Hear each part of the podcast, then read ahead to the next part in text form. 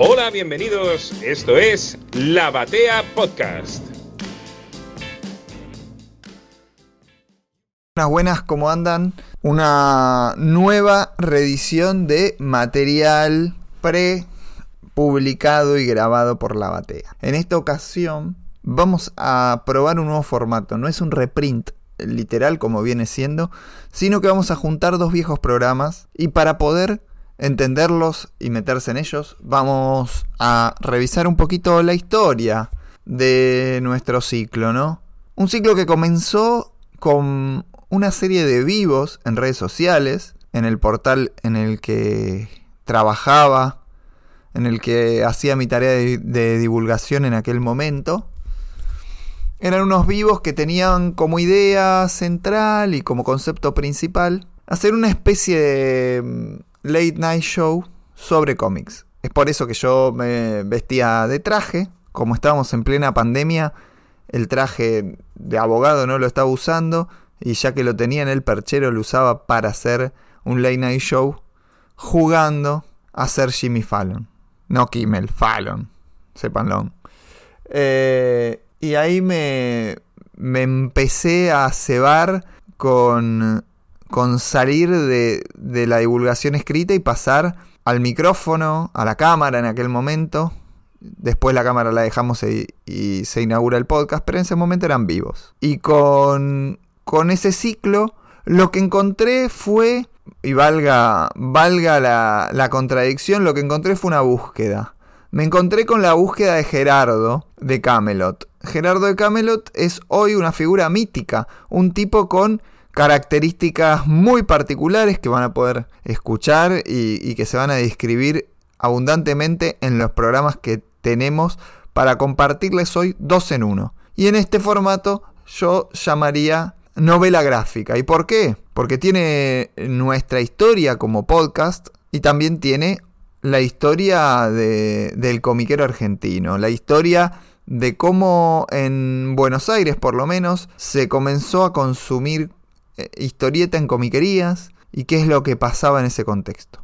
Vamos a escuchar primero el vivo inaugural de la búsqueda de Gerardo, que duró bastante tiempo. El vivo inaugural de la búsqueda de Gerardo es una entrevista con Andrés Acorsi en la que revisamos un montón de aristas del mundo del cómic en Buenos Aires, pero sobre todo centrándonos en saber qué carajo pasó con Gerardo, por qué desapareció. Bueno, la búsqueda comenzó allá por mayo de 2020 y, y después les voy a contar cómo siguió.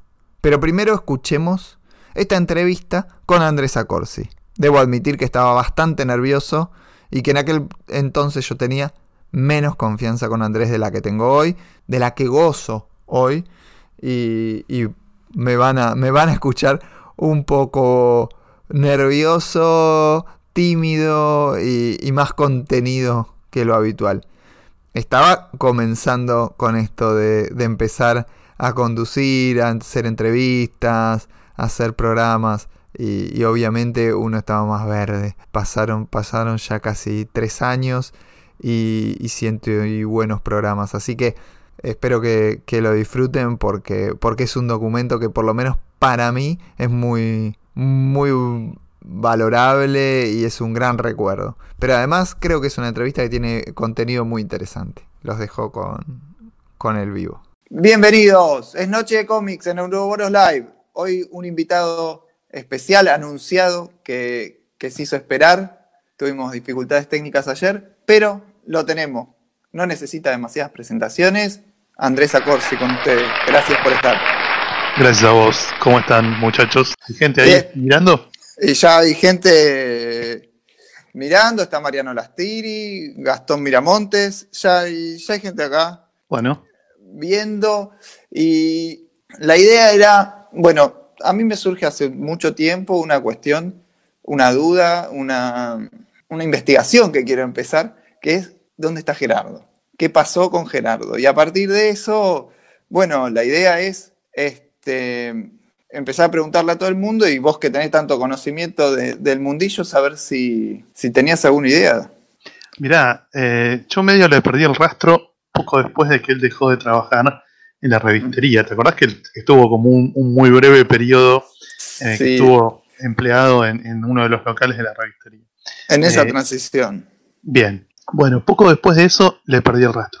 Sé que estuvo internado en un neuropsiquiátrico con, con problemas de salud mental, pero hace mucho que no tengo ninguna noticia. No te quiero chamullar como que te voy a tirar las postas de dónde está Gerardo. Pues, no, no, no, no, Es que siempre fue un personaje muy, muy particular, ¿no? De, tanto que sí, polémico. Polémico ¿por qué decís? Y porque la gente que trabajó para él te habla pestes de Gerardo. Eh, yo te digo, como proveedor de Gerardo, como persona que le vendió material a Gerardo durante muchísimos años, nunca tuve un inconveniente. Conmigo siempre se portó como un duque. Pero con la gente que trabajó para Gerardo se portó mal. O sea, por lo menos es prácticamente unánime el repudio de, la gente que trabajó en Camelot diciendo que eh, se los trataba muy, muy mal a los empleados. Incluso hubo casos de eh, acoso, ¿viste? de cosas medio turbias, eh, que por supuesto yo no tengo pruebas como para acusar a nadie, pero me ha llegado más de un testimonio bastante escabroso de gente ah, que se fue porque nada, se sentía muy incómoda trabajando en un, en un ambiente donde no, no, no se los respetaba en lo más mínimo. Bien, ¿y vos en el trato laboral? No, yo nunca, nunca tuve ningún problema. Y esta cuestión de que lo llevó a después detectaste algún tipo de, no sé, de patología, viste que a veces hay gente que sí, bueno, que pibe. Sí, Más allá de lo que yo veía. Yo la verdad que, era de muy chico, de muy chico. Y admito que me daba miedo, Gerardo. No me pasó nada, no me pasó nada, pero. Gerardo atendía. miedo, no me sentía cómodo en, la, en Camelot realmente. Gerardo atendía calzado, con un chumbo metido en el pantalón. Yo se lo vi, no me lo contó nadie. O sea, posta, Gerardo era medio paranoico. Y, tenía tipo todo el tiempo acá atrás en la cintura un chumbo, eh, por si lo entraban a afanar. Y bueno, después está el tema de, consumo de sustancias. Eh, Claro, bueno. Estupefacientes varios. Claro, que se notaba, viste, que el chabón estaba como en un acelere artificial para laburar tantas horas seguidas, ahí parado, yendo y viniendo a esos depósitos funestos que tenían en la galería, eh, dando órdenes, supervisando todo, cagando pedos a los pobres pibes. Eh, no era una persona, digamos, común y corriente, eh, con la que podías entablar una relación normal. Después está todo el chimenterío, ¿viste? Los que decían que eh, tenía un novio ahí oculto, los que decían que, bueno, no sé, todo un montón de cosas que tiene que ver con la mitología de Gerardo. Hubo gente que lo acusó de vender pornografía infantil, no me consta en lo más mínimo. Se comió ese juicio, se, se, comió ese juicio tremendo por parte de la, de la empresa de muñecos, no me acuerdo si era Kenner o Mattel, porque empezó a vender los muñecos de, Star Wars antes de la fecha eh, oficial en la que se podían vender los muñecos para el estreno de, Phantom Menace, si no me equivoco. Eh, o sea que si, si querés eh, suscribir a la leyenda negra de Gerardo, hay un montón de cosas que lo pintan como el villano más sorete de la historia. y por otro lado, hay cosas que no, que lo muestran como un tipo, qué sé yo, correcto en el, en el accionar comercial y, y demás. Eh, yo la verdad que tengo una sensación muy contradictoria porque por testimonios de gente que conozco me han contado cosas horrorosas y por experiencia mía propia, la verdad que no, que como te decía, conmigo siempre se comportó muy bien. Claro. No, está, viste, en la última época había desarrollado ese casi diógenes de de ocupar toda la galería con pseudo depósitos que a veces eran. No, no, se sabía si era depósito o, se podía entrar. El showroom. El, sí, el, showroom, sí, donde te mostraba. Claro. Este, eh, no, no, mentira. Este, y, y, después hay otros personajes polémicos, ¿no? Este, en todos lados hay personajes polémicos. No, no, eso digo, en, en el ambiente del cómic. Y hay una pregunta que, que bueno, hoy vuelve a tomar vuelve a tomar actualidad por, una situación que hubo en, otra transmisión en vivo, particularmente en la revistería. Y la pregunta es, ¿es cierto que la última vez que te pusiste traje eh, fue para el, camisa y corbata por lo menos, este, fue, para, fue para el casamiento de Pablo Muñoz? Sí, sí, sí, es verdad. Eh, camisa, corbata, traje, zapatos, fue un día de noviembre del año 1994, ahora no me acuerdo exactamente cuál, pero se festejaban los 80 años de mi abuelo Beto, que por supuesto ya no está con nosotros, y el casamiento de Muñones todo el mismo día. Entonces con mi hermano y Rafa de la Iglesia, que estábamos invitados a las dos fiestas, no, mi hermano no estaba invitado a la de Muñones, eh, pero Rafa, mi hermano y yo estuvimos en el cumpleaños de mi abuelo, y de ahí Rafa y yo, y no me acuerdo si mi hermano también, nos fuimos al casamiento de Muñones. Eh, en ese momento trabajábamos con Muñones en Editorial Perfil, año 94. Éramos todos parte del, equipo de, de, la división de cómics de Perfil. Así que Muñones nos invitó a todos y fuimos. Y fue la última vez que, claro, fue la última vez que me puse saco, corbata, zapatos. Sí, nunca más.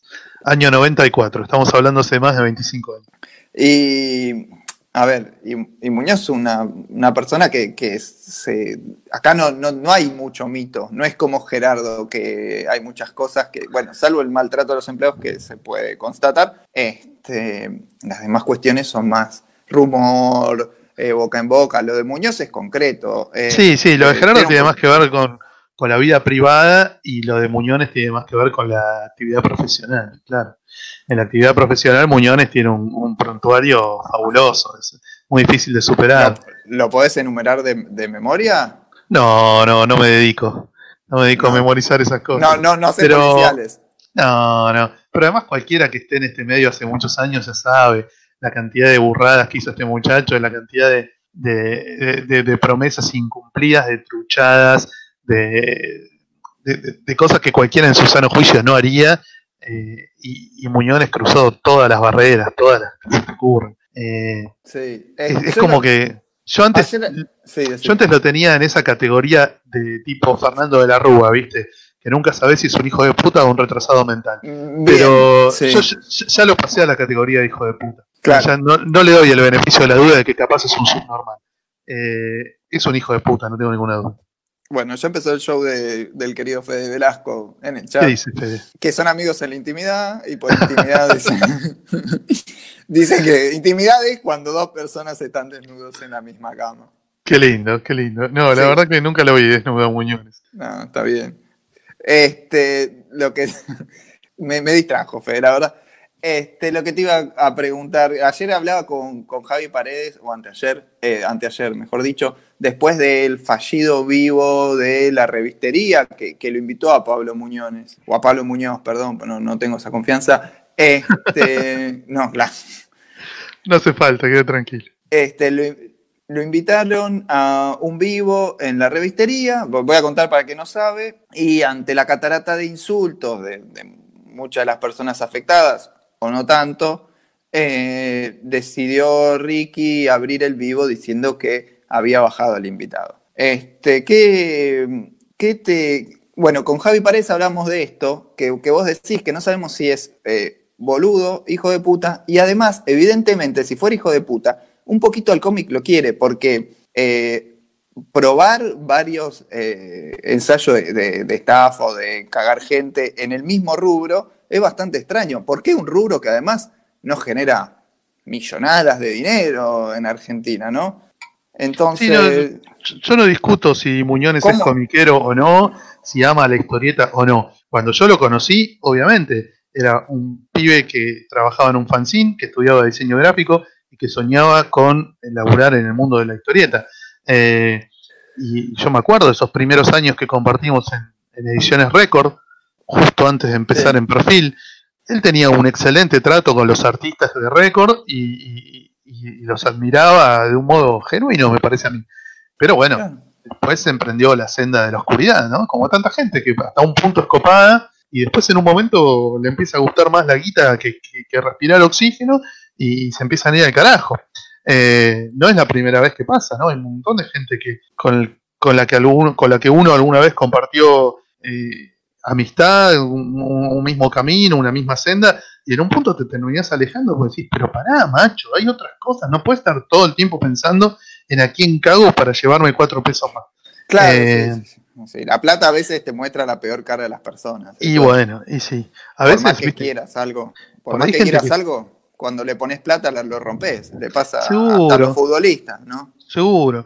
Y hay gente que lo hace por ahí por necesidad, porque realmente no, no, la tiene, y hay gente que lo hace porque ya se acostumbró a eso, ¿no? Y, no es que necesita más la desea de, un modo, si querés, medio patológico, y está dispuesta a todo, está dispuesta a todo. Claro, sí, sí, sí, totalmente. Y, en relación a este vivo frustrado de la revistería, me acordaba un poco de, la charla que armaste por, por el aniversario del blog. Sí, en el sector 2814, fue a fines de diciembre. Claro, me acordaba de, esa charla en donde vos planteabas este, hablar un poco sobre la, divulgación de, la historieta en Argentina. Invitaste, la verdad, lo invitaste a Matías Mir, a, a Gonza Ruiz, que está, nos está viendo, a Nico Gat, que son, me parece, tres exponentes eh, jóvenes, aunque Nico ya tiene mi edad, no somos tan jóvenes, pero... Comparado conmigo son jóvenes. Claro.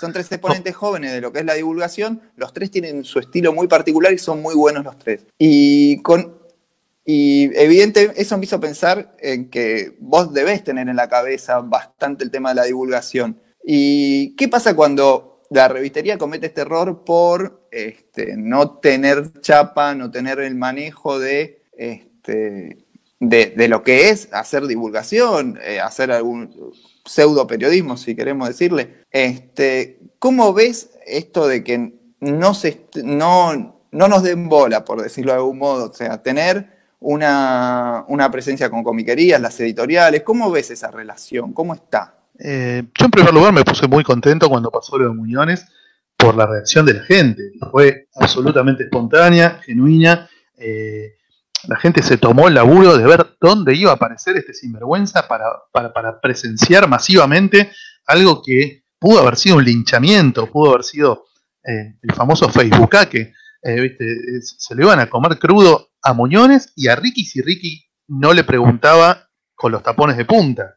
Eh, porque no hay otra forma de encarar a un personaje de estas características. Y me parece que lo que pasó fue que hicieron mal las cuentas los chicos de la revistería, pensaron que, que, nada, que no pasaba nada, que era un entrevistado más y que a lo sumo les traería un poquito más de gente al vivo por cuestión medio de morbo, de que de que, estás invitando a alguien muy odiado, pero bueno, alguien muy odiado genera reacciones muy fuertes también y, las tenés que saber pilotear. Eh, es como, nunca te preguntaste por qué nunca nadie lo invitó a Muñones a una charla, a un evento, a un, no sé, viste, a participar de un panel en, cuando hacemos las jornadas en la Universidad de Palermo.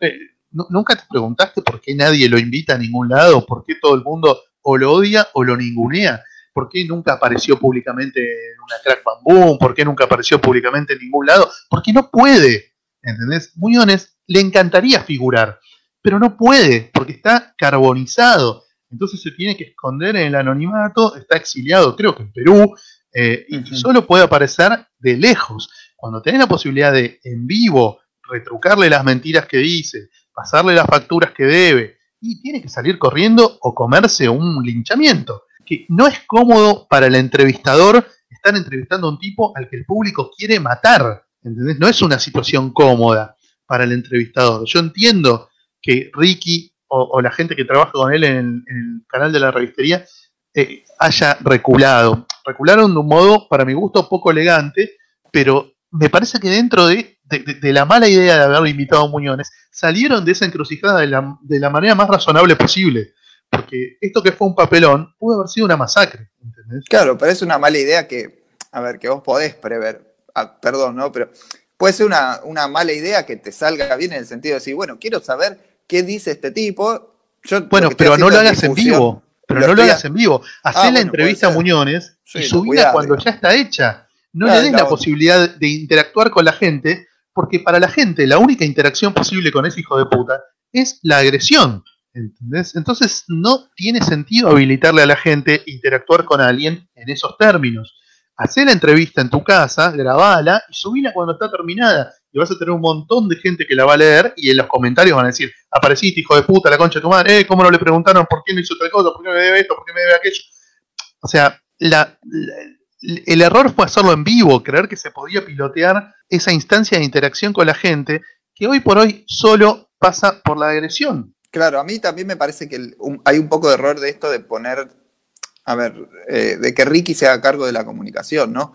Bueno, Cada sí, uno también se puede ser. cargo de su propia comunicación, pero la realidad es que hay un montón de, de divulgadores de historieta en el país como para, para que la, la revistería se podría dar el lujo de eh, tener a alguien eh, que, que, venga laburando en el tema, que haga...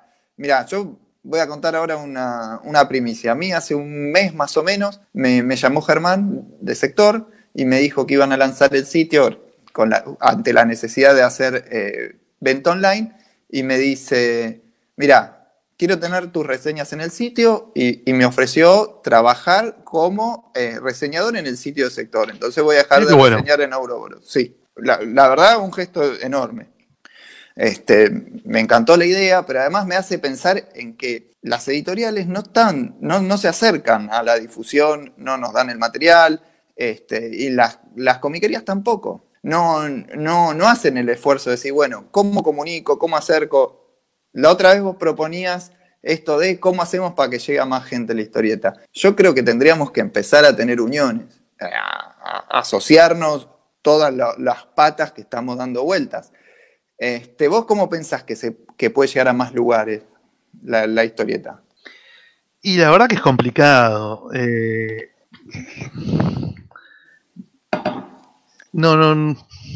Mira, estoy quedando como un pelotudo porque me agarras con una pregunta que, que no estaba pensando que me ibas a preguntar. Eh, lo veo complicado, no sé. Yo creo que lo de las editoriales es un caso perdido. Lo único que se me ocurre hacer es tipo una red de difusores de la historieta donde centralizáramos, todos tuviéramos un único email y a ese email las, las editoriales pudieran mandar los lanzamientos en PDF y después uh -huh. alguien de nosotros que recibiera ese PDF lo pudiera compartir con todos los, entre comillas, afiliados a la red de difusores de historietas. Me parece que no sería muy complicado para las editoriales liberar un PDF con una, con una historieta completa y que circule entre 50, 60, 70, no sé cuántos seremos los que nos dedicamos a esto. Que te den un libro en físico para reseñar es prácticamente imposible. Es imposible, no, no, no, no, no creo, no, es, es, antieconómico, yo eso lo entendí. Es antieconómico porque las tiradas son muy bajas. Sí, eh, no, no. Pero los PDF podríamos, y vos decís entonces una red de divulgadores, o sea. Sí, una red de divulgadores quizás podría, eh, de alguna manera, entre muchas comillas te digo esto, hacer un poquito más de presión para que las editoriales se pongan las pilas con esto. Las comiquerías no, las comiquerías son, son pymes muy chiquititas. La revistería quizás sea la más grande porque tiene muchos locales, pero también precisamente por eso se dan el lujo de hacer lo que se les canta el orto y, y nos pueden ningunear a mí, a vos y a todos los que quieran. Digamos. Después, claro. si les pedís un espacio para presentar tu libro, tus cosas, te lo dan. Nosotros sí, hemos hecho hemos hecho. Una, una, trivia de, del debate en, en, el, en, la revistería de, de allá de, de Florida, estuvo buenísimo nos dieron el espacio, todo joya, nos dieron algunas cosas para regalar. Eh, en ese sentido, viste, la verdad que bueno, durante bastante tiempo hicimos también la, la, trivia en el sótano de la revistería de juramento, no sé si viniste alguna vez. No, al de juramento no.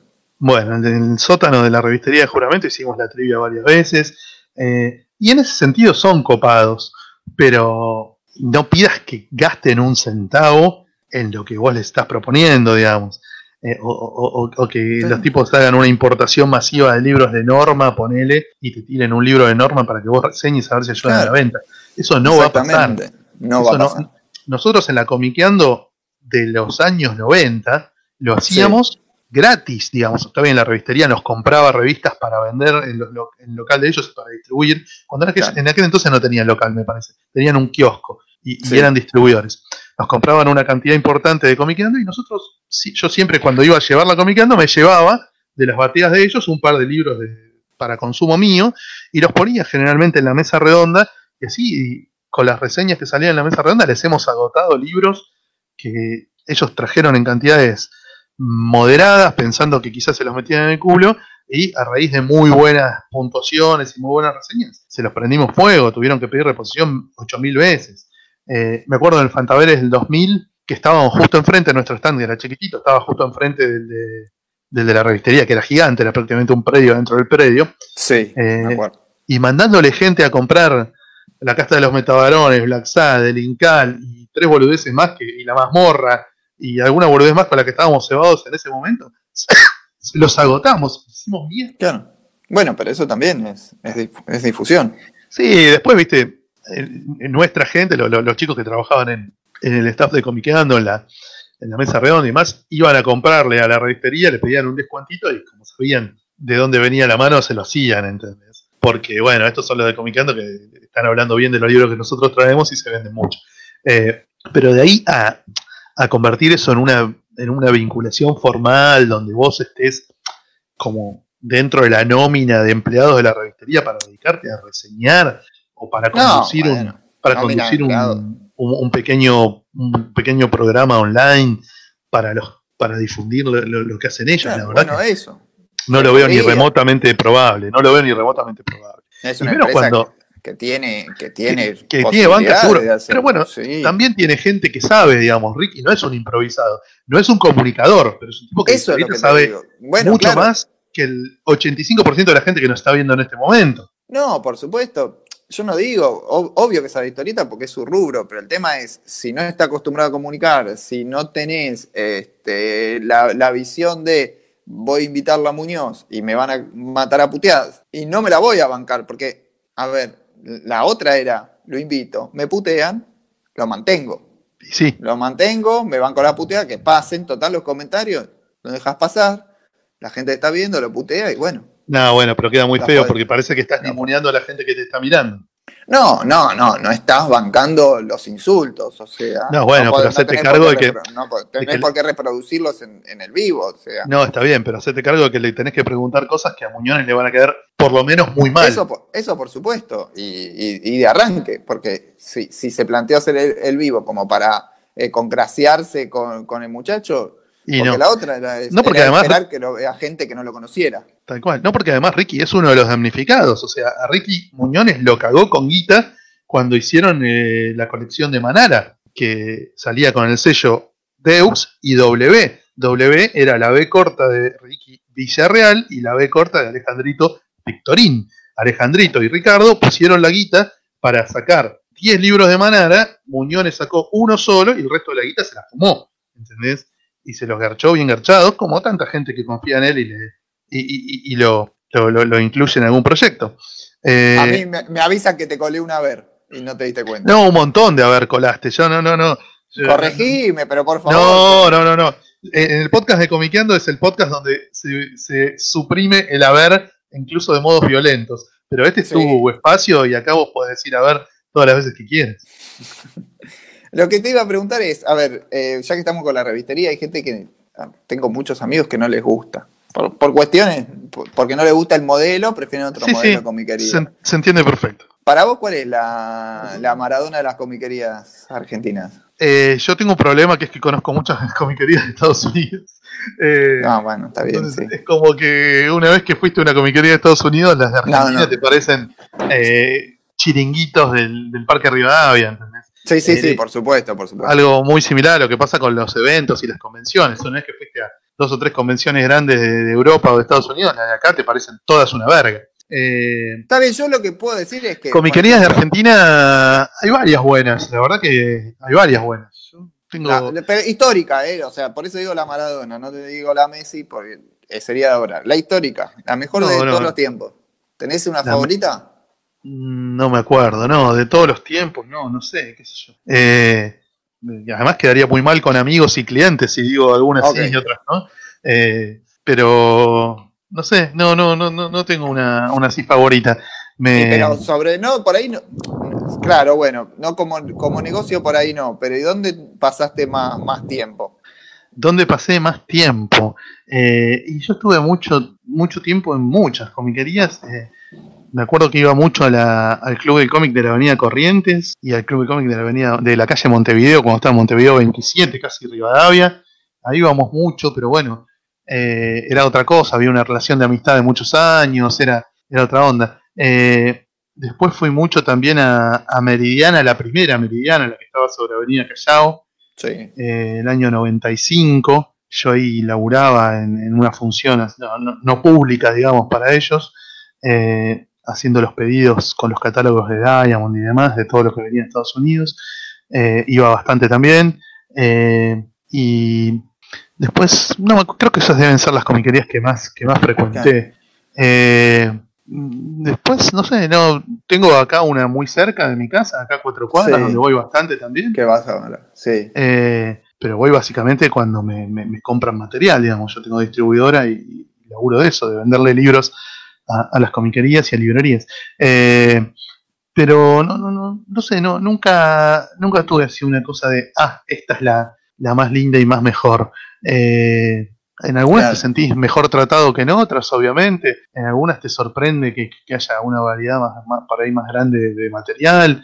En los precios no me sorprende ninguna, en ese sentido No, están todos sí, muy, muy, muy desfasados respecto de, de, de lo que son las comiquerías de Estados Unidos, donde todo el tiempo se generan ofertas con lo que no se vendió eh, en, lo- en las primeras semanas. Eh, bueno, no sé, Sí, esa es una cuestión igual medio comercial que, que se, se puede llegar a dar acá siempre. O sea, es una cuestión, me parece que es Sí. cultural. Es nu- Que- de nuestra cultura comercial, ¿no? sí, sí, sí, yo creo que sí, sí, sí, me parece que sí. Eh, Lo que Después- te iba- y entonces después, entonces pasemos de la comiquería como lugar. sí, Y detrás del mostrador, ¿quién es? eh, ¿quién- quién es- ¿Cómo sería la formación ahí de la, de la selección? Ah, Porque ya, bueno. hablamos, ya hablamos de uno mítico, ya hablamos del, del Houseman, tal vez de los, de los que están detrás del mostrador. Y después, ¿cómo se arma el equipito? Y no, sí, hay, hay, hay gente súper súper capaz. No sé si son, son toda- gente que, que capaz hoy no está trabajando en comiquerías, pero eh, sí, sí, hay gente muy capaz. Bueno, eh, Germán de 2814, tipo que labura muy bien atrás del mostrador. A mí me gusta mucho verlo, verlo atender al público. Eh, me parece muy que tiene, tiene una dinámica muy propia. eh, que- Totalmente de acuerdo. que me, me- me gusta verlo atender.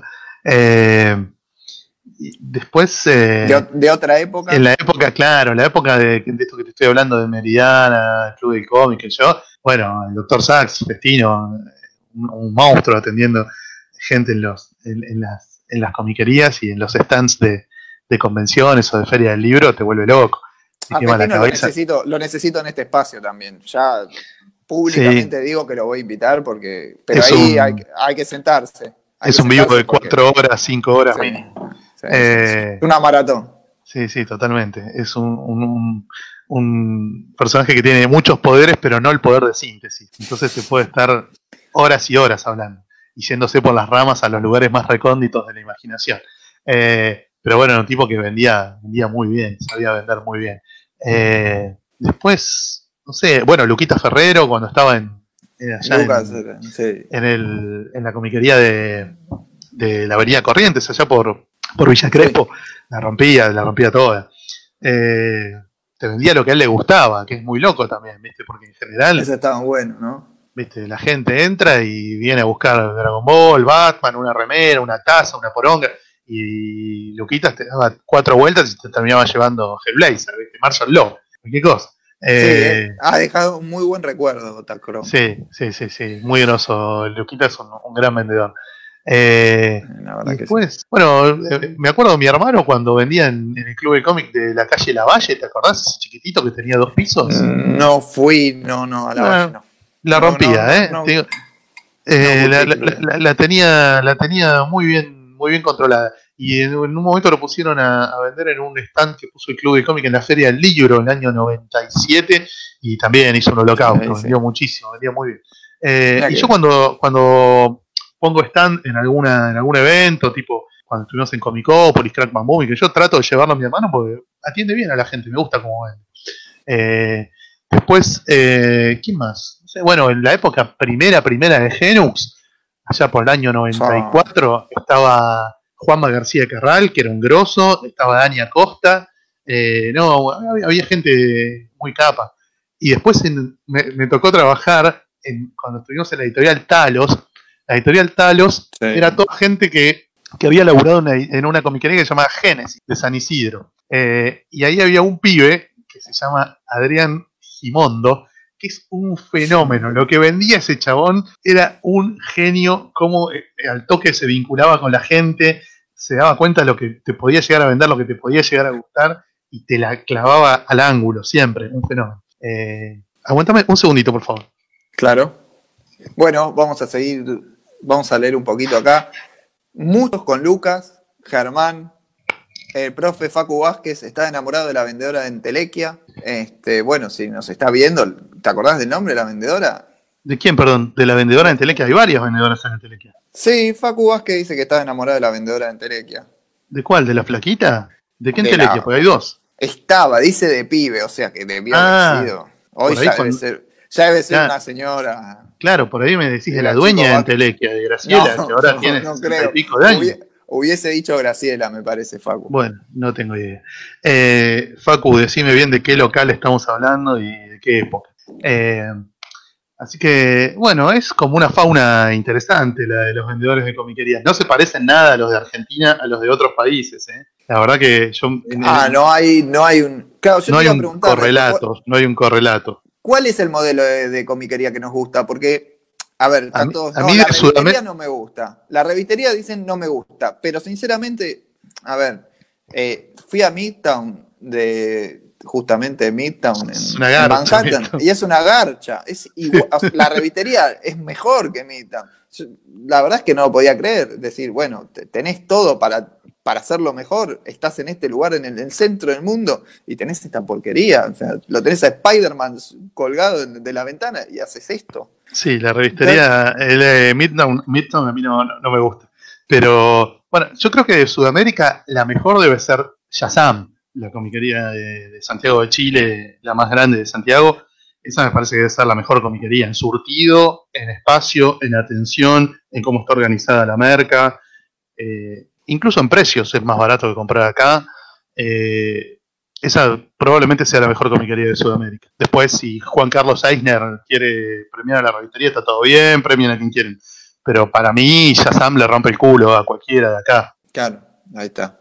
Este, están ahí comentando, Javi Pared dice Beto en punto de fuga, un capo total, que le dice a, Poli que es el spin-off de, de Beto, o podría ser la, la Stargirl de ese Starman. Este, no, eso lo dije yo. Le mandamos un Este, saludo a Poli, no sé si está. No, Poli, un fenómeno, un fenómeno. El primer vivo que hice, Germán no aparecía, me salió Sí, sí, lo vi, lo vi, yo lo estaba viendo, boludo. Un genio, un genio. Eh, Tacron Galtos es, me parece que eh, así en el boca de urna es la que gana. En el boca de urna es la que gana. Muy bien. Este, a ver, hay algo, vo- voy a pasar a otro tema que tiene que ver con, con la... antes, cuando yo era chico, y ha habido cierta discriminación al que leía cómics, al que le gustaba este nerdaje, por decir de algún modo. En el, y en el último tiempo tengo cierta sensación de, eh, de que hay gente que, que lo quiere, como que está bien visto. Te iba a preguntar si cómo fue cambiando y si pensás que ahora hay posers, como se dice, de, Sí, las dos cosas. Las dos cosas. Hay posers y fue cambiando muchísimo. Imagínate que si cuando vos eras chico era mal visto, imagínate cuando yo era chico. Sí.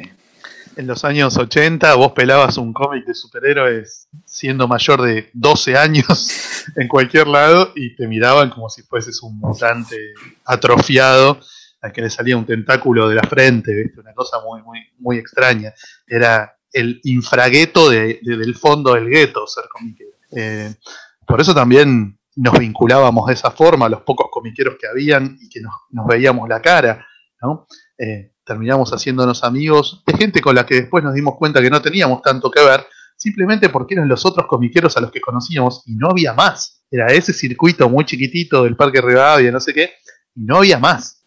Entonces, tipo, no, no, no, no podíamos andar eligiendo, no, mira, este la verdad que muy bien no me cae, porque bueno, es comiquero, ya está, es, es, es uno de los que hay, es como ser hincha de Flandria, boludo. No, no, no hay casting para hincha de Flandria. Can- Cantan todos juntos y se abrazan cuando mete un gol Flandria, si eso alguna vez sucede, con los que hay ahí, porque no hay muchos más que los que hay ahí. Entonces, Claro, era, eh, esa es la situación.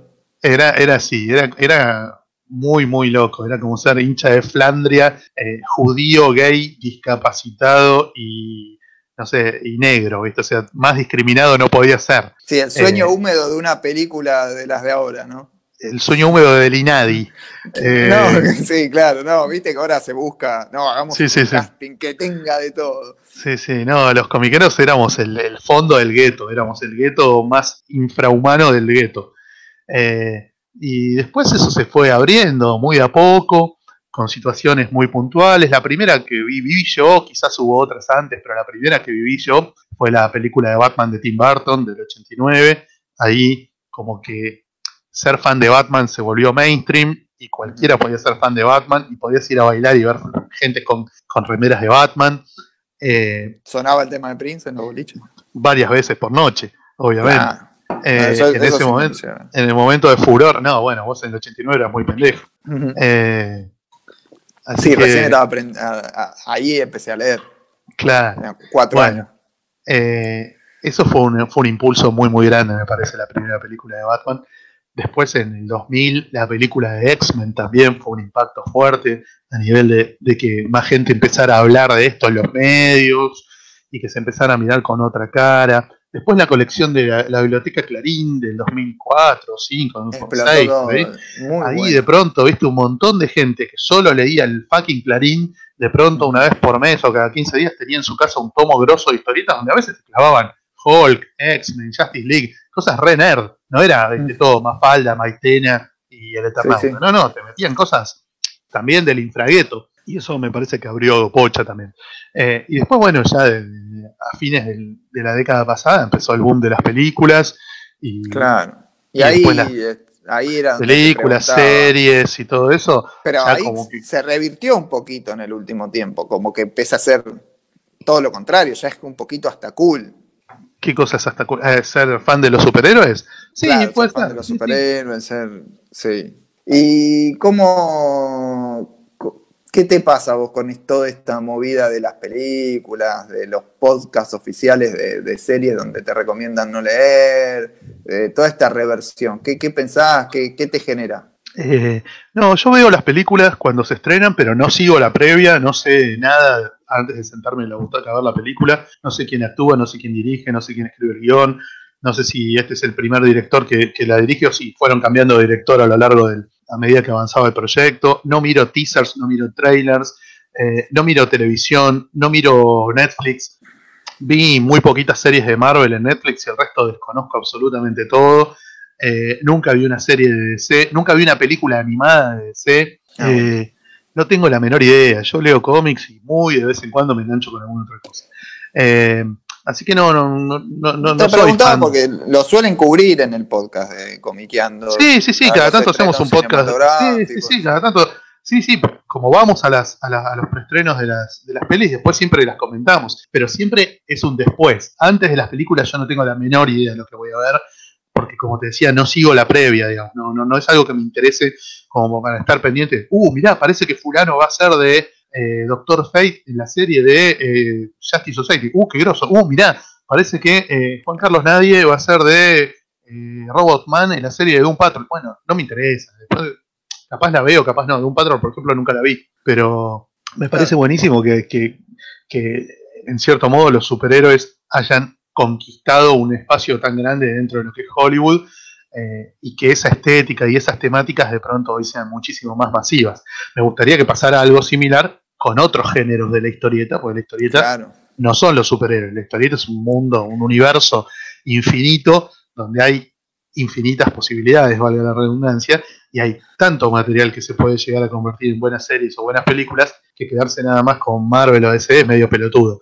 Pero, está bien un avance igual. Sí, sí, sí, sí, yo creo que sí, de a poquito. Eh, y tampoco me quita el sueño que sí o que no, porque la verdad que mientras las historietas estén buenas, después si la película es buena o mala, me chupa la pija. Yo ya me divertí leyendo el cómic. Lo que haga el señor productor de Hollywood con lo que yo leí es problema suyo. Eh, no, no, a mí no, no, no, no me cambia lo más mínimo. Este, que, no sé, mañana sale una serie de no sé, Sweet Tooth y es una garcha. ¿Qué me importa? Yo ya me disfruté como un cerdo leyendo Sweet Tooth en historieta y para mí Sweet Tooth es eso, es lo que hizo Jeff Lemire. Después lo que viene a hacer Juan Carlos Nadie eh, con su cámara, sus luces, su sonido, no es lo que yo leí, no es lo que a mí me interesa. Si se mueven y hablan, no es lo que a mí me interesa. Claro. Sí, no, no, no, está bien, está bien. Este, lo que te, están comentando acá, Gonzalo Ruiz, que sí, que veas Doom Patrol. ¿Qué dice Gonzalo? Está buenísima. Que, que veas Doom Patrol. Sí, todo el mundo me dice, mi hermano también es fanático. Tengo un montón de amigos fanáticos de Doom Patrol, pero no, la verdad que nunca lo vi. A mí mucho no me gustan las adaptaciones, veo pocas y no, Mira, me saca otro Ojalá fueran bueno. adaptaciones, Mariano, mirá, ojalá fueran adaptaciones. Si fueran adaptaciones, yo estaría más propenso a mirarlos, pero no son adaptaciones. Son versiones libres Sí. donde toman tres giladas de las historietas y el resto se va al carajo. Imagínate si fueran adaptaciones. Sería Sí. otra cosa.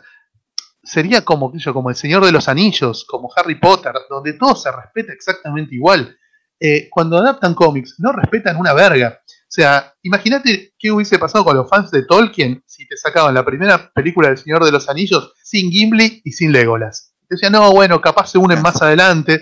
Iba a la Indiada y te prendía fuego los cines. Acá, los fans de Avengers nos tuvimos que bancar películas de Avengers donde no están Wasp y, y- y Hank Pym y te dicen, bueno, capaz más adelante aparecen.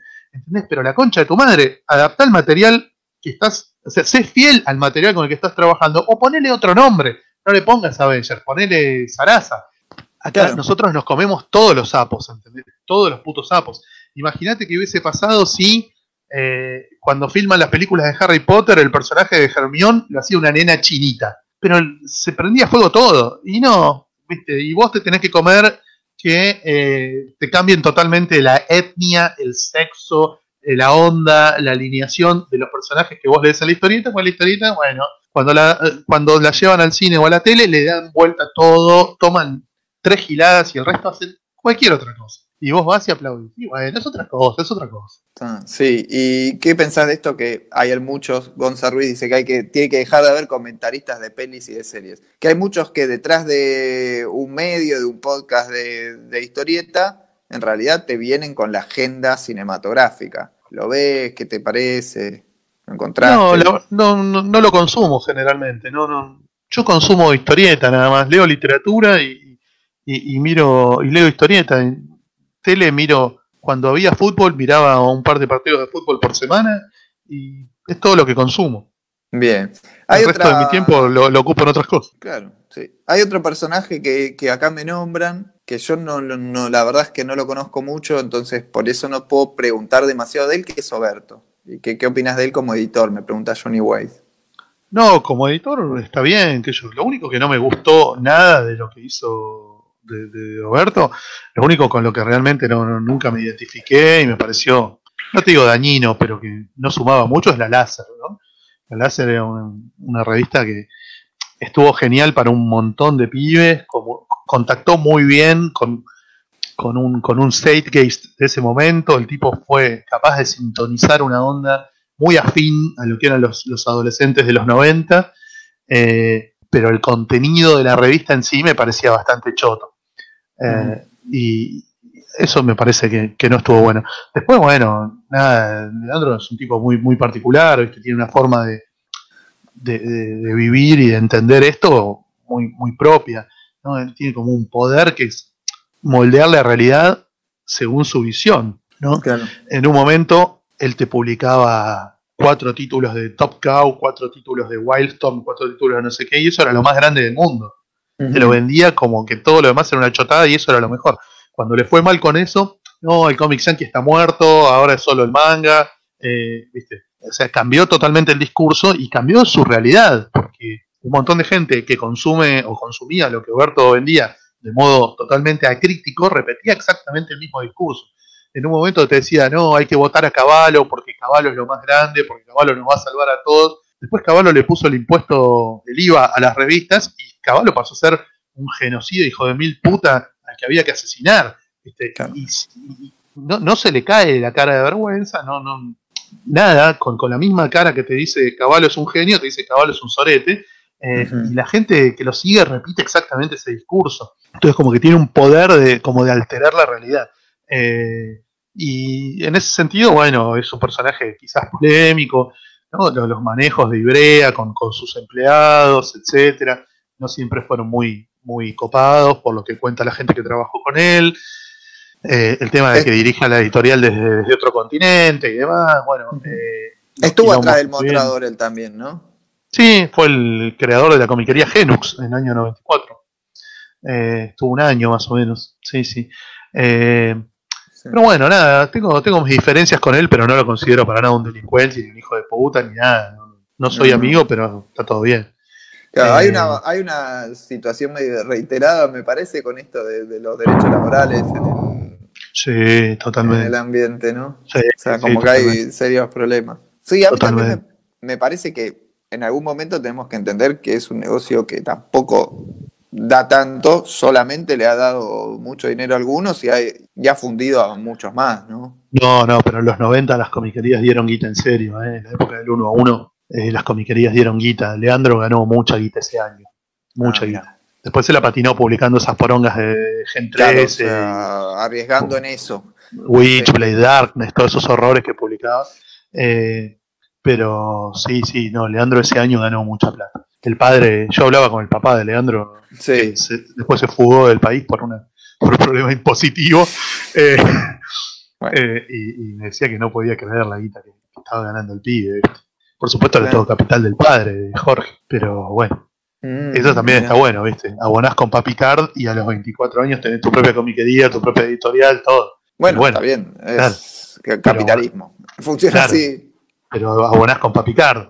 digamos, no, no es que te la ganaste laburando. Sí. No es lo mismo. La, la plata se hace con plata. Y sí. Eh, pero no, con Leandro está todo bien. No, no- no tengo mayores diferencias, más allá de que no soy amigo, está, está todo bien. Che, y en los 90, que era hacer el, el paralelismo de, de la fiesta de los 90 en el mundo comiquero fue igual. Yo, la verdad es que era muy pibe, no, por ahí no, Sí. no me daba cuenta de la diferencia o del momento que Sí. estaba andando. Sí, sí, vos pensás que en el año 93 no había ninguna comiquería en Argentina, había alguna librería que traía material tipo Antelequia o alguna otra, y en el año 99 había 175 comiquerías en todo el país. O sea, imagínate que brotaron como hongos. Fue un momento de auge muy importante. Eh, y Sí, la llegada de las, de las Yankees era tan en el día, era casi un... Eh, Sí, eh, no era, no era el día, pero lo que salía en Estados Unidos el miércoles vos lo tenías en Argentina entre viernes y lunes. Sí, sí, sí. Ah, Eh, era, era muy cercano. Y lo mismo con España y México, eh, no era solo Estados Unidos. ah, Eh, estaba muy, muy aceitado el tema de la importación, era muy fácil importar, era muy barato y se hacían buenas diferencias. Sobre todo con lo que no tenía precio de tapa, ¿no? Los muñecos, todas las cosas que, que no tenían un, un precio de tapa fijado. ahí las comiquerías ponían el precio que se les cantaba la chota y sacaban unas diferencias muy importantes. Sí, ganaba, ganaba. Y, y vos decías 175 comiquerías. Nosotros tenemos en el sitio la guía de comiquerías actualmente y está creciendo. Sí, este, estos últimos 6 o 7 años creció. Sí, sí. ¿Cómo ves al, al ambiente? Yo la verdad es que tengo una opinión un poco formada. Esta semana voy a publicar este, una columna de opinión en el sitio este, sobre lo que pienso de cómo es el negocio ahora. Pero bueno, quería, antes de sacarla, quería saber qué pensabas vos, antes de decir burdeces, ¿no? No, qué sé yo, yo creo que está bien que, que se abran nuevos locales. Me parece que el gran problema es que el cómic no tiene demasiada preponderancia dentro de los locales de cómics. O sea, muchos de los locales facturan básicamente vendiendo remeras, tazas, boludeces. eh, como que no, no está tan presente el tema de vendo historietas. Tengo una comiquería es una cosa y vendo historietas es otra. Claro. Eh, me parece que no, no, no está ese impulso de, de salir a matar vendiendo historietas. Eh, y después, bueno, dentro de lo que es historieta, me parece que están todos muy pendientes de eh, seis o siete mangas muy exitosos y dos o tres superhéroes muy exitosos. Y no está, no está como debería estar, me parece a mí, la política de abrir batea y, eh, a otro tipo de productos, ¿no? otro tipo de material. No te digo que todos vendan Pedro Mancini, Berliac y, ¿viste? Alguna otra cosa rara de autores argentinos, porque capaz no encontrás un público para eso.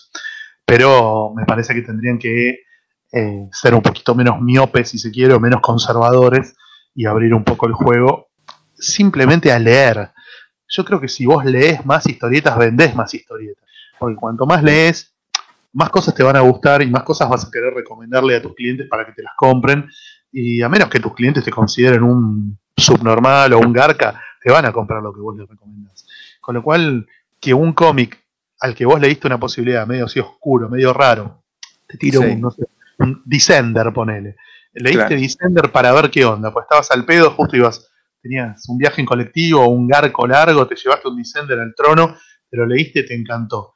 Eh, lo empezás a recomendar. la gente se engancha con eso. O sea, es, no es Deadpool, no es Spider-Man, no es Batman, no es Dragon Ball, pero está buenísimo. O sea, es algo muy ganchero y muy abierto, algo que puede enganchar público de, ondas muy distintas. No es algo eh, críptico o, extraño solo para una secta de iniciados que leyeron a, Julio Cortázar. ¿viste? No, acá cualquiera puede leer, dicen. Eh, Así que nada, me parece que si la gente de las comiquerías, sobre todo los que están en el tema venta, leyeran más, podrían recomendar más y mejor y en un sentido más amplio, lo cual también me parece que ampliaría la base de consumo.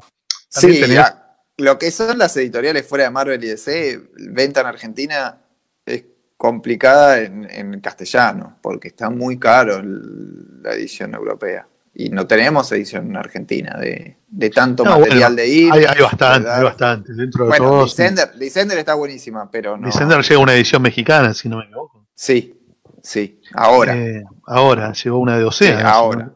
Sí. Pero bueno, también hay muchos títulos que están saliendo por Utopía. Tuvo en su momento una línea de, de cómics yankee que no era ni de serie de Marvel, la propia Iorea. Eh, me parece que opciones de última hay, pero eh, bueno, obviamente falta poder adquisitivo en la gente y falta, me parece a mí, más conocimiento o más riesgo por parte de la gente de las comiquerías. Y por otro lado... Decir que las comiquerías tienen que arriesgar, o sea, ¿las editoriales no pensás que están jugando muy a seguro? Las editoriales no están jugando porque no, no está funcionando un circuito. O sea, tenés cadenas de librerías que no les pagan desde marzo, eh, con el tema de la pandemia y demás, tenés todo un quilombo para imprimir, un quilombo para girar la guita, un quilombo para esto, un quilombo para lo otro. Eh, las editoriales hacen lo que pueden. Yo creo que si hubiese más consumo, obviamente apostarían más. Y también tenés el tema de que te baja mucho el techo, que son los coleccionables en los kioscos, ¿no? Eh, ahora por ahí aflojó un poco, pero hace un par de años vos ibas a un kiosco y la cantidad de libros de historieta que había, te podías gastar tranquilamente a precio de hoy, no sé, cuatro lucas sin salir del kiosco. Entonces, la comiquería está apuntando al tipo que ya se compró esas cuatro lucas y además le sobra. ¿Cuántos son? Seis tipos. Sí. Es muy difícil. Sí, no, como dice acá mi compañero Roberto Bob Rubiano, este, Utopía. Le mandamos, le, mandamos un abrazo a Roberto. Eh, Utopía, Multiversal y otras van por el camino del, independiente yankee. Están trayendo, eso es verdad. por supuesto, hay infinitos títulos que nadie publica y demás. Eh, ¿Cómo puede ser que en Argentina no haya publicado un solo libro de Daniel Close? No lo puedo entender. ¿Cómo puede ser que en Argentina haya publicado un libro y medio de Robert Crumb? No lo puedo entender. Exactamente. ¿Cómo puede ser que se murió Richard Sala sin tener un puto libro publicado en Argentina? ¿Cómo puede ser que no haya una puta edición de los hermanos Hernández? ¿Cómo puede ser que de Peter Vargas salió un solo tomo de Hate en el año 2007 y nunca más? Eh, ¿Cómo puede ser un montón de autores que son fundamentales y que acá no los conoce ni su vieja? Eh, pero bueno, nada, son cosas que pasan, qué sé yo. Eh, falta yo lo, que me planteo es que, el, que también tiene que competir en precio, como vos decís, con el kiosco y con Salvat. Es decir, que pasaría superhéroes, además de tener que abrir un poco la cabeza, tenés que gastar más. Y sí, claro. Ese es el tema también. También tenemos un, me parece un problema por ahí, por decir, bueno, pasaría en manga de shonen y de superhéroes tenés que poner plata. Sí, totalmente. Che, un montón de gente está mirando. Estoy viendo que hay como 80 monos mirando. 80 personas, sí, sí, sí. Espectacular. la verdad que sí, se ve que estamos. Les mando un saludo a todos. Gracias, muchachos. Sí, muchas hagan Preguntas, hagan preguntas, sí, están muy tranquilos, están muy tranquilos. Yo pensé que cuando empezamos muy arriba y ahí dije, van a putear, van a putear. No, no, putear. Bueno, ayer estaban más calientes y se ve que les quedó, se largaron todo ayer ya. Eh, acá está, loco está Santiago Cam viéndonos desde el principio. Qué grande Santi, maten el mensajero, gran editorial. Exactamente, iba a decir. Bueno, es Santi es un tipo que encontró para su editorial un público que no se parece al típico consumidor de cómic de comiquerías. Eh, eh, entró a, cultivar un, circuito de librerías y de eventos y de, de ferias donde encontró un público distinto que compra historietas que no son las que las que la mayoría de la gente asocia con la palabra historieta. Eh, y eso le permite publicar autores y autoras muy distintos de lo, de lo que es más conocido o más supuestamente más comercial. Sí, no, además, este, él decía que sí hace, él hace difusión. La verdad es que sí, Santiago hace difusión, este, nos da bola. La verdad es que sí. Hay, hay editoriales que sí lo hacen. Y otras que no, que son como de la secta de la edición secreta, ¿viste? Que para enterarte que salió un libro de X editorial, no vamos a decir do ello, para no, decir ninguna, eh, tenés, que tenés que pertenecer a una secta de, iniciados, ¿viste? Que aparecen ahí encapuchados, golpean una vieja aldaba herrumbrosa en una puerta de madera, te abren así un pistillo, tenés que decir la, la contraseña de la semana y ahí te, te hacen pasar una catacumba, ¿viste? Donde entre, entre cofres ancestrales, telarañas y narcotraficantes peruanos y las manos de Perón, tenés la historieta ahí escondida. Eh, es, un delirio, pero es así. Hay gente que cree que está bueno editar en secreto, no gastar un mango en publicidad, no promocionar, no hacer movidas, no hacer presentaciones, no hacer nada, porque eh, pues es más fácil no hacerlo y llorar porque después no se vendió. Eh, pero bueno, nada.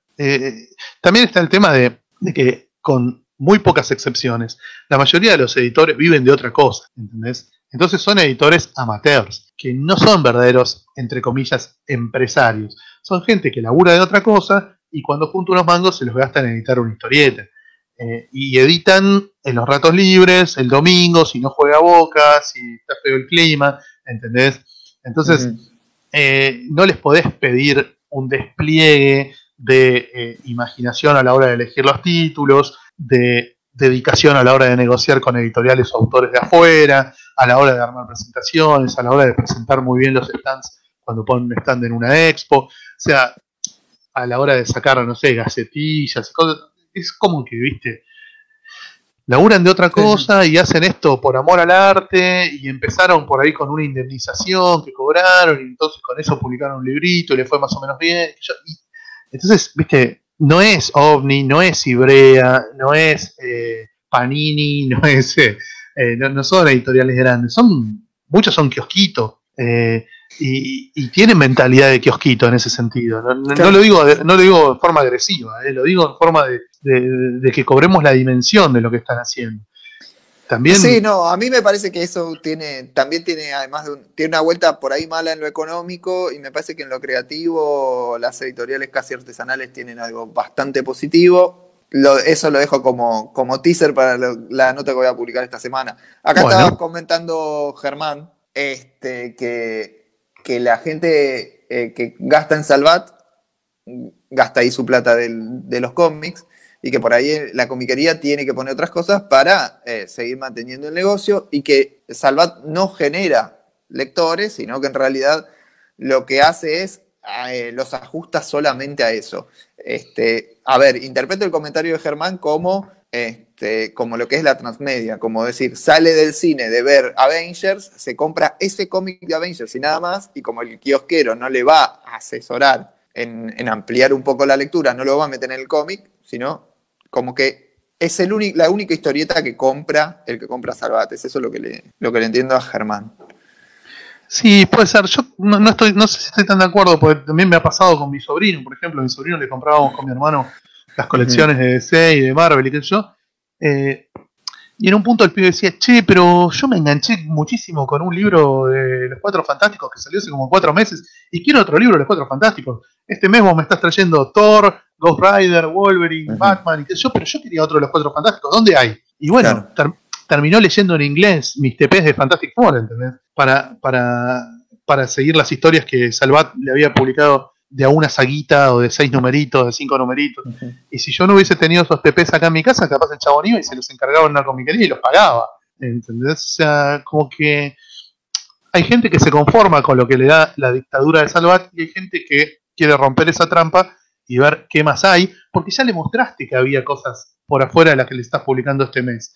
Entonces hay gente que se subleva, digamos, a esa, a esa programación, a ese menú tan reducido de opciones. Dice, pero para si vos hace cuatro meses me publicaste un libro de Defenders. Yo quiero otro libro de Defenders. ¿Dónde hay? Bueno, eh, anda, no sé, a sector 2814, que capaz hay, anda lo de Poli, que capaz hay, y bueno, y terminen yendo. Sí, claro.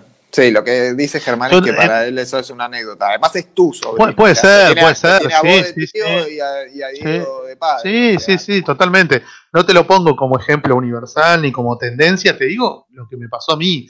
Que el pendejo dijera, che, esto que me están dando no es lo que yo quería consumir. Está bueno y estoy descubriendo cosas que están buenas, pero me hubiese gustado más leer más de esta serie. cuando terminó de leer La muerte de Superman, dijo, dame la continuación de esto. No, pero no está en castellano, no importa, dámela igual. ¿Entendés? Porque estaba pren- prendido fuego. ¿Cómo no hay continuación de, de- de La muerte de Superman en la misma colección donde me publicaron La muerte de Superman? Dámelo ya. ¿Entendés? Eh, Sí, obvio. entonces, bueno, nada, eh, ahí está eh, eh, también esa función de Salvat de mostrar un abanico con, con un pequeño sampler de cada cosa y, y bueno, hace que, hay que haya gente que pique y que vaya a buscar más, me parece. Sí, acá es que está un poco es lo que decía, un poco es lo que decías vos, cómo lo sacás de los superhéroes, después Sí. de esos pibes, ¿no? Porque Bueno, pero en un vórtice adictivo. Acá me dicen, eh, también hay casos donde no hay comiquerías en la ciudad y la gente no quiere pagar eh, un envío de 700, 800 pesos, dice la familia Sí. Vázquez. Y, y hace un ratito, eh, Fernando del, de- del Santo, acá Diego, el webmaster de, de Euroboros, Fenómeno, eh, le mando un abrazo. Está viviendo en San Luis. él. Sí, claro. No hay comiquerías en San Luis. Bien, y hacen, tiene una convención que vos fuiste varias veces. Sí, fui a todas las ediciones, la San Luis Comic Con. ¿Cómo se da esa situación de sin comiquería? ¿Cómo, qué, qué Es genial porque se en vende un montón. Es genial porque se vende un montón. En, En el la- evento. En, en el evento. Claro, la gente ya aprendió que tiene que ahorrar todo el año para detonar el canuto en esos tres o cuatro, tres días y van a detonar el canuto. Nadie se pone en estrecha de, ay, no, te trajiste el número 4, pero yo quería el número 5. No, te compran lo que hay y sin chistar. Y te hacen un hecatombe nuclear. ¿eh? Yo digo que siempre vendí muy bien en, en San Luis, eh, sobre todo historieta argentina, que es lo que más llevo.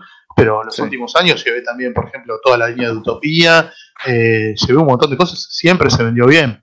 Siempre se vendió bien porque los chicos saben, aprendieron que fuera de esos tres días no hay donde choto conseguir las cosas. Entonces esos tres días compran, compran, compran y compran. Hay gente, tengo un par de, sí, de gente que, va siempre a, a San Luis, habitués de la, de la Comic Con, que vienen el primer día y me dicen, dame todas las novedades que el año pasado no tenías. Ah, Que por ahí son 15, Sí. 16, 16, 15, 16 libros. Yo trato de llevar siempre mucha novedad. Y por ahí me compran las 15 novedades que el año pasado yo no tenía y este año sí. ¿Entendés? Por ahí alguna me dice, mira, este no, o este está un poco caro, este no me cebó, qué sé yo. O de este leí la obra anterior, pero la siguiente obra capaz no me interesa tanto. Pero hay gente que te compra 10, 12 libros sin chistar. claro. Hay un amigo, acá Eh. ponen, Juan Ríos dice, hay que poner una comiquería en San Luis. Hay un amigo del rubro que quiere irse a vivir a San Luis. No Hubo una es. comiquería en San Luis, pero cerró, que se llamaba El Calabozo del Android. Eh, sí, sí, hubo una comiquería en, en San Luis. Eh, bueno, el, el- el año pasado, creo que fue, al lado mío estaba Ariel Avilés, ¿lo ubicás, Ariel Avilés? Sí, claro. De Blancas Murallas y Nova Sí, Comic sí, y demás. sí. eh, que siempre va a las ferias con Sí, material. había- agencia, el de agencia Nova, Claro. sí. Y lo, te- lo tengo amigo en Facebook. Come Es un fenómeno. Come, bárbaro, sí. Sí, Había llevado eh, una colección de tomos de tapa dura de Nippur. sí, Eh, sí. Tenía, no sé, los primeros 25 tomos de Nippur, 26, 27 tomos de Nippur. Y vino un pibe de San Luis y le compró todos. O sea, eran como, no sé, más de 10 mil pesos. Dame todos. Se armó una caja, pum, pum, pum, y se llevó la colección completa de todos los tomos de Nippur que habían salido hasta ese momento. Bueno, acá Damián, Damián Pérez, también de- del sitio. Él Otro que le mandamos un abrazo. está viendo Puerto Madryn. En la Patagonia, claro. Sí, sí. Sí, sí, totalmente. Eh, por trabajo, se fue a vivir Sí, a sí, sí. Madrid y dice, mira, me sale lo que un libro, el envío a Madrid. claro. Tenemos un tema nosotros con la, con la logística a nivel nacional. Y somos, Totalmente. somos un país grande, pero es muy, muy cara la logística. Sí, a full. A full. Claro. Eh, sale barato cuando compras por cantidades grandes y usas camionera en vez de eh, del típico flete de micros y, y esas cosas, y- o de correos. Yo, por ejemplo, a las comiquerías del interior les despacho por camioneras. Y despachar por camionera es muy barato. Yo cuando pongo un stand en una convención de Córdoba, de Rosario, en la propia San Luis, Tucumán, me despacho las cajas por camionera con el material, no las llevo encima. Y es muy barato. Claro. Pero bueno, son Sí, sí, sí, de muchos kilos. O sea, si vas a comprar cuatro libros, 10 libros, no tiene sentido. Si es una horda de gente, si son, no sé, 15 comiqueros que cada uno se compra 10 libros, bueno, ahí sí se arma una caja que mandándola por camionera sale barato. Eh, el año pasado, cuando me tocó vender la colección de cómics de mi amigo Diego Cortés, que ya no está con nosotros, Sí. eh, bueno, me puse a trabajar con la viuda de Diego para conseguirle comprador para toda esa marca, y mucha de esa marca me la compró eh, un comiquero de General Roca. Claro. Sí. en provincia de Río Negro. Y bueno, era tanto que armando una caja y despachándola, le salió muy barato el envío. Sí, sí, sí, por caja sale barato. Yo vendí una Sí, sí, biblioteca también a Córdoba y salió dos mangos. Sí. Sí, sí, sí, sí, no es caro. Eh, es Hablando caro así si- de, tesoros, de Sí. te- hablaste por, de, por eh, tu amigo, este, bueno, pero es, es una leyenda eso del, del que deja la colección. Por ejemplo, hay un mito que corre que dicen que, la, que un stock de Gerardo está en tres departamentos, una cosa Sí. así. Algo de eso dicen, sí. Sí. ¿Alguna vez en tu experiencia, caminar tanto, viste alguno, te encontraste con alguno de esos tesoros? ¿Viste que algún amigo dueño de comiquería haya pegado uno de esos tesoros? ¿Encontraste Sí. algo así, loco? Sí. ¿Te- Sobre todo cuando muere Ahí. alguien que colecciona, ¿no? ¿Tenés La alguna, alguna anécdota en particular que recuerdes que, que fue, mirá lo que tenía este tipo? Hay una película de, James- de Robinson, el escritor de, Starman, Ujú. Que se trata un poco de, de una historia así, que se matan dos dueños de comiquerías por ese tesoro. ¿Vos viste alguno así en primera mano? Y yo me acuerdo, por ejemplo, en el año 96 cerró una comiquería que estaba en Barrio Norte, cerca de Genus, cerca del Alto Palermo. eh, y el dueño de esa comiquería, que era el hijo de una famosa funcionaria política de- del menemismo. ¿Una eh, que andaba con tapado de piel y desnuda? Sí, claro. Ah, mira. Eh, El que, te- el que vivía en el Petit Hotel. exactamente. Ahí está. sí. Vivía en el Petit Hotel, fui varias veces al Petit Hotel. Ah, eh, ese muchacho se iba a esquiar a Suiza, creo, si no me equivoco, eh, y quería vaciar ese local, porque ya no atendía más al público, estaba cerrando, ya había cerrado la comiquería, necesitaba vaciar ese local lleno de cómics y muñecos y remeras y VHS, figuritas, todo lo que podía vender una comiquería había en ese local. Y me contrató a mí y a uno de sus empleados que se estaban por quedar sin laburo para que les consiguiéramos clientes que eh, fueran a comprar ese material. Entonces lo que hice yo fue llevar coleccionistas amigos míos y a los dueños de las comiquerías de Capital y de otras provincias a ver lo que había quedado sin vender en ese local para que lo compraran. O sea que vi las caras de los pibes cuando entraban a una comiquería a oscuras, porque como no había comprado, no había pagado la luz, la comiquería estaba medio a oscuras, era difícil ver todo lo que había, pero la cantidad que había era grotesca el, el- el sótano donde estaba el depósito. Era una cosa descomunal. Era un Disneylandia del cebamiento. Eh, y bueno, vendimos miles y miles de dólares durante un verano mientras este pibe esquiaba. Cuando volvió. eh, el veranito europeo, el, el inviernito europeo. Claro, viste, como Ah, Lilita que dijo, no, los nuestros se fueron a esquiar. Bueno, eh, Amigos cuando, volvió, nuestros. cuando volvió se encontró la caja registradora llena de guita, nos cobramos cada uno su comisión y nos fuimos cagados de risa. Pero en el medio entraban pibes que no podían creer lo que había ahí adentro. ¿entendés? No, Porque-. Era como la cueva de Alibaba, una cosa ¿viste? llena de tesoros y, y muñecos y naves espaciales de Star Wars y de Star Trek y cosas para armar y todo, una, un delirio fue eso. Eh, y bueno, nada, ¿Te- ¿Agarraste algo de eso? ¿O tú Sí, alguna boludez para mí me haber quedado, remera, un par de remeras me quedé, alguna boludez más me quedé. Eh, pero como era cliente nuestro y nos compraba siempre publicidad en la Comiqueando, yo iba una vez por mes a llevarle la Comiqueando y siempre me compraba algo. Así que no es que tenía muchas cosas con las que yo estuviera caliente y no tuviera ya en mi colección. Pero nada, eso fue tipo eh, rematar un tesoro jodido.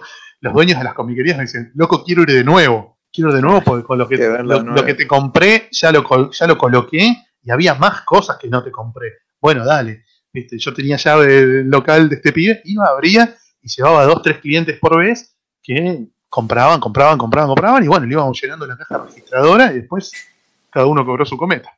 Qué lindo. Esas cosas son tremendas. A mí siempre me llama la atención el que, que- que es comiquero que puede vender y no quedarse en el intento. Es como el que, el que viste, el, siempre se dice merca, merca, pero a veces es el que la tiene ahí al lado y tiene que comprar algo.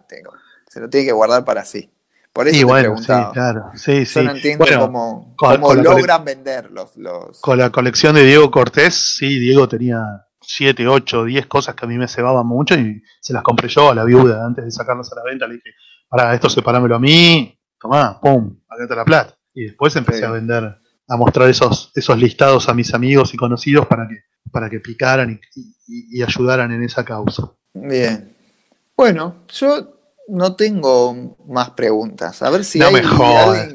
Alguien, que, se- que tiene. No, no, yo evacué bastante, no. La verdad que Evacuaste, ya estamos. qué lindo. Sí. Eh, No, pues estás dudas. tomando, mu- por- por- pues estás tomando mucho mate, vas a, vas a evacuar grosso. Sí, no, igual no, no hay problema con eso. Eh, no, no, yo estoy, está cubierta la charla. Eh, llega- empezamos polémico, después nos fuimos tranquilizando y, y no explotó, nadie se volvió loco, no, no, no hubo muchas puteadas, no, no apareció Bueno. nadie que te putea a vos, por ejemplo. ¿Vos sentís Y- que hay alguien que te pueda eh, llegar a putear? ¿Vos sentís alguien, eh, broncas? ¿Tenés Poco, la de- verdad que de- muy de- poco. detractores, sentís? Debo Tenés tener muchos años dando vueltas, por eso. es que te Obviamente debo tener detractores como todo el mundo.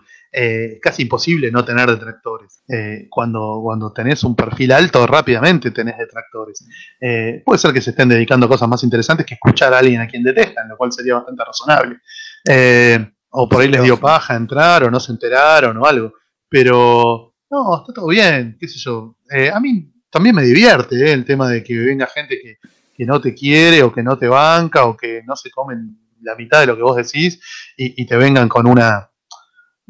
te vengan al choque, digamos, a confrontar con, con opiniones contrarias o con posturas contrarias frente a cosas. Estoy muy acostumbrado y no, no, me, no me quita el sueño, me gusta la polémica, me divierte.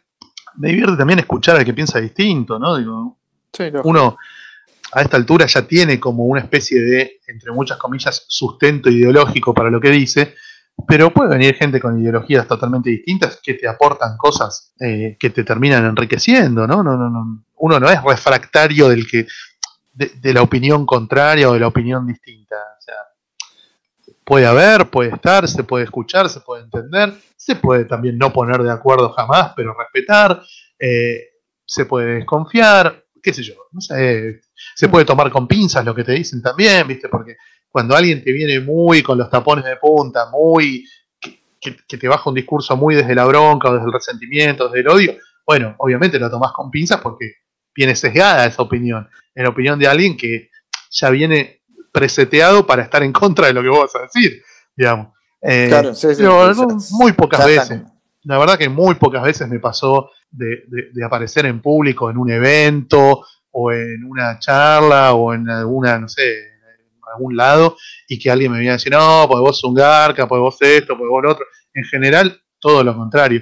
Me pasa incluso en ámbitos muy locos que no tienen nada que ver con el del cómic. Por ejemplo, eh, no sé, voy a, a un boliche un sábado a la noche Sí. Estamos ahí a full bailando in excess. Y viene un pibe y dice, che, vos sos la Corsi de la comiqueando. Ah, sí, uh, grosso, genio, ídolo, yo te escuchaba en rock and pop, yo leía Sí. la comiqueando, yo no sé qué, yo iba a todos los fantabailes, yo qué. Ah, bueno, listo, chau, copado. Eh, y buena onda, ¿viste? Gente que Sí, no tiene no, por qué venir a. Gente que no tiene por qué venir a saludar ni a tirar buena onda, viene y saluda con buena onda. Eh, y, y no gana nada, ¿eh? no, no, no le convido tragos ni lo hago entrar gratis al boliche. Eh, Bueno. pero bueno, nada, eh, Sí, la rock and pop que- fue un momento de popularidad. fue lindo, fue lindo. ¿no? La verdad que fue lindo. Fueron seis años eh, y fue lindo. Era muy loco, por ejemplo, subir un taxi charlando con un amigo o amiga o alguien y que el tachero te, te reconociera por la voz. El tachero que Claro. no te está mirando, porque está mirando el, Sí, sí. el tránsito, los semáforos, Sí. no sé qué, te reconoce por la voz y te dice, che, vos sos el que está, el que habla de los cómics, ¿no? Ah, sí, que yo. Bueno, e- eso es eh, alucinante, quedás como un capo con la persona con la que estás. Oh, Eh, porque justo el tachero escuchaba el programa en el que vos estabas, ¿no? eso fue loco. Y no te cobraba Claro. un tachero incluso. así. Eh, en la época, además, de la rock and pop, en la época más. en la época grosa, claro, sí. claro, claro, cuando tiempos violentos tenía mucha audiencia los domingos a la noche. Un Oh, qué lindo, sí. Bueno, ahora le voy a preguntar de Comicópolis. Ahí estamos. ¿Cómo se Bueno, Sí. eh, estoy juntando preguntas, ¿viste? Dije, Dale. no hay preguntas y se empezaban a caer. Y bueno, estaban- obvio. Estaban chateando entre ellos. Estaban aprovechen, muchachos. Estaban bajando porno. con- no, estaban riéndose con Fede, que, que los entretiene, y ahí, pum, empezaron a caer los Bien, comentarios. Bueno, dale, Eh, contame. Me preguntan, ahora que la. Ese- esto te lo agrego yo. Ahora que la pelota está de este lado de la grieta, ¿Mm? ¿vuelve la Comicópolis? Mira, entre el 10 de diciembre, el día que asumió Alberto, hasta el día que empezó la cuarentena de marzo, digamos, eso Sí. me lo preguntaban onda cinco veces por día. Mm, claro. Y desde que empezó la, la- la cuarentena hasta hoy, sos el primero que me lo pregunta.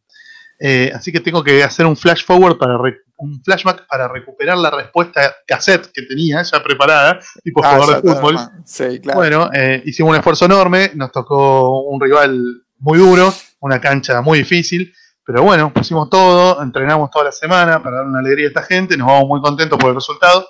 Eh, y no, la respuesta del tema Comicópolis es, es mucho más probable ahora que el año pasado. ¿Por Claro. qué? Porque Comicópolis, como la pensamos nosotros, cada vez es más difícil producirla a nivel privado. Exactamente. Comicópolis a nivel privado, como se hizo en el 2017, es casi imposible de volverse a hacer. Entonces, solo se puede hacer con el apoyo del Estado. Desde el momento en el que el Estado pone un Ministerio de Cultura y, y- y pone una visión de lo que es la cultura un poco más afín a la nuestra, las posibilidades son más. El proyecto se presentó, obviamente, al Ministerio de Cultura, ni bien supimos quién iba a ser el ministro de Cultura, el proyecto se presentó, pero es una de las tantas cosas que se fueron al freezer, eh, como el Plan Nacional de Lectura, con el que estuvimos Te, te iba, te- a mencionar ese tema, claro. Exactamente, como no, tantas no me cosas a que, contactar, obviamente no. obviamente, Es como tantas cosas que, que se fueron al freezer en marzo con el tema este de la fucking pandemia, se fue también al freezer lo de la posibilidad de que se vuelva a hacer Comicópolis. Pero sí, sin duda, la posibilidad es mayor que hace un año. Bien, Y sería Después- lindísimo que se pudiera volver a hacer, ¿no? Obviamente. claro. Me No preguntaban. sé si, no sé si Sí. gigantesco y grandilocuente como el del 2015, porque capaz no se puede volver a hacer a esa escala, pero que se vuelva a hacer ya sería genial. No, no, como se pueda. Y ahora, en medio de la pandemia, ¿cómo te la corbata? Me dicen, ya está, ya llevamos una hora y media, ya está. ya se empieza a La- desacomodar. La tenés Eh, un poquito torcida. Sí, Bueno, dale. Eh, después me decían, eh, ¿quieren una trivia por Zoom? Una trivia por Zoom. Yo no tengo Zoom, lamentablemente, pero bueno. Claro, bueno, por, por alguno de los otros medios. Bueno, Este, tenemos Edu Parra del podcast Yo prometo- no sé yo- si lo conoces, nos está viendo. prometo, prometo que cuando se termine la cuarentena, el aislamiento y toda esa verga, vamos a hacer el mismo fin de semana una feria de cómics en mi casa y una trivia en alguna comiquería para encontrarnos todos y jugar y charlar todo lo que hagamos. Sí, eh, Espectacular. decías, Nos saluda Edu Parra desde España. Está Edu Parra. Bien. El de Marvelous, el podcast Marvelous. No lo conozco, pero igual, hombre, hostia, os mando un saludo eh, de- grande Del País Vasco. del Sí, País Vasco. No sé hablar en vasco, sé hablar en catalán y en Por eso pero bueno, en vasco no sé. Lo mezclas con el francés, ¿viste? Euskadi se llama el, el idioma vasco, no se llama vasco. Sí, se llama acá. Bien. Bueno, eh, eh, Este, les mando un abrazo a los amigos del País Vasco. Nunca fui, quiero ir. yo tampoco. Eso tengo. Fui a Asturias, amigos. que es cerquita, pero al País Vasco fui. Sí, no, yo tengo familia en Galicia, fue ahí. Después me preguntaron una más, no sé si es polémica, no, por ahí me decís, no, está todo bien y nada más. Este, ¿cómo te llevas con Rafa de la Iglesia? Hace mucho que no lo veo a Rafael Iglesia. En una época fuimos muy, muy amigos, eh, toda la infancia, toda la adolescencia, hasta unos 20 años atrás, donde nos distanciamos por cosas de la vida, de, eh, que te fue llevando, nos fue llevando por, distintos caminos. Cuando nos encontramos, nos saludamos lo más bien, charlamos, eh, pero no tengo la- el vínculo de amistad que tuve durante tantos años. Eh, lo respeto muchísimo, pues, un tipo muy profesional, se mandó cagadas como nos mandamos todos y bueno, nada, no, no, no, no, no, no, no tengo ninguna, nada malo para, para decir de Rafa. Cosas del- de la amistad, ¿no? Sí. Pasa. Sí, de la amistad, de negocios, de cosas que se van mezclando, de prioridades que no son las mismas, esas boludeces. Pero no, no, no, no, no tengo ni- ningún cuestionamiento así fuerte, ni, ni, ni- odio, ni enemistad, ni, ni ninguna denuncia para hacer acerca de, de la integridad como persona de, de Rafa. Está bien. Lo que están diciendo acá es que la trivia debería ser, eh, estaría bueno online para que sea federal. Eh, y No es bueno, mala pero- idea. Sí, lo tiene que Nos costó mucho el implementar. vivo. Nos costó mucho el vivo. Diego Lo tiene que implementar Diego, eso, claro. Por ahí No Diego se copa. Ahí nos hacen una pregunta en relación a si sabes algo de si vuelve la Fierro o no. Yo alguna tengo data ni- tengo, no puedo decir nada. No tengo ninguna data del tema fierro. Es, eh, no se sabe todavía. ¿Y so- qué opinás de Sasturain en la biblioteca? Me parece genial. Todo, cualquier cosa que tenga que ver con Saturén me parece genial. porque Ustedes saben, los que siguen mi, entre muchas, entre muchas comillas, carrera, saben que para mí Sasturani es un ídolo, un referente, un capo absoluto. Eh, y nada, cualquier reconocimiento que se le dé a Sasturani siempre va a ser poco, porque me parece que es un tipo que hace e hizo por la cultura argentina y por la historieta muchísimo, más que cualquier otro de los que se llenan la boca hablando pelotudeces por ahí, entre los que me incluyo. Ah, sí, la verdad que lo mismo, lo mismo. Eso sí, deberíamos tirarlo un poco cuando se pueda volver, deberíamos acercarnos este, y, pedir cosas de la historieta. Igual está. Pero las van a hacer, ¿vos crees que no las van a hacer? Tienen el Centro de Historieta y Humor Gráfico. Eso te iba a decir, está el Centro de eh, Historieta y Humor Gráfico. Dirigido por gente que ama la historieta, tienen un, patrimonio de, publicaciones increíble, consiguen originales, se mueven, laburan, y encima está Saturnina arriba, que es un tipo del que no lo tenés que convencer de lo grosso que es la historieta, ya lo sabe, lo vivió toda su vida.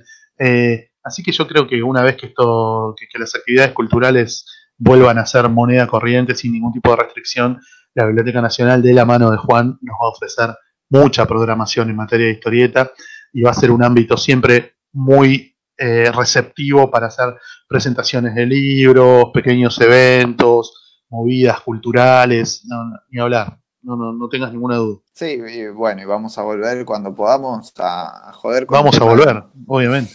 Sí. Para a volver con el tema del, Plan Nacional de Lectura, ¿no? Totalmente. Este, eso no quedó en la nada. Nadie me preguntó tampoco de que desde que está la cuarentena, pero cabe aclararlo. No es que quedó en la nada, pero parada la educación pública en las escuelas no tiene mucho sentido hincharle las pelotas a la gente del, Plan Nacional de Lectura, ya que no van a armar una biblioteca popular en la escuela. En este contexto. No, están funcionando las bibliotecas de ningún lugar del país todavía. Claro, entonces este, hay que dejar que pase este momento y después volveremos. No, no, hay, no, no es que ha quedado la nada. Lo, lo comento por eso. Este, te hacer otra consulta. ¿Te gustaría que haya un premio de, mm, de divulgadores para premio a la historieta argentina de divulgadores? Vos decís que los divulgadores nos, pongamos de acuerdo para otorgar un premio a la producción nacional de historieta. Claro, pues tenemos. Sí, estaría bueno. tenemos eh, los trillos que se, eligen en el marco de, la convención solamente, arma el premio a la organización. Sí. Y después este, la de guionistas, ¿Qué más tenemos? ¿La banda dibujada? ¿Mm? ¿Qué me falta? Y el Colossus de la Convención de Catamarca. El de la Convención de Catamarca. Este. Estaría bueno. O sea, sí, así como bueno. hablaste de esta, del círculo de divulgadores, no me acuerdo cómo le habías puesto. Sí, sí, una red. Una red. Este, ¿Le podemos sumar? Sí, y eh, ponernos de acuerdo entre todos para otorgar un premio. Sí, sería genial. Habría que ver qué es el premio, ¿no? Porque si es un, papelito que diga sos muy groso, ganaste, es medio una verga. Pero sí, estaría buenísimo ponernos de acuerdo en armar categorías, nominaciones, discutirlas, qué sé yo, y eventualmente comunicar desde, una, desde un pseudo marco institucional que ganó fulano y, tal categoría y tal otra este y tal otra aquel. Sí, sería re lindo, a mí me encantaría. Eh, sería como más de cuerpo colegiado, digamos, pero está bien, lo más difícil es hacer participar al público, eso, eso es lo más, lo más difícil. Pero si nos ponemos de acuerdo entre 50, 60 tipos que nos y tipos y minas, obviamente, que nos dedicamos a esto, se puede hacer. Si se hace con un criterio amplio, serio, sería copado. No sé si le sumaría demasiado prestigio o ventas a, las obras, dependerá de cuánto nos rompamos el culo para difundirlo, pero me parece que sí, que estaría re bueno. Está bien, sí, un premio, le voy a dar letra fe, un premio dotado, decís que salió bueno. Claro. Se llama así. Se llama así, claro. Se llama así. A Fede le va a gustar el nombre, pero. Claro, sí, sí. Dotado no es porque tiene un matafuego en la entrepierna. Dotado es porque viene con plata. Exactamente. Este, bueno, perdón, Mariano Bilbao, no, no está cerrada la educación pública, están cerradas las escuelas, entonces no puede haber una biblioteca popular. Perdón, por ahí a veces en el, en el calor del vivo. Mariano Bilbao de Córdoba. Sí. Estoy leyendo los mensajes, hablando con la entonces por ahí a veces le pifio un poco, perdón. Tomando mate este, además, no te olvides. No, hace rato ya se me acabó el termo. se acabó el mate. Bueno. a ver, me hacían otra pregunta acá, en el medio. Ah, eh, Santiago Can, que el Plan Nacional de Lectura siempre tuvo historietas eh, nacionales, lo mismo que el Plan de Lectura de la Ciudad. hay una salvedad. Yo lo que entiendo es que son siempre más o menos clásicas y está siempre dentro de una categoría de autores. Cuando hacemos la, el pedido, esto incluiría tener una comunicación con, con la gente del Plan Nacional y poder incluir material más actual también, no solamente. Más falta de este, Eternaut. Exactamente. No, que no quería entrar, no quería dar dos, tres ejemplos, pero sí, sí, es así. Si no, siempre van a. La historieta se quedó hace 50 años, no se edita historieta, Santiago. Y vos podrías tener, de más tener mensajero, algún material en el Plan Nacional de Lectura. Esa es la intención de la solicitada, que no sea la misma de siempre. Este, Rubiano, ¿cuándo una nueva Necrodamus o algún otro labor como guionista? Entonces, voy a ampliarla la pregunta. no, no, no. Voy a ampliarla. Eh, ¿qué, ¿En qué otra, qué, qué te falta hacer en la historieta? Eh, ganar mucha plata y, y- y retirarme millonario dando la vuelta olímpica en el Estadio Azteca con la Copa del 86, eh, el Diego, Valdano, Burruchaga y Pumpido. No, eh, no, no, no, sé qué me falta hacer en la historieta. ¿Qué me gustaría hacer? Una cosa que a mí me, Sí, sí, que, ¿cuál es el pendiente? Claro. no, no, pendiente ninguno. Eh, cosa que me gustaría hacer porque ya lo hice y, y lo disfruté mucho fue eh, el tema de laburar en alguna editorial mediana o en lo posible grande, coordinando alguna línea de publicaciones. Eso me gustaría volver a hacerlo. Siempre lo hice en, en escalas chiquitas, me gustaría hacerlo en escalas más grandes. Eh, en, en una editorial tipo, no sé, de literatura, ¿entendés? Pero que de pronto tenga un Ah. sector, un sector para publicar historietas donde te digan, bueno, elegí títulos, contactar artistas, ve- veamos formatos, eh, eh, o una editorial tipo de La Flor, Coligüe, ¿viste? Esas editoriales que tienen mucha presencia en el circuito de librerías que de pronto quieran hacer una línea como de novela gráfica o como de, de rescatar clásicos de historieta argentina que no sean los obvios y demás. Eso me gustaría hacer en algún momento, coordinar una, una colección o algo. Hay un, un esbozo de idea para hacer el Loco Rabia, pero bueno, este año se frenó por el tema de la pandemia. Quizás el año que viene, si la cosa repunta, en Loco Rabia podamos hacer algo parecido a eso, eh, una especie de, de línea editorial dentro de la línea de ellos, donde, bueno, yo estaría coordinando algunas cosas, pero es un plan muy hipotético que quizás se da. Sí, sería lindo. Está bien. Eso me sí. gustaría.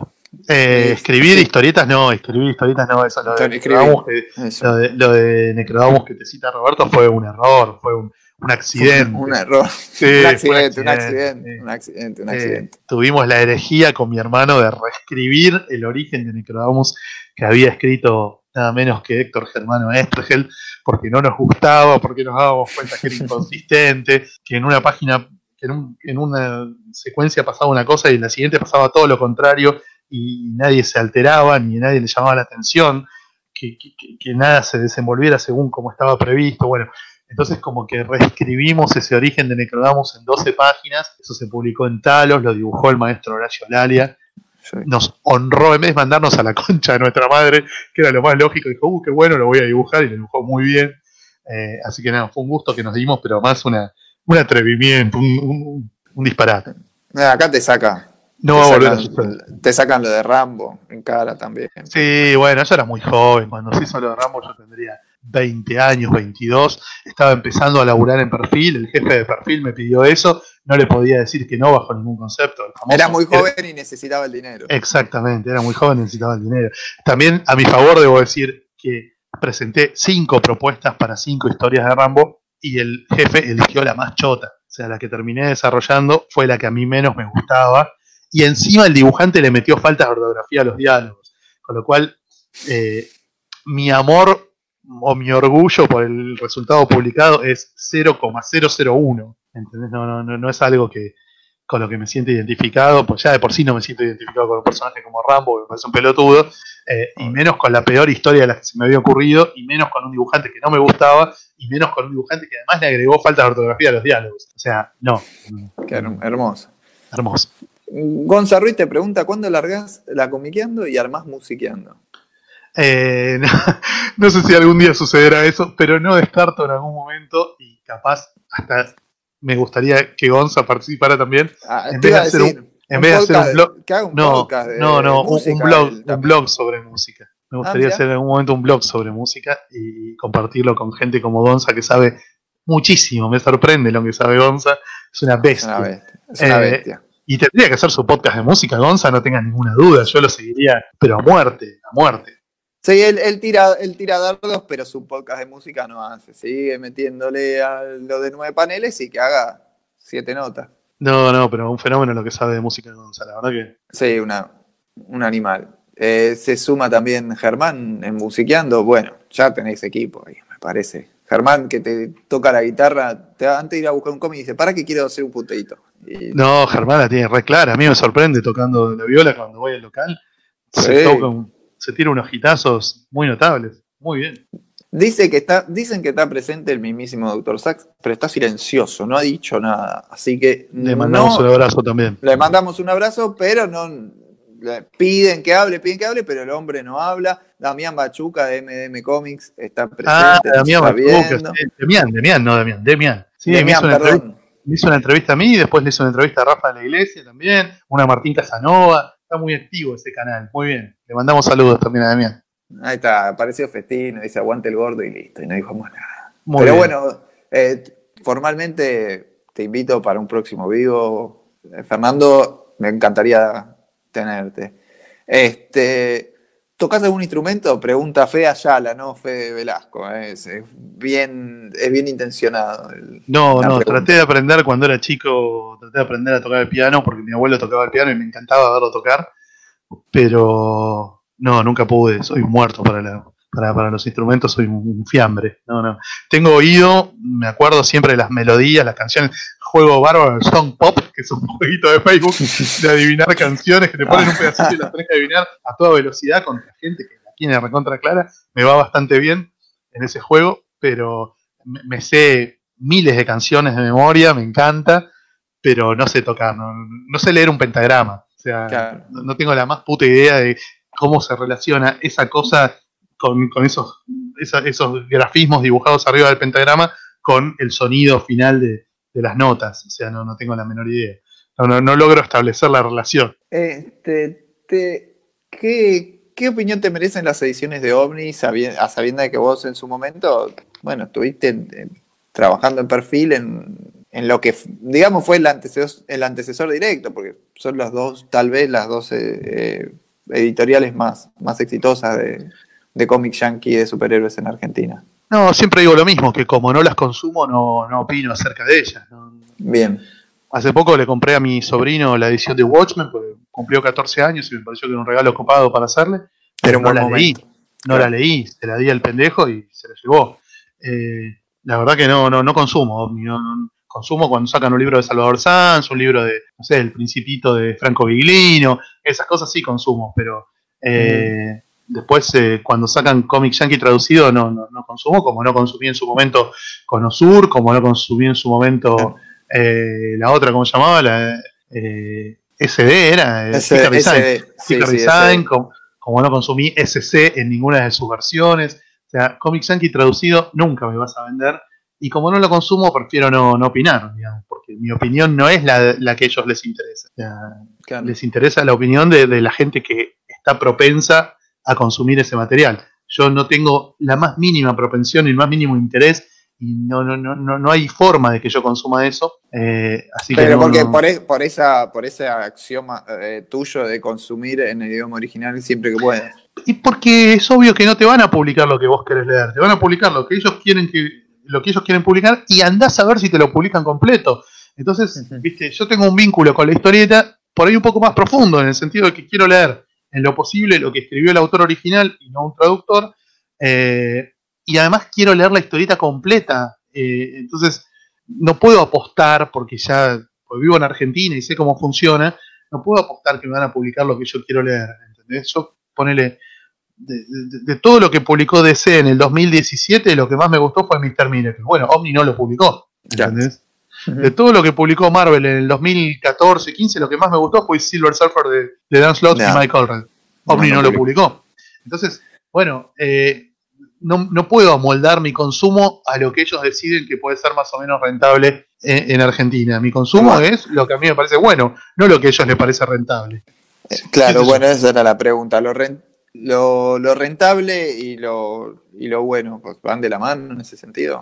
A veces, según cuánta guita le pongas para publicitarlo, según cómo lo armes. Imagínate que eh, haces un lanzamiento de Silver Surfer en Argentina con, eh, con una edición buena y no cara de, de Silver Surfer de Dan Slott y Mike Allred y traes a uno de los dos artistas a firmar, no te digo a la Crack Bam Boom ni a, no, a un, un predio chiquitito, un lugar cualquiera, Centro Cultural La Chota de Villa Ojete.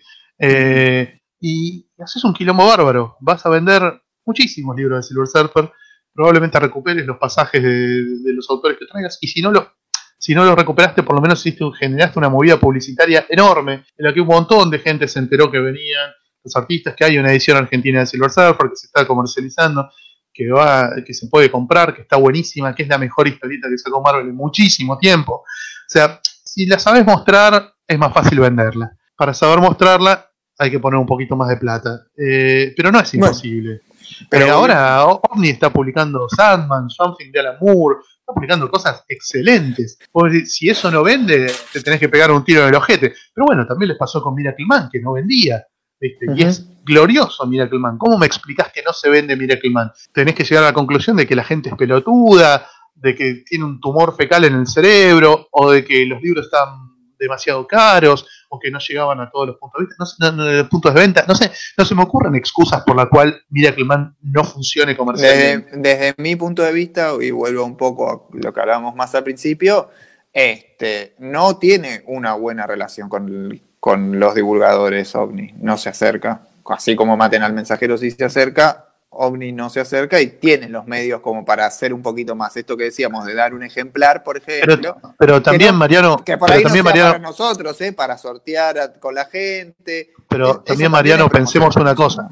Pensemos que ponete un toque en la mentalidad de ellos y pensá en la posibilidad que a ellos no les interese contactar a los divulgadores para que les demos una mano en ese laburo, o que quizás sientan que no lo necesitan, ¿entendés? Sí, hoy, hoy redes sociales es el presupuesto de publicidad. Y en cualquier empresa. Tanto que hay un proyecto de ley para, para regular la publicidad de los influencers, porque obviamente es, publicidad no regulada y a veces es oculta. Entonces, me parece que eh, los presupuestos de publicidad podrían estar en dar un ejemplar a un sitio, a, a un podcast. No hay contacto. Entonces, lo que más se ve es gente puteando a OVNI, que no lo entiendo por qué, porque la realidad es que tanto tiempo sostenido, vos decís, no sé si los van a terminar las colecciones, pero por lo menos lo intentan, este, podrían tener un acercamiento más grande, como lo tienen editoriales mucho más chicas, con mucho menos recursos. ¿no? Bueno, pero yo entiendo también la posibilidad de que ellos sientan que no lo necesitan. ¿Entendés? No descarto que lo hayan evaluado, que hayan dicho, che, ¿te parece que le mandemos a este, a este, a aquel? Ah, es al pedo, si igual lo vamos a vender. Listo, chao, no lo hacen. O sea, yo, yo me pongo un segundo en la cabeza de ellos y, y- y puedo entender la posibilidad de que ellos evalúen que no necesitan ese apoyo de los, de los divulgadores, que no lo necesitan, que el fanático lo va a hacer de onda y el que los odia los va a putear aunque les manden cuatro containers llenos de revistas y libros todos los meses. Eh, entonces como que sienten que no es necesario. eh, además vos pensás que no están vendiendo Borges y Cortázar, están vendiendo Batman y Wolverine, son cosas muy adictivas. El cebado de. Batman quiere cualquier poronga que diga Batman y la va a comprar, sea lo que sea. No necesita que vengas vos o yo o, o, no sé, o Roberto Rubiano o Matías Mir a decir este es el mejor cómic de Batman, la mejor saga, el mejor dibujo. No, no, dice Batman, dámelo, maestro. Dámelo porque necesito Batman y es la única edición que consigo porque vivo en tal provincia donde lo único que llega es esto y no tengo posibilidad de pedirme afuera otra edición. Entonces compro esto y no Claro. me pongo en estrecha a ver si la dibuja Sean Murphy o Juan Carlos Nadie. Dice Batman, me la compro. Fin. Entonces, ese público totalmente cautivo, totalmente eh, acrítico, totalmente eh, entregado, digamos, a la hora de comprar, ya compró, no necesita eh, OVNI tenernos a nosotros de intermediarios para cautivar a ese público. Ese público ya lo tiene y quizás le alcanza para que le vaya bien. Entonces no necesita esa apuesta de poner unos mangos en X medio o en X eh, podcast o llevar libros o poner, o sea, capaz no lo necesita. Sí, la gente, a ver, las, las caras reconocibles de OVNI entran en los grupos de debate, se calientan, Sí, obvio. cuando los, se calientan cuando los putean. Totalmente. Entonces, vuelvo a decir lo mismo que decía en relación con la revistería, porque son dos empresas que puedo decir que están, son de las más importantes en, en el rubro, eh, por lo menos en- en lo económico, y, y lo hacen, hacen su propia relación pública con, con la gente. O sea, es momento de, de que empiecen a pensar si, si tienen que hacer tanto esfuerzo y si no. Como dice Damián, Damián dice, ¿para qué gastar en publicidad si los, los divulgadores lo hacen gratis? Obviamente. Bueno, este, sí, pero po- po- se podría hablar mejor, este, podrías tener más recursos para, para analizar las ediciones, por ahí, a ver, lo que digo Andrés, si a vos te lo mandan, vos no lo lees, no lo consumís, no te lo comprarías, pero si te lo mandan, ¿lo llegarías a reseñar por ahí? Sí, obvio. A mí me pasó que yo, Ghost in the Shell. Ghost in the Shell no me interesaba como para comprarlo, pero garroneé un ejemplar en OVNI, me lo dieron, lo leí y no me gustó y publiqué una reseña diciendo no me gustó. Nadie me dijo la concha de tu madre, ¿cómo se te ocurre hablar mal de Ghost in the Shell? Nada. Después garroneé un ejemplar del Principito, me lo mandó mi amigo Ma- Martín Casanova, lo reseñé, me gustó, lo compartí con mi sobrino, lo leímos, lo guardé, qué sé yo, lo tengo ahí, me encanta. Eh, y también hay cosas de OVNI que fui y me las compré, digamos. Yo, el Salvador Sanz, cuando sale voy y me lo compro. El de Watchmen el otro día fui y lo compré. Eh, y nada, no, no, no, no cambia mi, mi opinión respecto del producto si me lo regalan o no. Eh, pero sí me incentiva a leer cosas que de otra manera no leería, obviamente. Claro, eso. Básicamente. Este, bueno, lo que Fede Velasco comenta algo que una vez ya se lo había escuchado decir, que a él le decía cuando querían vender a Vicente la Comiqueando que eh, no hace falta público porque ya nos conoce. No hace falta el No falta público de publicitar, Comic- claro. Claro, porque ya nos El público de. Comiqueando ya te conoce. Y sí, en, un- en parte Ya sí. saben. el lector de Comiqueando sabe que existe OVNI y sabe que publica cómics de DC, cómics de Marvel, algunos mangas y alguna boludez. Y sí, eh, no, no, no se puede discutir contra eso. Bueno, es ¿Qué Martín, es Martín Casanova, uno de los pobres Claro. que se anda puteando en los grupos. Y yo digo, ¿qué hace Martín puteándose? Mandanos a putear nosotros, a defenderte. Sí, sí podemos. Sí, para eso estamos. Pero bueno. Este, llevamos una hora 48. La venimos pasando muy bien. La venimos pasando bárbaro. 64 personas todavía siguen acá. Estábamos en bien. 80 en un momento. En el auge. bien, siguen, siguen comentando, siguen comentando. Este, una, eh, el otro día estaba pensando esto del, del cómic argentino. La, la historieta argentina no, te- no está excesivamente barata a veces. Esto es polémico lo que estoy diciendo, pero este, a veces me llama la atención cómo eh, las editoriales tienen tiradas chicas, que deben ser más caro, obviamente, tirar mil ejemplares que 3000. Y, y digo, 300 pesos editorial, ediciones muy baratas. Eh, Bodoque, Alex Sinner, eh, 1500 pesos, 1600 pesos. Este, comparado una- a algunas ediciones. Bueno, Sinner es, es- es es importado de España. eh, te- te- te- Ah, es importado. Ah, mira, no sabía. Sí, Alex Sinner viene de España. barato también. Bueno, Sí, la sí, locura de hoy, no- sí. la locura de hoy 900 pesos. Este, no, ¿qué, cómo se cómo se compone el precio de, la, de la historieta argentina? Vos que estás en distribución. No, yo creo que me parece muy bien que la historieta argentina sea barata. Me parece muy bien que con lo que vale un tapa dura de mierda de, de Avengers, de, de Panini, te puedas comprar cuatro libros de historieta argentina o tres. Me parece genial. Es un gran estímulo para que la gente consuma algo que compite en términos de mucha desventaja en las librerías y en las comiquerías contra productos que tienen una cantidad de publicidad mediática brutal porque están en la tele o en el cine. O sea, que, que un libro de Salvador Sanz venda lo mismo que uno de Walking Dead es un milagro, maestro.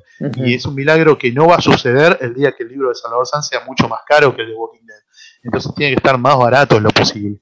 Eh, eh, a mí, yo me ha pasado de, no te digo cagarme a puteadas, pero de, de- de hacerles planteos serios a las editoriales cuando aumentan mucho los precios de los libros. Yo digo, loco, si esto no se vendía a, a 500, a 600 se va a vender menos.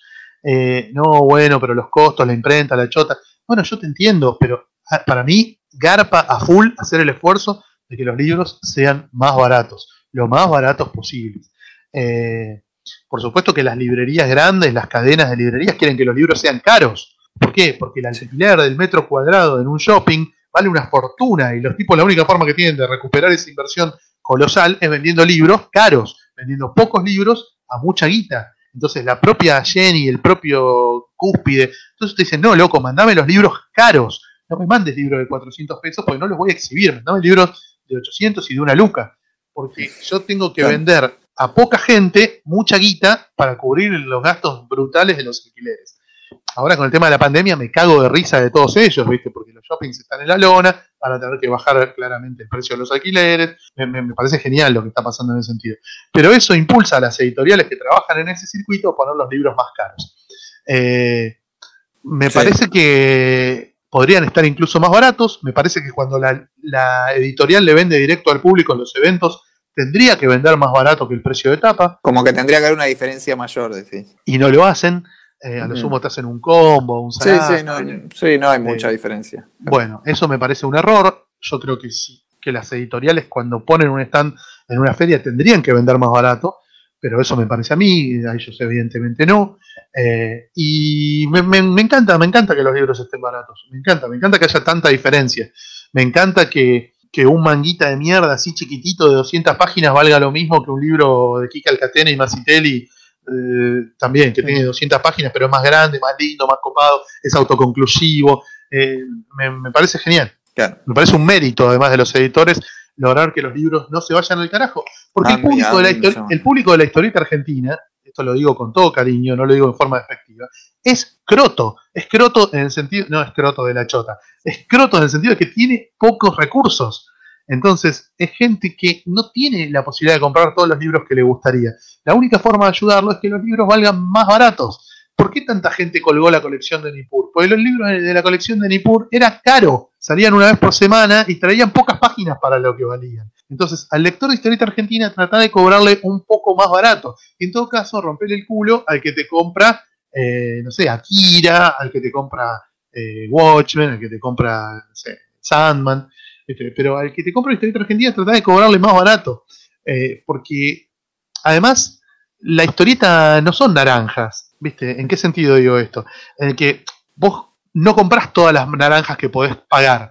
Comprás todas las naranjas que vas a comer esta semana. Porque la semana que viene se te pudrió y las tenés que tirar a la mierda. ¿Entendés? Entonces, si vos vas con 100 pesos para comprar 8 naranjas y de pronto el frutero te dice, che, pero mirá que hoy con 100 pesos te llevas 16 naranjas. Y vos decís, no, maestro, 16 naranjas me meto 8 en el culo, para cuando las quiero comer se me pudrieron. En cambio, el libro no. El libro, si vos de pronto te dicen que con 100 pesos, en vez de 8 libros, podés comprar 16, comprás 16 y dinamizás la industria, porque un le decís a un montón de gente, che, boludo, están vendiendo 16 libros a 100 pesos. Bueno, van todos a comprar 16 libros a 100 pesos. Nadie va a decir, no, pero yo este año voy a leer nada más que 4, entonces ¿para qué mierda quiero 16? Vas y compras los 16. Entonces, eh, es algo básico. El cómic tiene esa ligazón muy rápida entre una, entre una publicación y la otra, yéndonos incluso por afuera de lo que es una línea tipo X-Men, ¿viste? Donde todos los cómics están vinculados, incluso con la historieta argentina, que aparentemente no están vinculados, no sé, Alex Sinner con Salvador Sanz, con El Catena, con, con Liniers, con Gustavo Sala, con, con Ángel Mosquito, con Guaybe, ponele que no están vinculados, pero están vinculados hay algo que hace que el que ya leyó 4 quiera leer 5 o 6 o 10. Entonces, si de pronto con la misma guita con la que se pensaba comprar 4 se puede comprar 8, se los va a comprar. Eh, es, lógico, cuanto más bajas el precio, más se va a vender. Eh, es, lógico. Sí, sí, es lógico. Se está también viendo César Libardi. Le mandamos un abrazo desde la editorial Rapdomantes. Exactamente. un, sello que, creció un montón. Sí, sí. La verdad, él lo que está comentando es lo siguiente, este, que las preventas están para comprar más barato, este, que vienen con regalito, con alguna, con alguna otra cosa. Santiago Kahn menciona esta cuestión de la ley del libro, de que es ilegal vender por abajo del 10% del precio de tapa.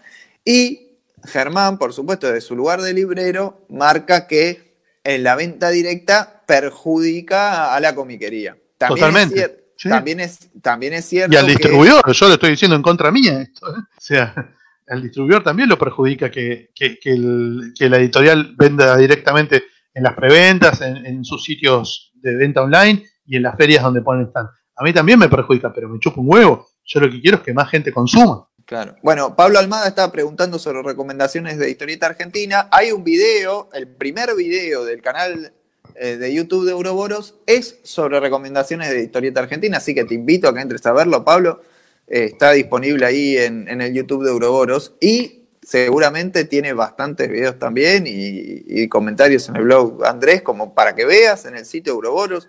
Hay un Sí, en montón de el, en información. el canal de YouTube de Comiqueando yo suelo recomendar historieta argentina y autores que me gustan y cosas. Por el- hay de sobra información para ver. Este, tremendo, hay una variedad enorme de historieta argentina. Este, em, em, hay para todos los gustos. ¿Qué opinas de esto? Em, yo tengo la sensación de que en la historieta argentina hay un momento, la otra vez me criticaba Gonzalo Ruiz porque yo le dije Golden Age creativa, bajando un poquito la... Pero lo que sostengo es que hay una diversidad que en otras condiciones de producción era imposible que haya. Sí, totalmente. Yo siempre digo lo mismo, que a mí lo que más me gusta de la historieta argentina es que no tiene un mainstream. O sea, Bien. no existe esa posibilidad tan obvia y tan patente en mercados como el de Francia, el de Japón o el de Estados Unidos, de que cualquier mediocre tenga un éxito importante simplemente porque se colgó de las tetas de un género o de una estética o de un personaje que tracciona un montón de ventas, entonces aparecen 6, 7, 8, 15 clones de, de- de menor jerarquía que todos comparten un mismo público. En Argentina eso no existe. Por suerte, cada autor armó su planeta, digamos, no están todo el tiempo mirándole la hoja al del lado, sino que cada uno armó su planeta, su estética, su temática, su cosmogonía, y a todos les puede ir bien sin clonar. O sea, les fue bien a Tute y no hay cuatro clones de Tute. Le fue bien a, a Liniers y no hay 10 clones de Liniers. Le va bien a Alcatena y no hay 10 clones de Alcatena. Eso es genial, ¿entendés? Cada uno puede cultivar su propia estética, sus propios temas, su propia onda, eh, sin copiarse. No es que vos vas a una editorial a presentar un proyecto y te dicen, y pero esto no se parece al Catena, eh, para que yo te lo compre, para que yo te lo publique, tenés que copiar al Catena. Bueno, no pasa por suerte. Mientras que en la época de Columba y todo eso sí pasaba. ¿no? Se ponía de moda Nippur y si no se parecía a Nippur, no te lo publicaban. Claro. Entonces, Eh. ahora Eso por pasaba suerte, en la época de, De la industria, lo- de la son- industria. de la industria, sí. ahora como no hay industria, eh, es más artesanal y tiene mucho más peso la impronta autoral de cada uno. No hay como esa vorágine de hacer 8.000 productos todos parecidos, a ver si engañamos a los consumidores para que compren todos pensando que están comprando uno solo. Claro. Sí, sí, sí, estoy totalmente de acuerdo. Este, antes de hacerte otra pregunta, le voy a contestar a Emanuel Valente que te quiere que te pregunte sobre la salida de DC de Diamond. Hay un video de dos horas sobre eso en el canal de YouTube también de Euroboros, en el que participa Poli Ventura hablando exclusivamente de ese tema. Así que, este, bueno, podés ir a, Emma, podés ir a verlo ahí tranquilamente. Tranquilamente podés ir a verlo ahí. Sí, yo estoy de Este, acuerdo igual eh, con lo que hizo DC. Me parece que puede ser perjudicial en muy corto plazo para las comiquerías que están muy golpeadas por el tema de la pandemia y demás. Quizás no era el mejor momento, pero eh, estoy de acuerdo con lo que hizo DC. Me parece que a mediano y largo plazo va a ser beneficioso para la editorial, para la industria y para los autores. E incluso, obviamente, para el público. Sí, a tu respuesta te voy a comentar que ojalá aparezca un clon de Alcatena. Pero bueno. claro, estaría, estaría muy bien. Una Eh. alcatena de la B. No necesitamos. No, no, no, de la B, no, porque un clon, nada más. Un clon, un clon es igual, no es peor. El clon es idéntico. Que aparezca. Sí, pero- que aparezca pero no es que pare- Pero no es original, porque es un, uno que copia Alcatena. ¿Por qué un clon no es, no es lo mismo que una persona? Porque es una copia. No, o sea, son dos personas, pero bueno, no, No, importa. bueno, eso es, no importa. eso es- sí es bioética esa discusión. Claro, totalmente. Nos fuimos a la mierda. Eh, sí, no, no, vamos a cualquier lado. ¿Algo que quieras contar? ¿Tenés, ¿Te queda algo pendiente? Yo sé que, que hay algo ahí dando vueltas que, que tenés para contarme. Bueno, te puedo dar una primicia si querés. No sé, ¿cuán- ¿cuánta gente hay ahora mirando el video? 64, cuando llegamos Ah, a las 70. No, no, al revés, al revés, que no haya nadie. Te lo quería contar en privado, pero bueno, nada, vamos a contarlo en público. Uh, uh, te quiero contar algo en privado. Y Fede online no me gusta. Es una combinación no. que no va. No, no, no, es peligroso. Porque ya estuvo contando un par de cosas. En el chat estuvo. Alucinante. Eh, después lo voy a leer. Eh, te decía, viste que mucha gente cambió de hábitos durante la cuarentena e hizo cosas Sí. que nunca había hecho. Sí. Yo prácticamente no cambié de hábitos, me sigo bañando todos los días, me sigo afeitando dos veces por semana, me sigo lavando los dientes dos veces por día. No entré en esos desafíos pelotudos de Facebook de postear las 10 tapas de los discos, 10 cómics, 10 películas, 10 series, 10 chotas, eh, 10 putas con las que te hiciste la paja, no, nada. Eh, no, no, no, me puse a grabar videos más ridículos de los que grabo habitualmente. Eh, no, no, no hice nada de lo que no hiciera habitualmente, pero crucé una línea que pensé que no iba a cruzar. Yo siempre dije que no me interesaba, que no me sentía identificado, que no me llamaba la atención el tema de escribir un libro. Me parece que era casi tan choto como casarse, era plantear una, una, una relación a largo plazo ridícula eh, que, que, no me llamaba la atención, que yo era más de los artículos cortos, de, de, del toco y me voy, ¿viste? de lo que vos podés leer ahí, 6.000 caracteres en un, en un, blog, en el sitio de Comiqueando, chavo a la mierda. Pero el aburrimiento de la chota pandemia y la chota cuarentena me hicieron eh, cambiar de opinión. Y estoy escribiendo un texto muy largo, el más largo que escribí en mi vida, todo nuevo, que no es restrito de artículos viejos, no es eh, eh, un, un, un, rejunte como el que hizo mi hermano, que estuvo muy bien, el de periodismo de aventuras, con las, con las, notas y las, y las, entrevistas de 30 años de, de, carrera. No, no, es todo absolutamente inédito, todo nuevo. Eh, uh -huh. Y estoy escribiendo sin límites hasta que me canse. Eh, cuando me canse lo voy a cerrar y quizás se publica en alguna editorial o lo publico yo mismo en un crowdfunding o algo. es algo que, que ¿Con qué tiene que ver? ¿Con tiene que ver con, con, sí, con los superhéroes precisamente. Es un libro sobre superhéroes, pero no es una enciclopedia ni es un compilado de data. Es como una especie de largo ensayo acerca de distintos aspectos de lo que es el cómic de superhéroes, eh, su vinculación con las, la, la, los mecanismos del género, las particularidades del género, obviamente hay datos de la historia del género, eh, el vínculo con la realidad contemporánea, con cómo fue acompañando las distintas realidades de estos 82 años de, de 1938 para acá, eh, el vínculo con otras artes, con otros medios, tiene testimonios inéditos de autores a los que consulto cada tanto cuando estoy en polémica conmigo mismo, le escribo, por ejemplo, a, no sé, a Mark Wade o a Howard Chaykin y me contestan, entonces Mira. pongo cosas que, que me contestan, ahí, también eh, participa Mark Wolfman en algunos capítulos, en otros capítulos van a participar Ajá. otros artistas, eh, y son como testimonios inéditos que no, no son parte de una entrevista, sino que yo simplemente les consulto cosas puntuales que tienen que ver con lo que estoy escribiendo, y ellos se copan y me contestan algunas cosas. Eh, después um, calculo que el libro en, total va a tener unos 14 capítulos, estoy cerca de terminar el cuarto, eh, y es un proyecto extenso, a muy largo plazo, que no sé cuándo lo voy a poder terminar. Hay días que escribo dos párrafos y días que escribo una bestialidad. Eh, depende mucho también de mi ánimo, de mi inspiración, de la comodidad, de, de, no estar haciendo otras cosas, no estar pendiente del blog, del sitio de Comiqueando, de los videos. Bueno, eh, así que me estoy divirtiendo con eso, investigando muchísimo, leyendo toneladas de libros sobre el tema, eh, tesis doctorales, sitios web, eh, desde el chimento pelotudo de Bleeding Cool hasta ponencias claro. académicas de gente recontra capa. Desempolvé toda mi colección de Amazing Heroes, de Comic Journal, de un montón de libros y revistas de, sobre historieta, buscando datos, terminando de armar teorías, eh, y estoy ahí lanzado a escribir hasta donde dé. Como me pasó con la nota. En esa escritura, ¿cuánto del licenciado en ciencias políticas te encontrás? No, muy poco, muy poco. Muy es poco. Más, fru más, fruta que ciencia esto. La no, no, no, ciencia le queda, le queda muy grande. Bien, pero, pero, más que nada por el tema de. La, la pregunta por el lado de la el superhéroe como bajada de línea y cuál, cuál ah, es la relación sí. del superhéroe con la política, va por ahí. Sí, sí, sí, sí, hay un capítulo dedicado a eso, todavía no lo empecé, pero sí, sí, va a haber un capítulo dedicado al tema de la ideología y todo eso, sí, sí.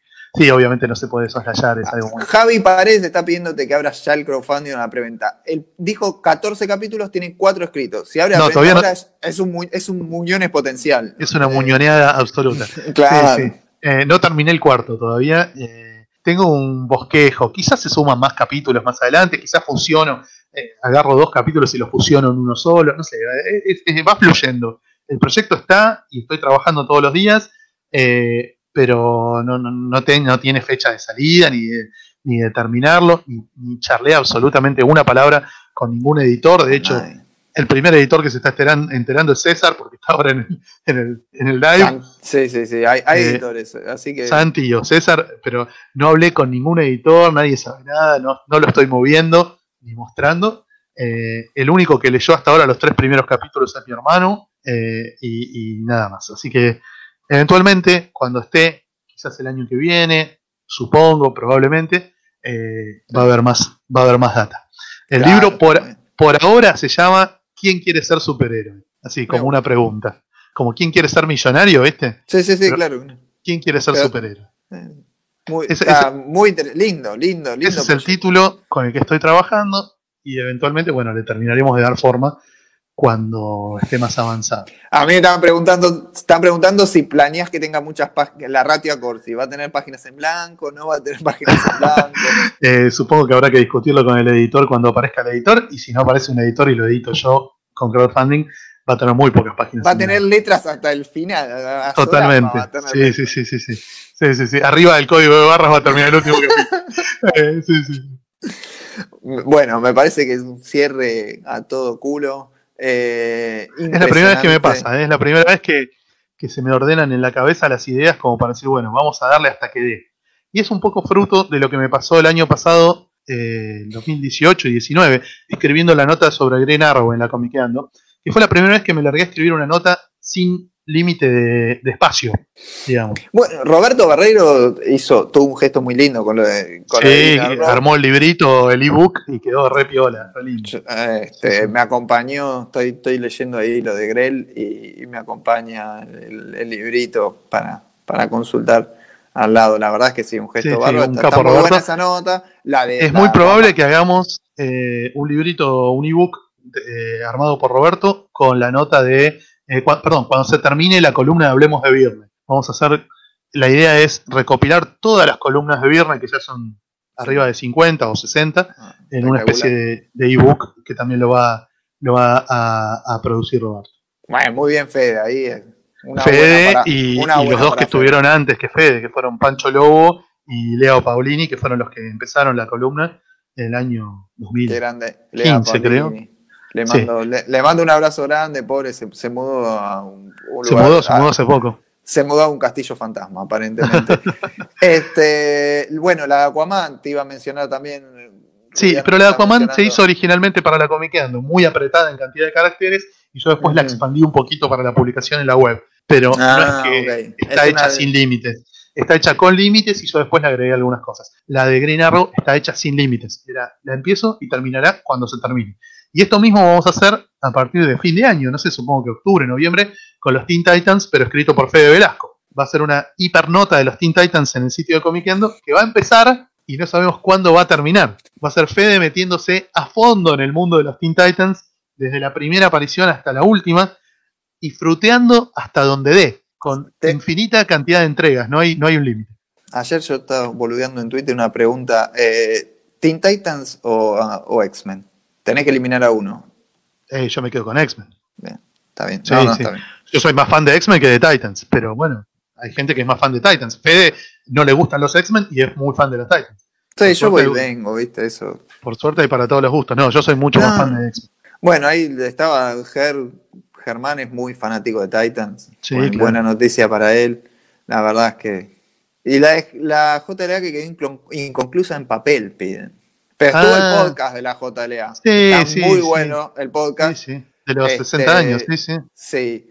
Mucho eh, negativo. Yo ahí es donde te saqué el shade de que siento que no te gusta Conway, pero. No, Conway me gusta muy poco. Me gusta Batman de Conway, lo rebanco en Batman. Me parece que fue un gran autor de Batman. Eh, me gusta Cinder Nash y alguna boludez más capaz me gusta, pero no es uno de mis autores favoritos. para nada. Claro, no, no, no, claramente no. ¿Para cuándo hablemos de la Legión?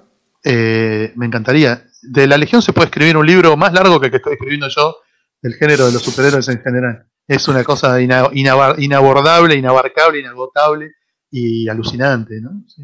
Me encantaría algún día escribir un libro todo de la Legión, pero con todo, ¿eh? con toda la fruta accesoria, explicando los quilombos de continuidad, todo, todo. Me encantaría. La, la Legión es un quilombo. El que, el que es como el quilombo. ¿Viste cuando te dicen, no, eh, entrar a los superhéroes es complicado? Bueno, la Legión. Bueno, Legión es más complicado que el superhéroe promedio, eh, claramente. que, claro, que el superhéroe más sencillo que haya, ¿no? Es, es tremendo la Legión. Acá piden que con Poli hagan algo con la Legión, sí, o con Poli con la JSA también. Oh, Poli es muy Ah. fan de la Legión, de la JSA y de Green Lantern. Sí, Un- sí, un sí, pero de la. JSA es una locura. Ah. Sí, sí. Tiene, tiene, colecciona cada aparición de cada personaje de la JSA. No, no es que colecciona las, las series de la JSA. No, no, no, sí, ya sé, sí, sí. No, no, no, es una. Tiene. Ah, ya te están pidiendo libros de la Legión. Ya, bueno. cualquier- ya, bueno. viste, empieza a hacerse sábado a la noche, se trasnocha. Este, voy vas a hacer DJ, y a la noche en. No, ayer. Los ayer- viernes soy Ah, los viernes, eh, perdón, estoy perdido con los días. de Los viernes soy. VJ, sí. Sí. Eh, ¿qué, qué es lo que más extrañas de, de la libertad? Y salir de joda con amigos y amigas, ir a comer pizza a las pizzerías de Corrientes, viajar, obviamente, ir a eventos en todo el país, eh, los partidos de Racing, eh, no, no, no mucho más. Dijiste, se, se puede llegar a cortar la transmisión después. de que- Y bueno, viste, cada uno se castiga como puede. A mí la vida me trató muy bien, entonces yo me flagelo a mí mismo viendo Claro. partidos de Racing. más ahí. La Legión es amor, hay que quieren que agarre Jeff Jones la Legión. Bueno, ahí es- tenemos un capítulo más personal del que no hablamos. ¿Es cierto el que Jeff Jones tiene un- es hijo tuyo? No, no, no, es hijo- no puede ser no, hijo da- mío no- no dan los números. no dan los números. Lo tengo que haber tenido a los seis años como mucho. Pero hubiese estado bueno, estaría bueno que los números y que aquel viaje mítico que, que siempre comentás a, Estados Unidos, adolescente, haya dejado un, un crío ahí. Pendejo por ahí dando vueltas. Sí. No, no. No sucedió, lamentablemente. Eh, en ese viaje a Estados Unidos no la puse ni por accidente. Era muy chico y además hacía mucho frío. Hacía ¿Sabés que 18 te grados escuché? bajo cero todos los días. Te escuché decir que te chapás una polaca en ese viaje. Es verdad, es verdad. Ah, está bien. Pero no, pero solo besitos. Bien. Sí, sí, ahí sí, está. sí. La, la- la- Alguna mano no- por ahí fuera de lugar, pero no más que eso. Está Damián Connelly, Le mando un abrazo también a Damián. prolífico, guionista. Este, y bueno, antes eh, hablábamos un poco de los que no mandan para la difusión. Damián sí mandó. Damián se vuelve loco, claro, Digital, es muy copado con la difusión, Damián. Es un ejemplo de eh, un autor que se fija mucho en la difusión. Y, la verdad es que es para, es para aplaudir ese tipo de actitudes. Porque eh, a nosotros nos entró el capítulo digital y es la obligación de reseñarlo. Por lo menos yo la siento la obligación de reseñarlo. Vos le tenés que dar un trato, se, se fijan en mandarte el material, en que te llegue a tiempo, el día antes de que, de que salga publicado. Entonces, corresponde hacer una reseña. Y ahí es un poco lo que, lo que trato de dejar acá en la charla de que, de que la divulgación es importante. Totalmente. Sí, sí. Bueno, Damián la tiene clara en ese sentido. No, no, no, no hace falta eh, darle mayor eh, bajada de línea al tema. Eh, es uno de los que, de los que sabe que, que, bueno, que la presencia en medios ayuda, ayuda a, que la gente se anime a darle una posibilidad al material que, que va apareciendo en forma independiente y demás. Bueno, al final no lo encontramos Bueno. a Gerardo, maestro, no lo encontramos por ningún lado. Mira, este, nadie dio un dato de Gerardo acá. Nadie tira No. un dato, no, no. Hubo ayer un contacto de una persona que dijo que trabajó con él, le dije, bueno, contame cosas, este, cómo es la experiencia, no volvió a aparecer. Es un misterio lo de Gerardo. Yo lo que voy a empezar a hacer ahora es preguntarle a cada uno de los invitados si este, conoce el paradero, si sabe dónde está. En vez de dónde está Wally, ¿dónde está Gerardo?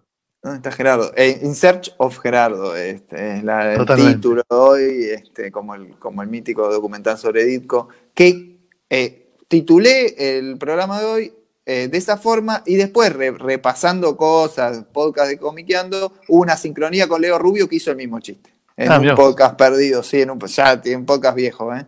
hace el mismo chiste de In Search of Gerardo. Es decir, y tenía, mm, sí, debe tener cinco años ese programa, así que... Ah, bueno.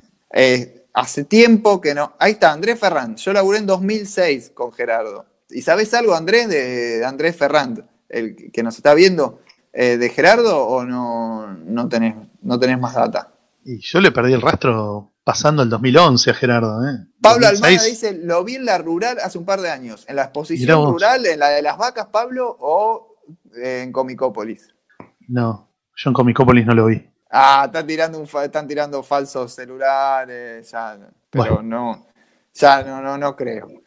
Pero bueno, mm, la verdad, un vivo espectacular, costó técnicamente, pero, pero lo, lo hicimos. Lo Sí, sí, finalmente Lo hicimos. Salió adelante y en una de esas la gente que nos acompañó todas estas horas se divirtió o la pasó más o menos bien o por lo menos no se aburrió. No, no, por la cantidad de comentarios, por la, por la gira que fue. Este, la verdad es que estuvo muy divertido, están todos, están todos comentando. Dice Pablo Almada que lo vio hace un par de años en la Feria del Libro. Bueno, por ahí, Qué raro. por ahí aparece en algún lado. ¿sí? Ojalá, ojalá. Bueno, buena onda Gerardo, ojalá esté bien. Sí, que haya, salido, que haya salido de ese momento complicado y que sobreviva al COVID, ¿no? Totalmente. Sí. A ver, acá dice una, una ex compañera de mi hermano del primario, pero no sé si siguen juntos. Este, pero bueno, muchas gracias. Estuvo, estuvo muy divertido. Bueno, la gracias a vos y Sí. para lo que haga falta, acá tenés un soldado. Un fenómeno. Muchas gracias. Y ya vamos a poder seguir jodiendo con esto del, del Plan Nacional Lectura y alguna otra cosita más seguro. Ojalá, ojalá. Bueno, muchísimas gracias a toda la gente que se copó y que, que siguió el vivo. Un abrazo grande para todos. Eh, a, a la gente de, de las provincias de, de lejos de Buenos Aires. Les digo que tengo muchísimas ganas de volver a viajar para asistir a eventos. Así que ni bien esto se normalice, nos vamos a volver a ver, aunque sea una vez por año, en un montón de ciudades de Argentina, como siempre. Eh, también en Santiago de Chile, en Montevideo, en todos los lugares donde me suelen invitar. Yo hago lo imposible para estar en todos los eventos porque me encanta el contacto con la gente. Eh, así que nada, ya volveremos. Ojalá, ojalá. Y bueno, vamos a ver si podemos armar la, la trivia en Zoom. La trivia en Zoom sería genial. Y bueno, y después sigue adelante, o mejor dicho, pongamos en marcha el proyecto de, eh, de lo del premio, que me re gustó. Y vamos para adelante con todo. Dale, genial. Bueno, Abrazo un abrazo, un abrazo grande para vos y bueno, buenas noches para todos y será. Muchas pronto. gracias. Chau. Fue Noche de Cómics en Ouroboros Live. Y escuchábamos la entrevista con Andrés Acorsi que inauguraba la búsqueda de Gerardo de Camelot. Todos los programas que hicimos entre ese mayo de 2020 y el final de la primera temporada, segunda temporada en general de lo que de lo que fue ya el podcast se dedicó enteramente a, a preguntar a cada invitado, invitado cuál era el paradero de Gerardo y profundizamos en la, en la búsqueda, en la investigación, en saber qué carajo había pasado con un personaje tan eh, famoso, tan relevante de la cultura nerd, comiquera, geek, eh, otaku de, de Argentina y particularmente de Buenos Aires. En ese tiempo, Gustavo Gabriel, y que después sacó un libro sobre Camelot, que, que lo recomiendo porque tiene muchísima información. En ese tiempo Gustavo se contacta conmigo y me dice, mira, yo tengo esta data, estoy haciendo la investigación y, y buscamos un poquito más juntos. Y empezamos a poder contactar con gente que sí tenía alguna idea, que sí podía saber dónde estaba Gerardo y avanzamos. Y llegó un punto en el que entendí que la investigación estaba terminada.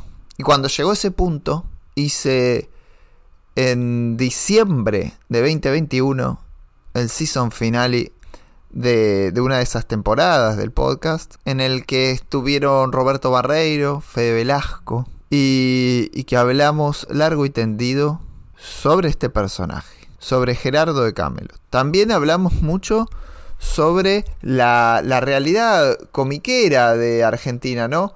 Porque realmente fue Camelot una meca, tal vez, de comenzar a coleccionar, a traer algo importado. Eh, fue exitosísima durante el 1 al, u- al 1 a 1 la, la comiquería. Y eso generó, sí, este, mucha mitología alrededor. Sobre todo con la capacidad importadora que había en ese momento. Este, eso realmente fue muy, muy interesante. y creo que generó primero mucha recepción entre los fans del cómic más de superhéroes y posteriormente tuvo un renacimiento, un encuentro con el público otaku y ha quedado en el corazón de ese público este personaje.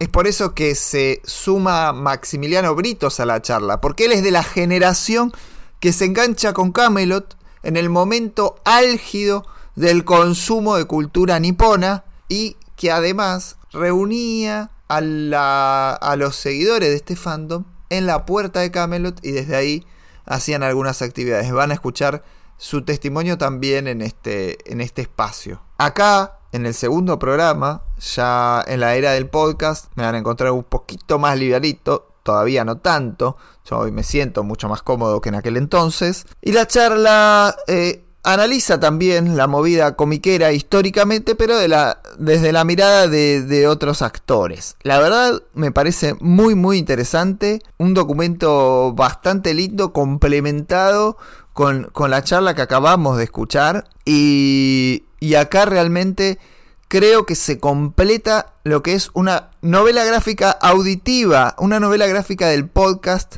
alrededor de Gerardo. Salió en, su momento en dos Prestige. Bueno, ahora sale compilada en esta reedición para que la puedan disfrutar completita y que quede el documento para todos ustedes, el documento auditivo que la verdad fue muy relevante para, para la batea en sus comienzos y hoy todavía sigue siendo un, un momento muy, muy lindo y muy grato lo que fue esa búsqueda. Pero bien, los dejo con la charla y ya desde este lugar les saludo hasta la próxima. Llegamos al bloque principal de este último programa de la temporada y decidí invitar para esa charla que, les presentaba al comienzo del programa a tres tipos muy particulares, muy reconocidos en el ambiente comiquero, que tienen contactos distintos con, con, el, con la historia de, esta tribu urbana, podemos decir, en Argentina. Uno es el señor Maximiliano Britos, alma mater tal vez de Ouroboros World, y como es de la casa, lo saludo primero y rapidito. ¿Cómo estás, Maxi? ¿Cómo andas, Mariano? ¿Todo tranqui? Todo tranqui, por suerte. Después paso, paso a presentar a, al compañero, no voy a decir al Robin porque no da, pero de aquel que fue el, primero en, colaborar en esta búsqueda de Gerardo. O sea, el, compañero de Andrés Acorsi en, en el podcast de Comiqueando, el señor Fede Velasco. ¿Cómo estás, Fede? ¿Qué tal, Mariano? ¿Cómo andas? No, Robin no da. Nightwing, ¿te gusta? No, no, no, no, por favor, no. Dejé, dejé los pantalones cortos hace, hace rato. Aunque haciendo la nota de Titans no está para nada mal. No, no, por supuesto. Coincide un poco. Fede está haciendo una gran nota de los Titans en, en, el sitio de Comiqueando. Así que síganla porque va en partes. Está en la etapa más jugosa. Más jugosa. digamos, digamos. Sí, sí, sí. Y que menos van a conocer. Así que abórdenla desde el... Ah, eso sin dudas. Desde las notas, por lo menos, para, para tener un poco de información si no quieren, si no quieren leer eh, aquellos primeros años. Y, y por último, un, un tipo la verdad, para mí, de los más interesantes que conocí en el último tiempo en, la, en el ambiente comiquero, que es señor Roberto Barreiro. ¿Cómo estás? Hola, ¿qué tal? Eh, Todo bien. Eh, acá, acá tranquilo, sin no, no news good news. Bien, espectacular. Yo los invitaba para hablar un poquito de, la escena argenta de esos 90, esos primeros 90 y, después 2000, porque Maxi por ahí va a poder aportar más de, aquellos momentos, pero sobre todo de Camelot y cómo se desarrollaba ¿no? el, ambiente. ¿Qué, ¿Qué entienden ustedes que Camelot representa en, en el ámbito local, en lo que fue la aparición de las comiquerías. Cualquiera conteste, no hay, no hay drama, em, charlemos. A ver, lo interesante, Camelot tiene, es interesante en el sentido de que em, en su momento fue como parte del núcleo central del circuito comiquero que se genera a partir de los 90. Vos tenías que, si vos querías en comprar cómics, tenías como los lugares más fijos para ir eran el Club del Cómic, Entelequia, Camelot, Meridiana. Después todos los demás que se van construyendo son accesorios. El, equipo permanente, que el, digamos, las tiendas permanentes, las tiendas importantes en las que vos de alguna manera u otra terminabas cayendo, eh, era, era, eran esas cuatro. Eh, Camelot es una de las patas claves del de, circuito comiquero de los 90 y calculo que primeros 2000, digamos coincido bastante con, con, Roberto y me parece que se termina de afianzar cuando se transforma en un, en un lugar de, como de reunión, ¿no? Sobre todo más para, ahí por ahí ya más para, más para el palo otaku, pero así como en tiempos anteriores eh, el punto de reunión comiquero por excelencia era el Parque Rivadavia, en, en algún punto la galería de Camelot se transforma en un, punto referencial fundamental de, la movida y hay muchísima gente que, se juntaba ahí, que se conoció ahí yendo a parar y haciendo huevo, ¿no? No, es puntualmente ni mi caso ni, ni, el de Roberto, que por ahí somos más viejos y, ya, ya, ya, estábamos dando vueltas de antes, pero digamos que a ese nivel me parece que, es fundamental. No, no sé si Maxi vivió esa época, capaz que él. Sí, de hecho, sí. Eh, Camelot era básicamente el punto de encuentro para cualquier ñoño de todo lo que sea anime y manga. Y además era el, punto de referencia para conseguir cualquier nerdeada, desde un original soundtrack de, no sé, de Macros al VHS de la última película de Dragon Ball Z. Pero fuera de toda esa movida, también era el punto de encuentro para ir, no sé, vamos a tal evento, a la proyección que se hacía en Paseo de la Plaza o incluso, no sé, a los Anime Fest que se hacían ahí en Congreso, el punto de encuentro siempre era a tal hora en Camelot, Corrientes 1388, casi esquina Uruguay. Inolvidable. su cucho, imposible de entrar, al menos en su versión original, ¿no? Era no apto para, para gente con claustrofobia. No, olvídate. No, obvio.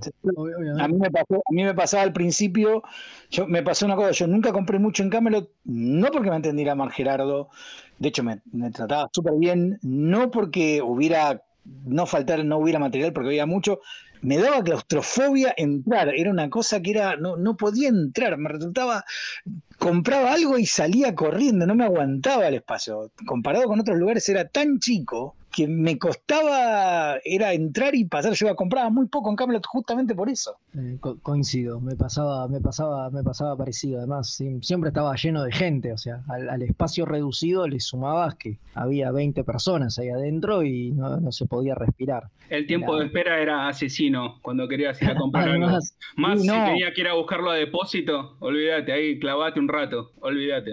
Sí, aparte yo tenía otra cosa, yo también yo venía del palo, yo siempre he sido palo del Club del Cómic porque yo era amigo, porque acá estamos hablando de la escena del 90, yo estoy hablando que yo empecé a ir al Parque Rivadavia por el 86, o sea, cuando ni siquiera había, el concepto de comiquería no existía, cuando el concepto de que te llegaran revistas de manera regular no existía, cuando el concepto de, éramos 10 tarados en el parque eh, enterándonos de qué carajo salía. Yo compré las le compré a Andrés Acorsi los fanzines de Comiqueando en la mano. O sea, soy amigo de esa época. Estoy hablando de prehistoria. A lo mejor no es paleolítico. Hay gente que está en el paleolítico, pero yo vengo por lo menos del neolítico, digamos, comiquero. Che, ¿y había revistas nuevas en el parque en aquella época? Porque para mí siempre fue eh, buscar saldo, ir con dos mangos y llevarse más cosas de las que me podía llevar en alguna comiquería. A ver, estamos hablando periodo alfonsinista. ¿Está?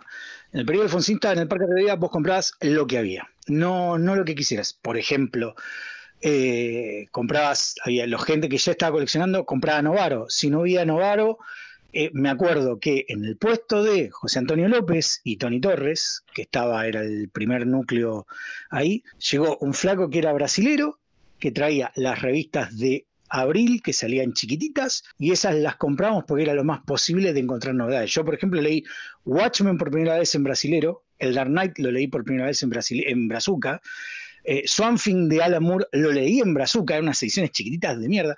Crisis la leí en Brazuca, no en español, en Brazuca. Cinco era imposible. Cinco te llegaba una vez cada muerte de obispo. Eh, comprabas Novaro si querías, comprabas Yankee Yankee implicaba, eso fue una cosa, una movida que empezó a hacer Andrés Acorsi, Marcelo Iglesias, eh, básicamente de comprar por Mile High, comprar cantidades de, comprar la Mile High, los catálogos, entraba el catálogo, mirabas, pedías, hacías el pedido, rezabas porque llegara, rezabas porque llegara y comprabas lo que podías. Uno que era ratón, ¿cómo se llama? Compraba, no sé, yo por ejemplo siempre había muchas ofertas baratas y compraba ratonescamente lo que podía, pero había, viste, nunca había de todo en general, pero era re difícil. En serio, rezabas para que llegara el pedido. Si no Y llegaba, los, no y los pedidos se hacían por carta, o sea, vos mandabas Claro. el pedido por carta y los tipos después te, te enviaban la caja con, con el material. ¿no? Hoy, hoy.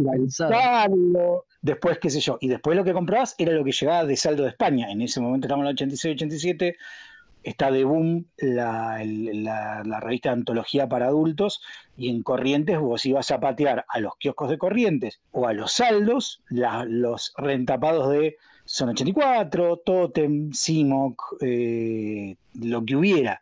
Y comprabas lo que podías y mangabas lo que podías. El primer lugar donde se armó una cosa más especializada fue en el sótano de Entelequia, estamos hablando, yo estaba en cuarto año, estaba en cuarto, o sea, 87, se arma la biblioteca de historietas, que en la parte de arriba de Entelequia de Talcahuano había un altillo, en ese altillo armaron la biblioteca de historietas, que la armaban con la colección de eh, Tony Torres, eh, Andrés Acorsi, eh, José Antonio me parece, y eh, Rafael Iglesia. Entre los cuatro manejaban ahí la cosa. Vos ibas, arrendabas el cómic, lo arrendabas, pagabas el 20% de lo que valía, te lo llevabas una semana y lo tenías que devolver. Eso fue el comienzo. Después de ahí están un tiempo, se van a Valentín Gómez en su cucho, pero infecto lleno de, pulgas, literalmente lleno de pulgas, que cómo se llama, donde siguió la biblioteca ahí, que la atendías, que era, era un lugar en medio de 11, pero 11 hecho, el 11 hecho mierda de final de los 80, pre-abasto, donde era, en serio, era, era, como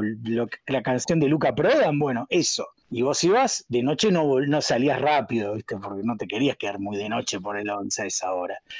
Em, ¿Y cómo se llama? Y también seguías arrendando. Y después de ahí se fueron a un local en Callao y casi Corrientes. Eso en medio de la crisis del 90, la hiper, tuvieron un tiempo ahí y ya después creo que como al año, dos años ya arman el primer local del club del, club del cómic que es un que ya dejan de, dejan de arrendar, claro, en Rivadavia, pero ahí ya dejaron de arrendar. Pero durante ese periodo vos para leer de manera cosa era o le- y te arrendabas en el club o ibas a manguearle a los amigos. Yo me la pasé saqueando colecciones a los amigos por años porque no, no tenía plata. Mira, no llegué a conocer la época de, de poder alquilar un cómic. Muy. Lo conocí. No, no sabía ta- que, que se desarrolló durante tanto tiempo en distintos locales. Pensé que había sido algo más temporario. Eh, No, no, no, fue, era, era mínimo, ¿no? Éramos 20 locos que lo conocíamos. ¿Viste? De hecho, también hubo un local, un- una tienda que estaba en, no me acuerdo dónde ahora también, como estaba también como por ahí por la zona de 11, que se llama Dreams, que es una, una protocomiquería que es- estaba dentro de un departamento que la manejaba uno de los antiguos empleados, uno de los primeros empleados que tiene la biblioteca, que era Yotaro, que le decíamos todo Yotaro porque parecía Yotaro Ishinomori, era, tenía la facha de Yotaro Ishinomori, pero en versión morochita. Sí, más o menos por esa época empecé a, a dar vueltas por ahí. Ah, Yo en esa época apenas estaba siendo escolarizado, creo que Mariano también. Sí, Sí, sí, vieja, nosotros ¿viste? Ah, leíamos. Yo era un leía. niño en esa época pero- igual, ¿eh? Tenía 12, 13 años, era. Bueno, a ver, yo empecé a ir al, al parque en el 87, yo tenía 15, 16 años. Sí, Eh, Yo nací en el 87, chicos. Por eso, estamos hablando de esa época, yo estaba haciendo el... Yo un viejo. O sea, de hecho, te querías traer a alguien más viejo todavía, hubieras traído a Tito Espataro, que Tito Espataro hacía el correo de fierro, era el palo del primer parque, eran los tipos con los que yo iba y eran los tipos que sabían cualquier cosa, y Tito Espataro habrá de tener, no sé, 80 pirulos, digamos, pero era el, tipo que hacía el correo de, de- de lectores de fierro y avisaba de los datos de los fanzines, la ferretería, y avisaba de los datos de fanzines. Yo me enteré que existían los fanzines gracias a Tito Espararo en La Fierro. Y de hecho me fui a, no sé cómo me enteré, me acuerdo, mira, me acuerdo patente, estaba caminando por Parque Rivadavia, por mirar, pocas veces iba, iba por ahí, y vi la comiqueando fanzine 6, que tenía la tapa de la Marvel. Me la acuerdo, no me acuerdo en qué puesto. Calculo que sería en el de Tony o el de, de, de José Antonio, no me acuerdo. Estaba ahí y me la compré esa vez, y de, de ahí cagué. esa cómo uno cae una y otra vez, ¿no? En, la, en la comparación del cómic con Sí. la droga, ¿no? Acá estoy, ¿viste? Carajo. Es tremenda la, la comparación Eso. que uno puede hacer. Ese fue Porque- como, ese es como prehistoria, prehistoria, ¿entendés? O sea, estamos hablando de que, de que en, el- en esos años no tenías nada, digamos. De hecho, no había, no había, era, era- te enterabas de lo que podías, literalmente te enterabas de lo que podías. Pero claro, el Parque Arabia era como el lugar donde irte a encontrar con la gente que más o menos tenías, tenías contacto, ¿entendés? Y después- Y después las primeras comiquerías, además del Club del Cómic, ¿y qué viene? ¿Camelot junto? ¿Cómo...? Eh, primero era BL, o sea, al principio no, Camelot tenía, tenía, si, digo, si vamos a Camelot, Camelot estaba en realidad, Gerardo tenía el kiosco de, del padre, Exacto. por eso era BL, ¿no? BL son las siglas del padre, es Bustos Luciano, Si no es Voice Love. Por eso se llamaba BL la- Claro. el, el negocio. Y bueno, nada, y era el kiosco de diarios que que empezó a traer historieta, porque en Corrientes se dieron ahí que cuenta después se amplió con, un, con una especie de localcito que, que, que empezó a traer, claro, que estaba dentro de, de- de la sala esa de videojuegos gigante que estaba sobre Claro. el polígono de tiro, ¿no? Ahí, ahí arri- arriba. Era, Sí. Eh, exacto. Y Yo, bueno, creo que se avivó, yo creo que se avivó porque el kiosco de la, de la otra esquina, el de la esquina de Uruguay y Coso, siempre había traído, por un tiempo, había traído también bastantes cómics al principio. Y los vendía bien. Traía cómics que eran todos rezagos. Yo me acuerdo haber visto el número 6 de Grendel de Comico en cantidades irreproducibles. Era, no sé, deben haber tenido todo lo que les sobró de Estados Unidos, lo trajeron acá y se lo compró este tipo. Lo tenía, todos los números, el 5, el 6 de Grendel estuvo eterno. Eh, y los, te- los tuvo mucho tiempo. Y igual los vendió. Entonces debe, haber, debe haberse ido diciendo, esto es negocio. Y con el kiosco empezaron a traer de a poquito y em, se dieron cuenta que podían empezar a crecer por ahí. Eso les iba a preguntar. Eh, los kioscos de diarios y sobre todo de la zona céntrica en aquella época eran prácticamente librerías y tenían otro, otro estilo de material para cualquiera que, que sea bastante más joven, que tenga cerca de los 20 años, conoció estos kioscos de diarios más deslucidos. Pero los kioscos del centro y sobre todo los de Florida, me acuerdo, era una barbaridad la cantidad de material que tenían de todo. Y No yo buena parte de mi colección de cómics en español y qué sé yo, y todos mis primeros años, que son estos que te digo, 91, 92, 93, hasta el 94 te diría, si bien iba a las comiquerías, yo también era, era pobre, era ratón como, como Roberto, y, y en las comiquerías te rompían el orto, era, era, era, era como bastante prohibitivo, y, y vivía de, de carroñar cosas en, en los kioscos de diario, pero me, me armé unas colecciones de, de cinco y, y qué sé yo, digo, tremendas. Después ya a partir del 94 más o menos así, ya empecé a coleccionar en inglés y, y qué sé yo, entonces medio que ahí ya sí caí en las comiquerías sí o sí y empecé a comprar en, en comiquerías regularmente. Pero Claro. esos, esos primeros años era un 80, 90 Comprar saldo. comprar saldo en, en, en kiosco, en kioscos de diario. Yo vivía en Palermo y había un kiosco en la esquina de Scalabrini, Ortiz y, y Santa Fe, que, que todavía está y sigue teniendo bastante historieta, pero en esa época era, era, era, era la gloria, tenía toneladas y toneladas de, de tacos de 5 en cantidades así inhumanas, y iba ahí y me llevaba todo, todo Claro. lo que podía durante, durante años. Pero sí, los kioscos de diario eran mucho, bueno, y ni hablar de los kioscos del centro, los kioscos del centro eran, eran casi comiquerías, encontrabas casi, Sí. casi, el Yo me mismo, acuerdo- casi el mismo material, sí.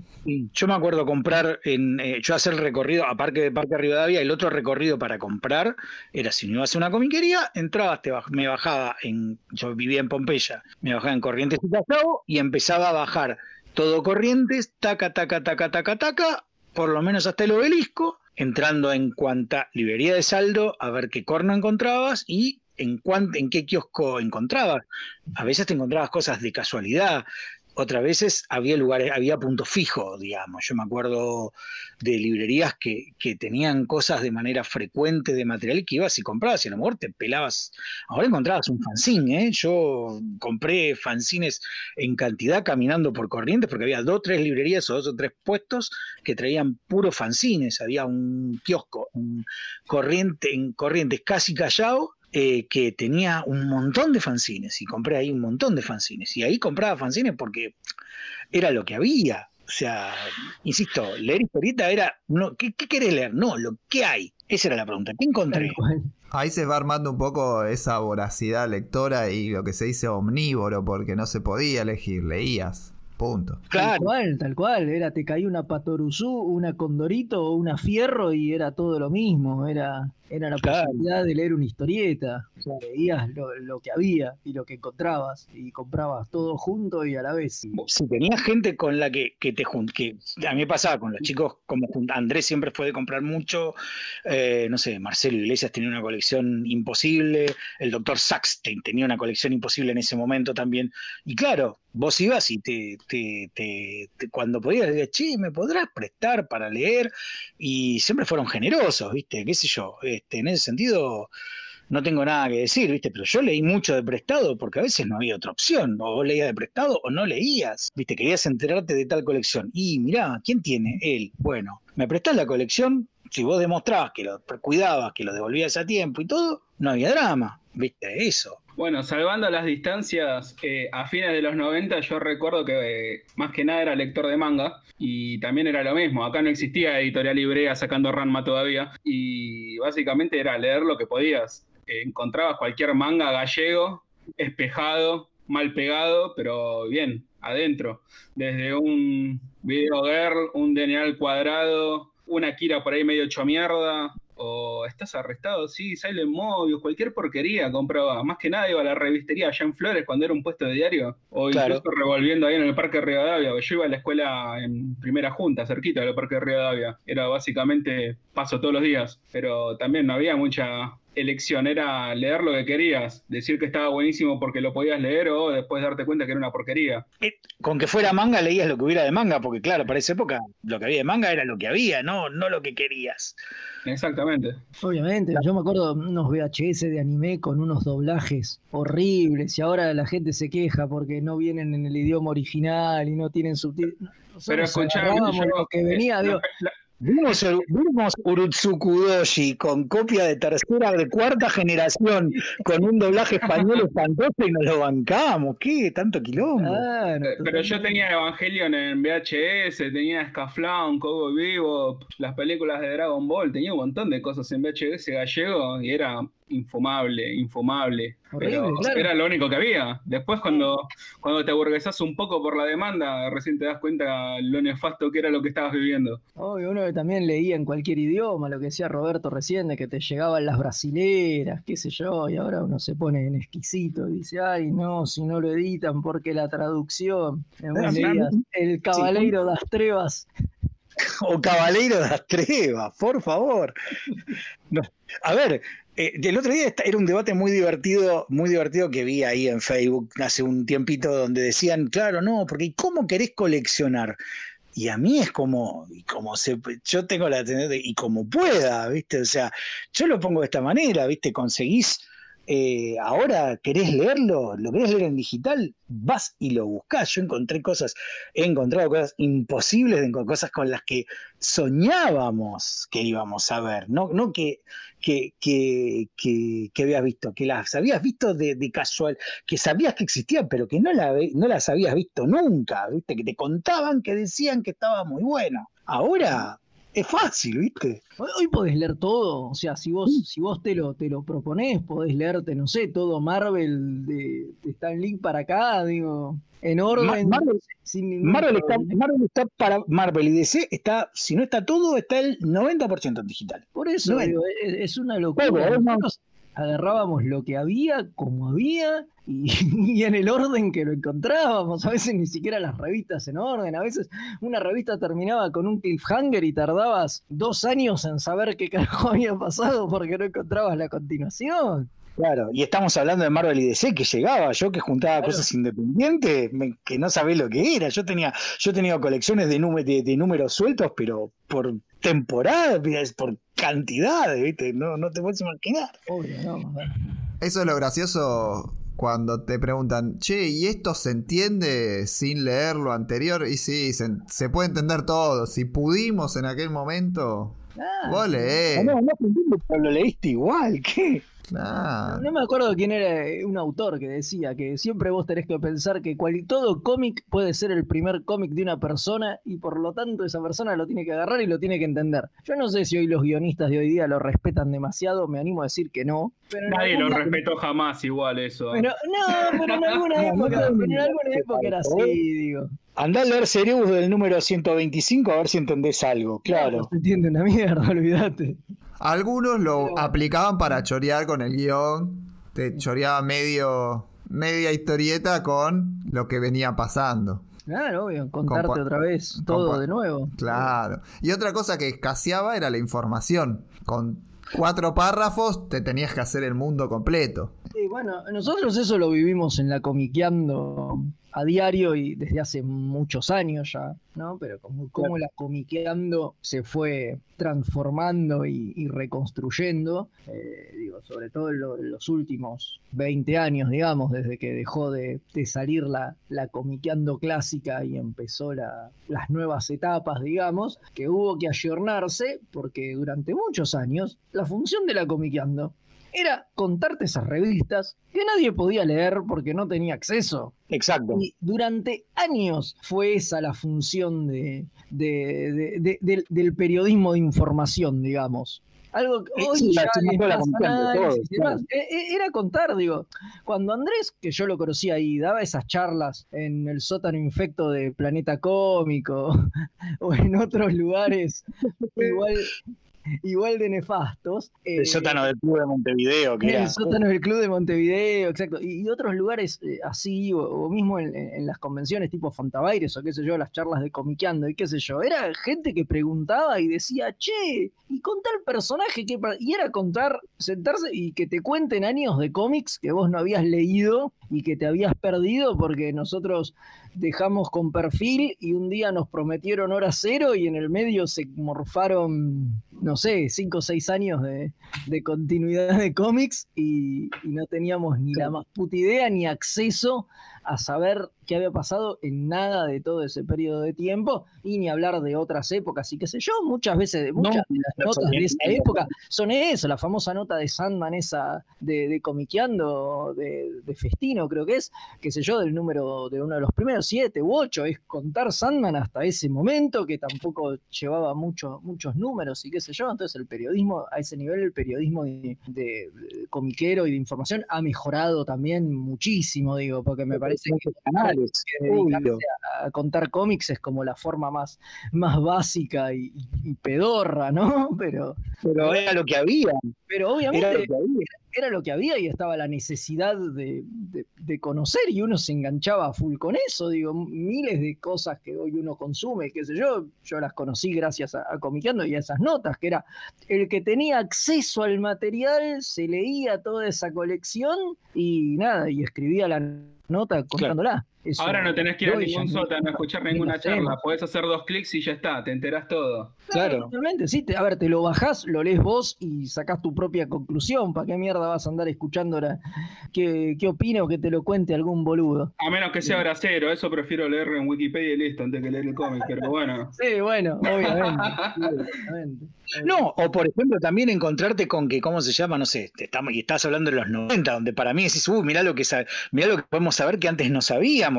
En el año 80, cuando yo empecé, tenés que pensar que, aparte de Comicando, los otros dos grandes fanzines de información que en ese momento pululaban por el Parque Rivadavia, eran ACFAC de eh, Fernando García y Hernán Ostuni, que si me preguntás son tipos que saben una cantidad de material, o sea, son tipos que hay que levantarle un manolito, no saben lo que saben esos tipos. O sea, Dos- tipo, dos esos tipos la hacían- verdad que sí. es, es tipo, los- el ACFAC fanzine te da una nota, o sea, digo, hacía notas de nivel de detalle, de todo el detalle posible para lo que había en ese momento. Los tipos habían contactado a Carmine Infantino y habían logrado hacer entrevistas telefónicas vía Carmine Infantino con tipos como Neil Adams en el año ochenta y tanto. No sé si me, no sé si me estoy explicando. Eso es como que te digan, viste, que habías llamado a la luna y te habías conectado con, viste, con el Watcher para que te contara qué estaba pasando en la zona prohibida. Era ese nivel de cosas que, que cómo lo hicieron. Y las notas que los tipos hacían, vos lees los números de la ACFAC, eh, están ahí por ahí descargados, algunos eh, digitales en Cinerama, vayan y revisen porque están, yo los, los escaneé los subí donde estaba explicado, no sé, había una nota, me acuerdo, de Namor, que era contar todo lo que pasó con Namor hasta ese momento, que eran los 50 años, y los tipos hicieron todo el, con todo el dato, la data posible, que era una cosa que no podías encontrar ni loco. Y otra cosa que hacían, y lo hacía también el otro fanzine que llamaba Fandom, era poner historietas fotocopiadas de los personajes porque no las la única manera de leer cosas raras yo me acuerdo creo que el primer manga que vi lo leí en una fotocopia de fandom así les digo e-, ese nivel o eh, salían cosas así de, cosas súper raras que porque alguien tenía copia y lo fotocopiaba, no, no había más opción, digamos. Ahora ese tipo de notas, ahora ese tipo de notas sirve más como para para tranquilizarte en el sentido de que te vas a morir sin leer todo lo que quisieras, bueno, para administrar un poquito el tiempo, porque hoy podés leer todo y si llegas a leer todo lo que podés, te tenés que dedicar a eso. Eh, cambió totalmente la utilidad de ese tipo de notas. Por supuesto. Claro, obviamente, sí, sin dudas. Hoy querés leer, hoy querés leer cómics de la Golden Age, te vas al bookplus.com que es un sitio que encima son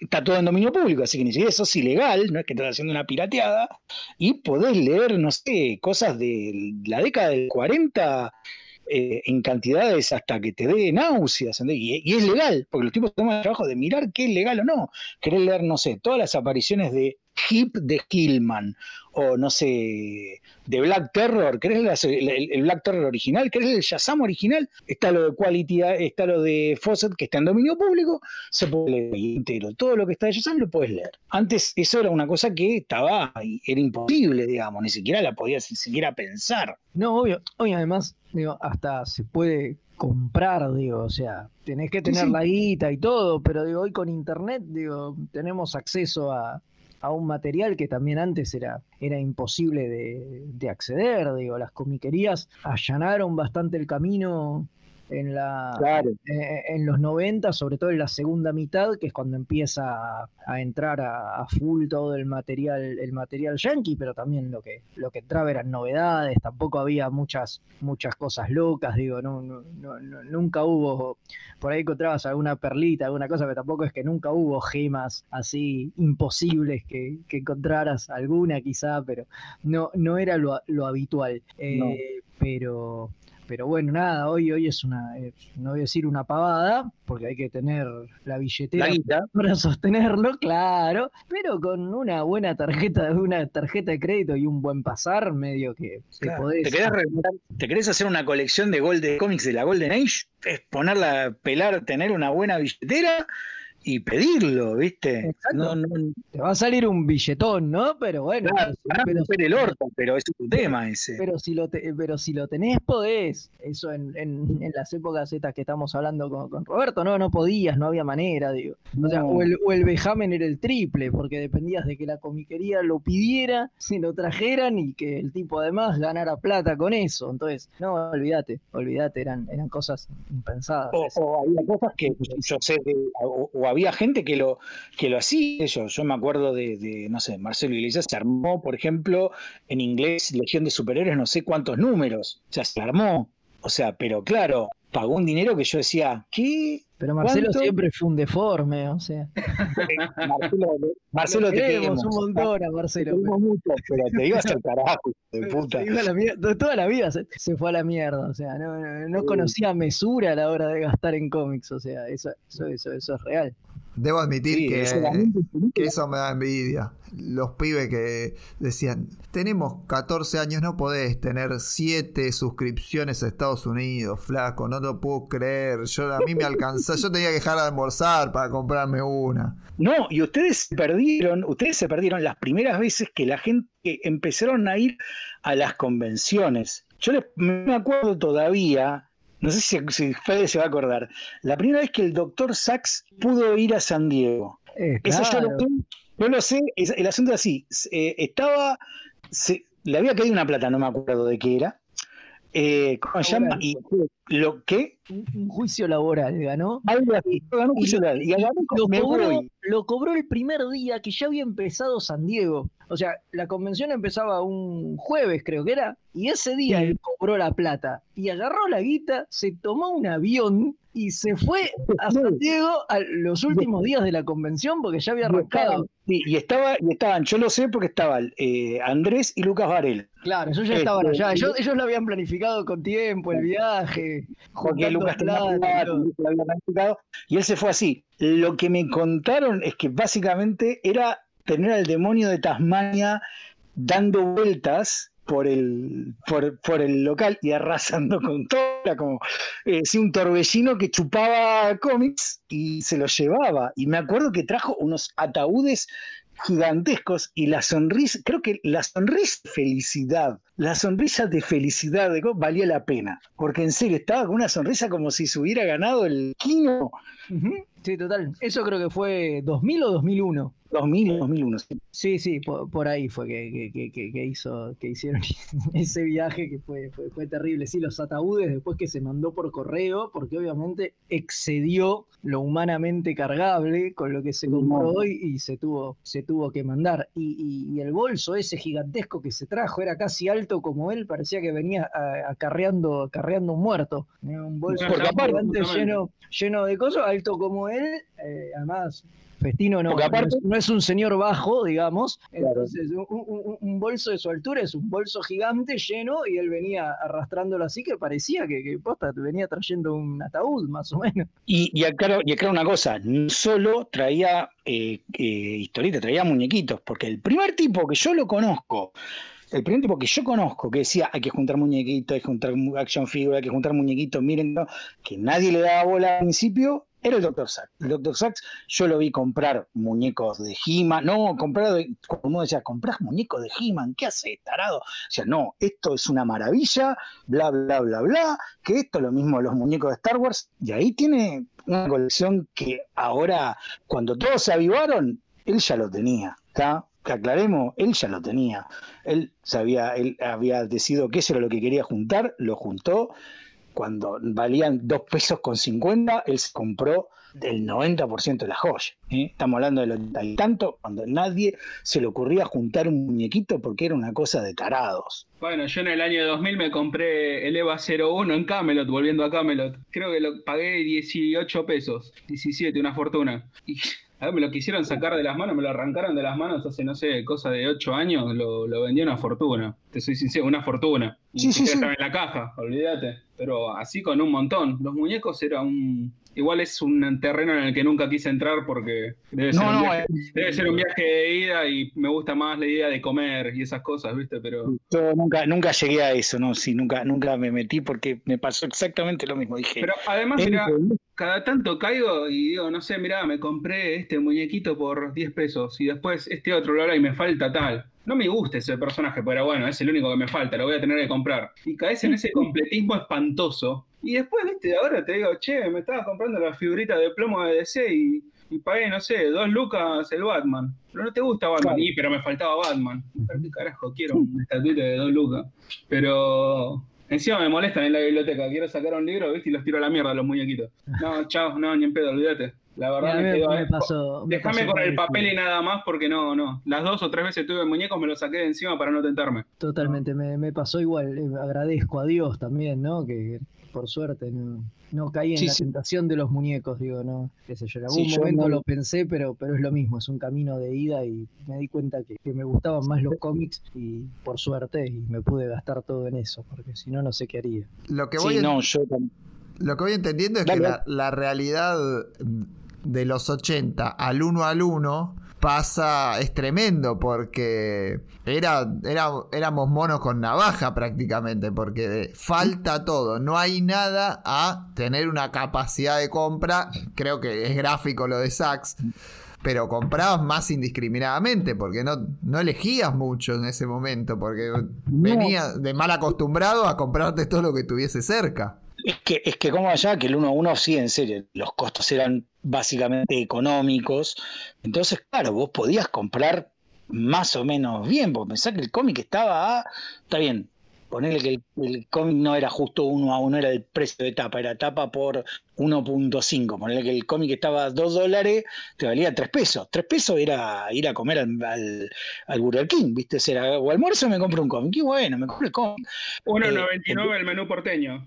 Por eso, ¿entendés? Claro, ibas y comprabas, era mucho más simple en general.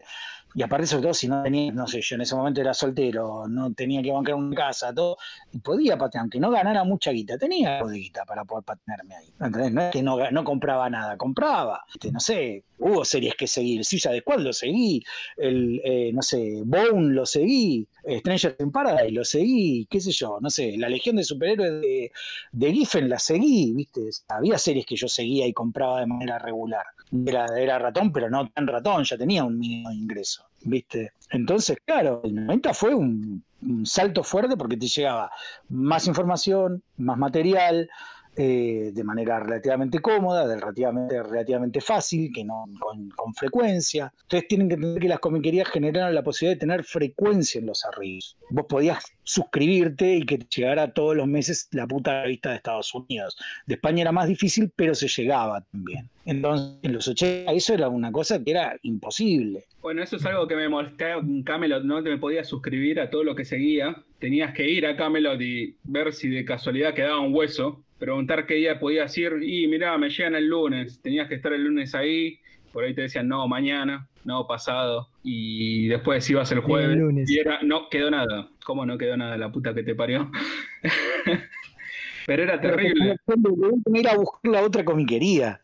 Pero había cosas que solamente las encontrabas en Camelot. Yo seguía, ah, no sé, seguía a manga, no sé, a Masakazu Katsura, me seguía a Rurouni Kenshin.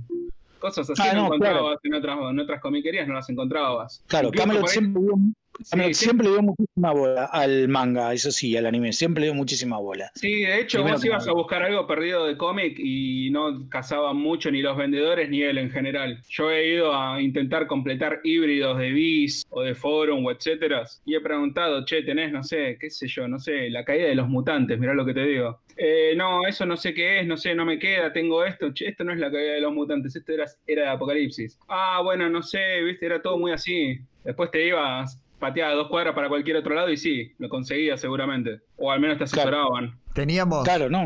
en estas primeras comiquerías, cada una se puede decir que tenía una característica entonces. Sí, sí Camelot, olvídate, era manga full, manga y anime más que nada, incluso te diría, más que manga. Era y muchísimo, el, el... era una contracultura, digamos, o sea, al comiquero que conocía Marvel y DC acá tenías a, lo, a, los hijos de Magic Kids, olvídate. Y, el Club del Cómic era reducto de fan de cómics de superhéroes, pero a full. Y en cambio que yo en Telequis Mediana tenían un espacio para un público incluso que más apunta, que todavía lo que quedaba de eh, de cine o de, eh, o de cómo se llama o de o de algún material más difícil lo tenías que ir a buscar ahí o si querías algo ya directamente contracultural, tenías que sumergirte en la Bond Street y caer en rayo rojo que te rompían el úpice. Te lo siguen rompiendo, te lo siguen rompiendo. Y bueno, eh, pero ¿cómo se llama? Pero tenía un material que nadie más tenía. Vos querías no, encontrar cosas, sin, eh, fanzines de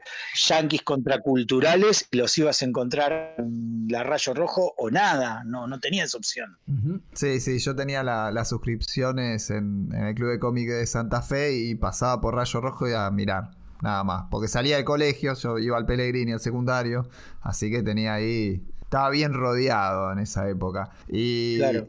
y la visión de, de Camelot, esta del, del, anime y del manga, es sorprendente. Piensan que cómo, cómo se... Saben cómo se dio, porque es, es, la verdad que fue loquísimo y me parece que, que tiene mucho que ver con el mito también, esta idea. Cómo se fue forjando y cómo fue quedando en la, en la gente, cómo fue, sí, pegándole. Yo creo que, que eso fue es la visión de, de, de, Gerardo, digamos. Yo creo que Gerardo logró hacer lo que el club siempre intentó, ¿no? Que era imponer la marca. En algún momento el club del cómic se acercó un poco a eso, a tratar de imponerla, y me parece que Gerardo lo consiguió, poniendo publicidad hasta en la sopa, estando en todos lados. ¿Entendés? Logró lo que lo imposible que era transformarse en un referente. Que cuando vos pienses en un lugar, pienses en Camelot, pero porque era el único que, que conocías. Entonces me parece mm. que un poco eh, el otaku que por ahí venía de otro palo, no venía del Parque Rivadavia y demás, entonces no, no conocía las,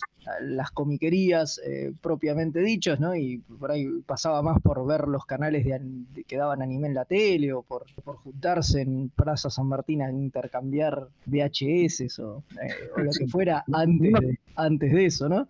Eh, me parece que, que, venían de otro palo y así Gerardo se, se ubicó como un como, como un referente a fuerza de, de eso. ¿no? Supo apuntar a un público nuevo, a gente más joven. Claro. Uh -huh.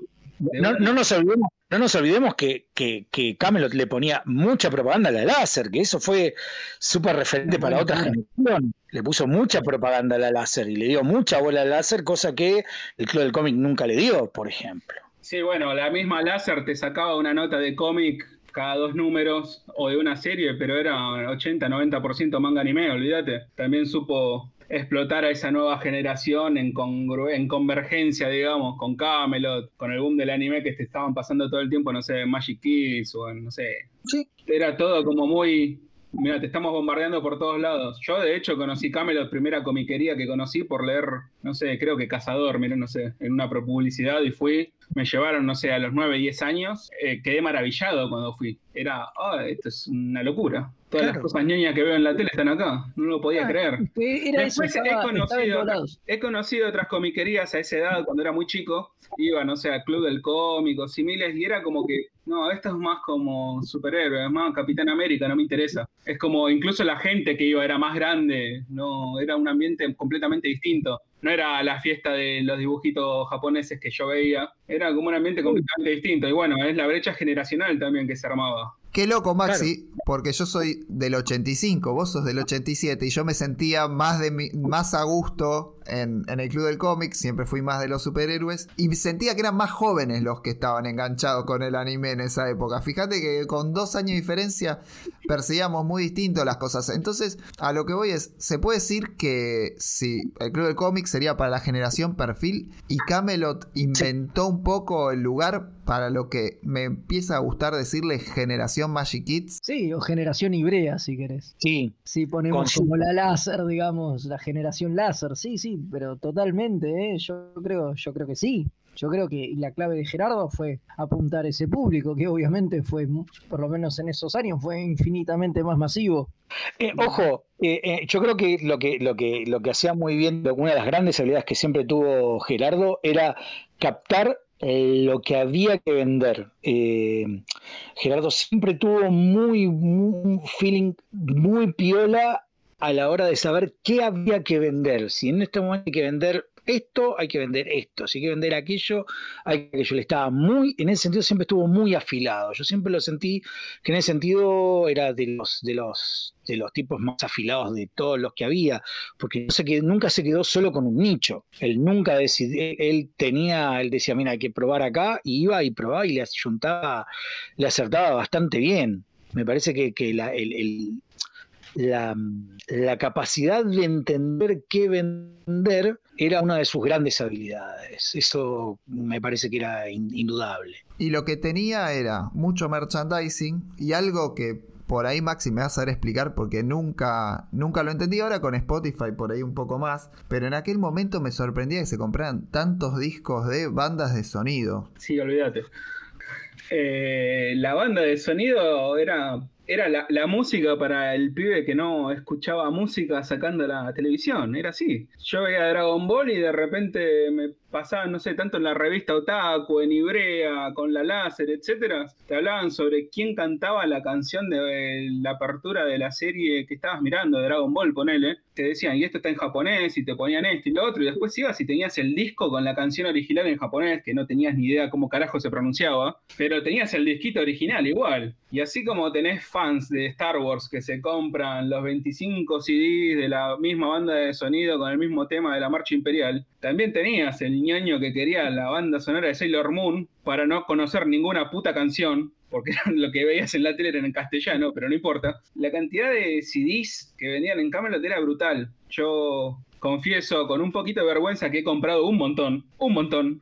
Lo fui liberando con el tiempo, pero tenía montones, montones de CDs de música de anime. Y lo que conlleva también a que no solamente escuchás música de anime, sino que te enganchás con una banda que hace alguna canción de un anime. Entonces también consumías CDs de las bandas. Estaba completamente alejado del anime y Gerardo te traía la banda, no te traía el anime. Te traía Claro. merchandising de bandas. Tenía una remera de Ex Japan a los 14 años, 15 yo. Era una locura. Siempre tuvo un perfil comercial que supo explotar todos los polos. Caete en la música, querés caer en los muñecos o en la figura de acción. Los artbooks. Los artbooks es algo básicamente que se inventó con el anime y el manga, así de forma tan bruta. Porque El primero que trajo Artbook fue Gerardo, sí, que yo recuerde seriamente.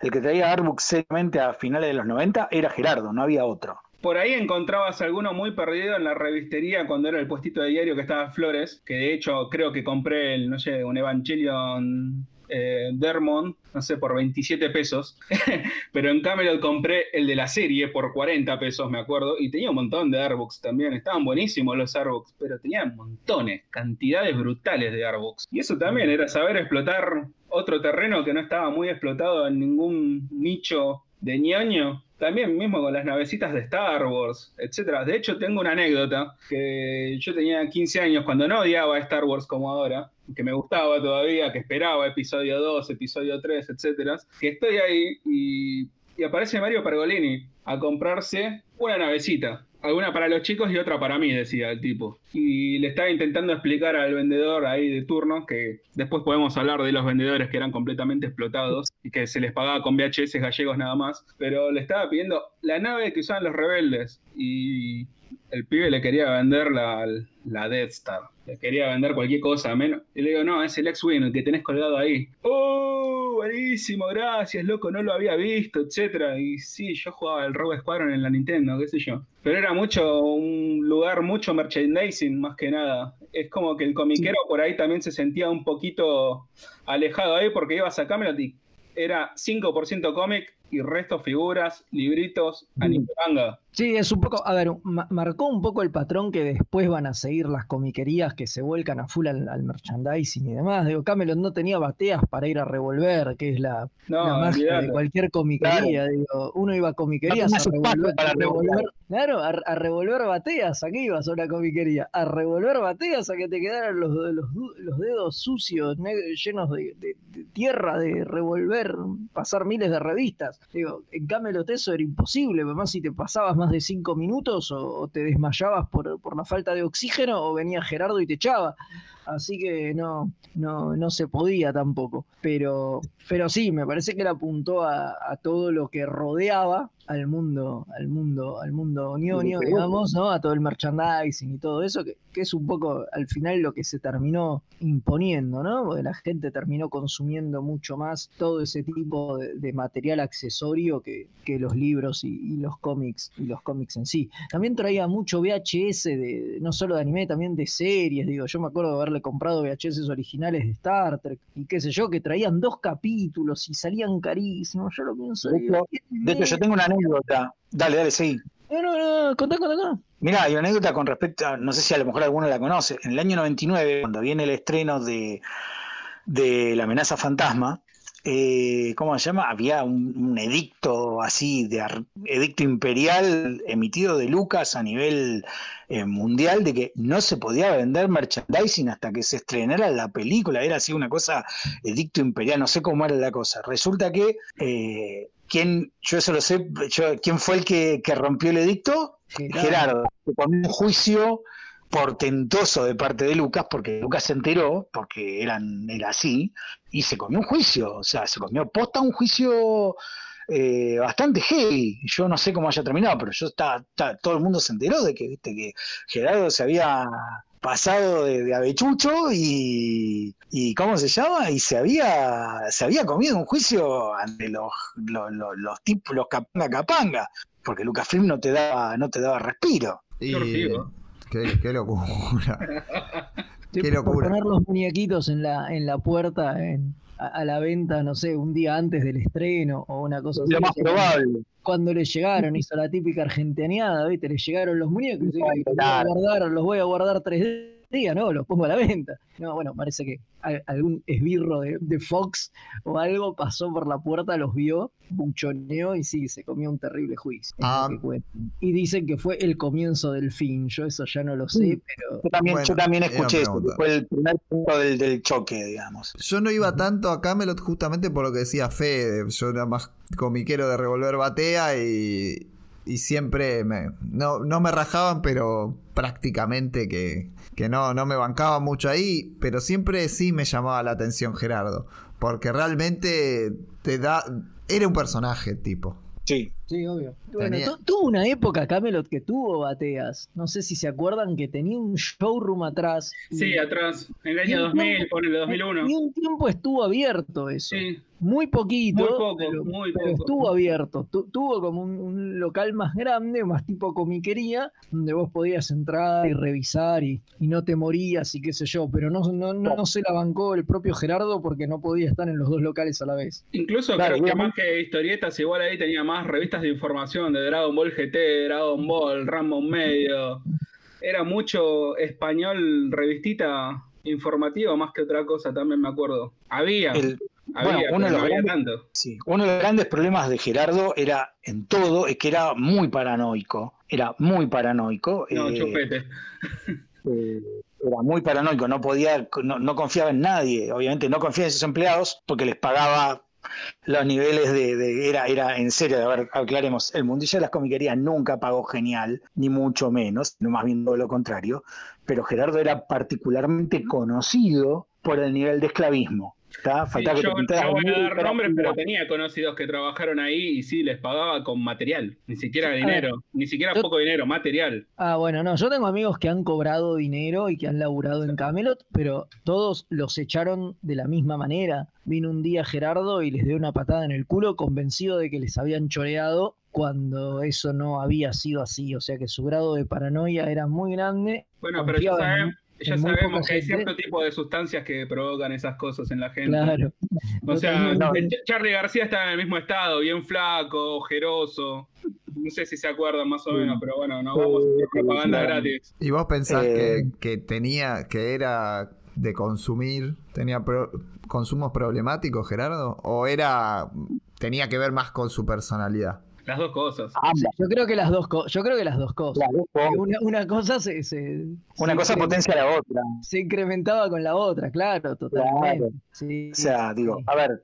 A mí, me contaron que en una época iba armado. Sí, eso se dice. Yo, totalmente. Llegué, yo, llegué a escuchar de, que él en una época iba, iba, iba calzado, andaba ahí por, Iba calzado y era un tipo muy duro, también me han dicho. Sí, sí, completamente. Claro, también.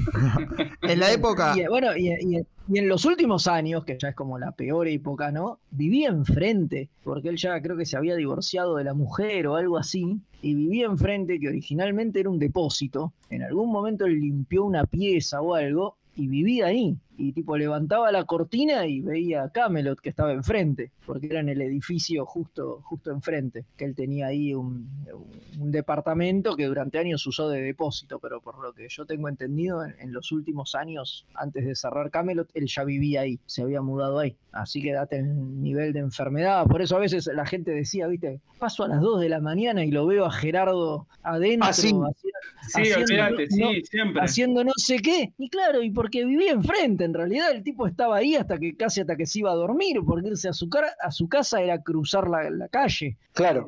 Pero, sí, pero... Sí, yo me juntaba, como, como decíamos antes, era el punto de encuentro para hacer sociales entre, de hecho, he hecho amigos por correo de lectores de, de la láser de Ibrea, o sea, no como ustedes que escribían cartas para hacer pedidos a Mile High.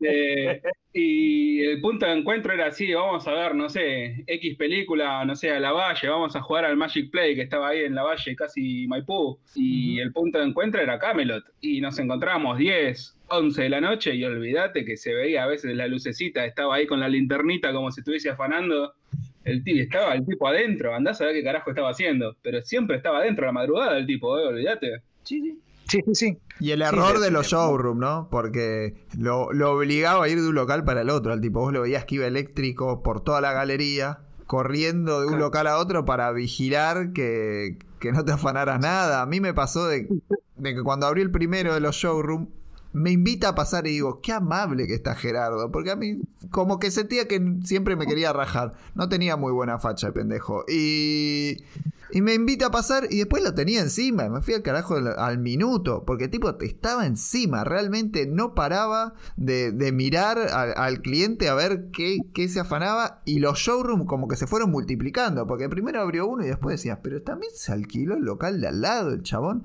y está el mito de ese stock interminable, ¿no? Claro, bueno, es que lo, lo tenía porque no, no le entraba todo el material en el, en el cuchitril ese que tenía ori- originalmente. Bueno, y lo peor es que en una época tenía unos minions que los tenían cerrados en el showroom. Porque eran los empleados de depósito, él tenía la llave y como no confiaba en nadie, los tipos entraban a laburar, el chabón los encerraba con llave y después cuando él iba a buscar, que te decía, sí, voy, al- ve- voy ahora y te lo traigo, iba, le abría y adentro había un tipo que le daba las cosas a Gerardo, no es que él las buscaba. Y ese tipo estaba ahí encerrado. Digo, eso debe, de- de- de- debe romper varias leyes laborales seguramente, pero... Seguro, seguro. pero Sí, la- tenía- laborales y de código penal también, te diría, también, ¿no? no, Sí, sí, los sí, tenía- los algún- tenía- es verdad, vos sos abogado, así que... Y algún tratado internacional, Fede, incluso. Es muy probable. Los tenían encerrados. A los cerrado. en, en- en los depósitos con llave. Y después él salía, viste, les abría y le- los tipos le daban la mercadería y, y los volvía a encerrar. No, no. Era todo muy, muy, surrealista. Sí, sí. De hecho, yo una, yo una siempre me preguntaba, me acuerdo que yo una joven me preguntaba, ¿por qué carajo? Me lo pregunté por años, ¿por qué carajo Gerardo no se monta un local grande en Corrientes para tener un todo ese tiene todo ese stock desperdigado en los showrooms, eh, todo ese stock guardado no puede vender porque no lo puede mostrar, tiene toda esa cosa, ¿por qué no se compra? Se pone un local más grande y ¿cómo se llama? No tiene que gastar en, más material porque ya tiene el material, por lo menos no va no le va a cambiar el- el flujo de coso y lo tiene ahí. Claro, en realidad lo que descubrí que el problema pasaba, porque como él era tan paranoico, un local grande significaba que él no iba a poder controlar todo. Esa es la verdad. Bueno, y en el último tiempo, ya esto casi poquitos meses antes de que cerrara, obviamente, ah, por todo esto que el único que cobraba era Gerardo. Y en el último tiempo él ya estaba muy hinchado las pelotas y no estaba todo el día en el local y se iba mucho. De hecho, dicen que por eso terminó cerrando, porque ya estaba bastante hinchado los huevos, no quería pasarse la vida adentro de Camelot y como no confiaba en nadie eh, y era muy paranoide por todo esto que dijimos, digo, irse le costaba un huevo y no estar le costaba, entonces como que lo fue descuidando. Pero vos ibas, no sé si a alguno le pasó esto, pero a mí me pasó, yo iba, iba bastante en esa época, sobre todo porque era la época ya que yo sacaba la comiqueando, entonces él ponía avisos, entonces por ahí le iba a cobrar un aviso y qué sé yo, pero se acumulaba la gente para pagar. Yo iba a cobrar, digo, que me hicieran esperar, eh, tenía lógica, pero iba la gente a pagar y decían Gerardo no está y es el único que puede cobrar. Sí, la gente No, por ahí esperaba una hora o una hora y media para pagar porque Gerardo no estaba. No, me estás jodiendo. Perdón, yo lo que pasa es que yo No, puedo, yo no me sé el final de Camelot, Claro. claro. yo me en el 2002. ¿Me Claro, quieren no, explicar qué fue lo que pasó? Estaría bueno, porque no sé cómo Claro. terminó. Esto es año 2008, 2009, te digo. Sí, los últimos, porque cerró en el 2010, ¿no? Claro, Cerró en el por ahí. 2010, sí. O sea, el chabón se iba y nadie te podía cobrar. Por ahí te clavabas una hora esperando que Gerardo volviera, porque si iba a hacer pagos o algo, y te clavabas ahí una hora esperando. Cuando Gerardo venía, había una cola de gente con su manguita en la mano esperando para, pagar porque Gerardo no estaba. No, no, terrible. Esas cosas ¿Cuáles son- fueron? eran increíbles. ¿Y y cuáles fueron los pasos para, para la decadencia y caída de Camelot? Si alguien me lo quiere explicar, que no sé, estaría buenísimo. Mariano, que es el Sí, que Mariano, seguramente Mariano es-. El, el gerardólogo. Ya, Fue, el- ya. fue la Después de época, este año se ganó el título de gerardólogo. particularmente, yo tengo históricamente la oficina a la vuelta, así que pasaba todos los días por la puerta y sobre todo en esa época fue, fue la que más, más tiempo tuve para, para mirar y era esta situación de no poder vender la cantidad de mercadería que tenía y se empezaba a tornar realmente poco interesante comprar cosas que cada vez parecían en peor estado porque realmente eh, no se conserva bien el material. Y me parece que, como decía Roberto, hay una clave en no, en no poder exhibir lo que tenía realmente. Porque si a vos no te dejan estar en el local, no te dejan ver lo que tiene, no tenía precios demasiado accesibles porque tenía cosas, la verdad que eran tremendas de buenas, pero están muy, muy mal exhibidas. Entonces comercialmente eso te juega en contra. Todos esos méritos comerciales que él tenía empiezan a, a verse derrumbados con las trabas que le fue poniendo a poder vender el tipo. Contrariamente a muchos comerciantes argentinos, él confiaba en que tener stock, que ofrecer muchos productos le iba a permitir subsistir, contrariamente a un montón de, casi te diría que toda la lógica comercial del país, ¿no? Que tiene una mm. oferta cortísima. Bueno, este no, este tenía barbaridad, pero parecía cosas usadas. Entonces llega un punto en que cuando no tenés más espacio para verlo, tan mal conservados, no te deja preguntar, no te aguanta ni dos minutos la consulta, no te compras nada. Y más si es una figura carísima, por ejemplo, pues tenía un montón de esas, era imposible. Realmente era imposible comprar. Y creo que, que todos los elementos que vamos mencionando se hace difícil. Me imagino que también muchos juicios, porque estas cuestiones laborales en algún momento. Algún Algunos se tienen que haber mal, claro. Algún juicio te comes, o sea, porque tenía una rotación importante de gente, ¿no? Porque no, porque no había ningún vendedor que lo aguantara. Eso, eso, pero eso fue tradicional de, de Camelot. Vos te das cuenta que Camelot nunca tenía alguien que vos dijeras, ok, lo veo un año, dos años, ¿entendés? No, duraban meses. Vos sabés que cuando una, cuando tenés, claro, cuando tenés, cuando tenés, cuando con cada visita encontrás una persona nueva, sabés que que ya ahí va a haber problemas. Eso es como una regla de oro. Vos sabés que cuando tenés empleados que te duran lo que te duran trabajando en un McDonald's, este, tenés un problema si no vendes McDonald's. Yo igual tengo otra teoría, ¿eh? Yo soy de la teoría de que Gerardo no se fundió, ¿eh? Yo creo que el tipo... Le Colgó, yo también creo que...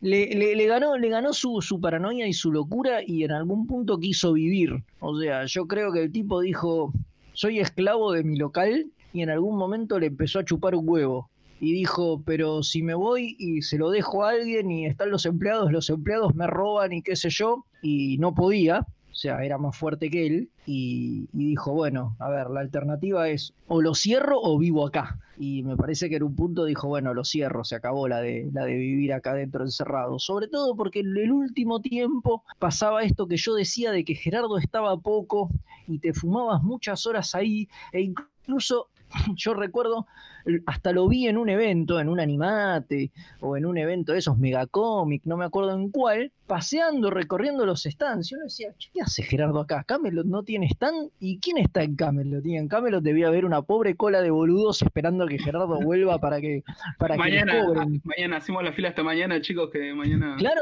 pero me parece que en algún punto Gerardo eh, empezó a hacer eso. Mira, empezó a chuparle un poco un huevo y a hacer cosas, pero sin poder desvincularse del todo, porque es lo que decimos, ¿no? No podía dejar a alguien que cobrara, qué sé yo. Entonces esas cosas le jugaron en contra y en un punto tuvo que decir, bueno, listo, cierro porque es la única viable. Mira, yo en parte estoy un poco de acuerdo con lo que decís, pero también lo que veo es que Camelot a partir del 2006 más o menos no era la misma mina de oro que era a principios del año 2000. Y no era, si vos me estás dejando, no sé, una fortuna todos los días por estar laburando 12 horas encerrado y después ya es como, no sé, un día a día, es como vender cigarrillos en un kiosco, olvídate. Primero que empezó a haber muchísima competencia, Camelot al principio era único en ciertas cosas y después ya con la masificación de eventos de anime, de foros, de internet, de todo eso, vos comprabas en cualquier otro lado excepto Camelot porque te salía mil veces más barato y estaban conservados sin una capa de polvo las cosas, te atendían rápido. Yo sin más te puedo decir que tuve mi temporada año 2005, te diría 2005 a 2007, 2008,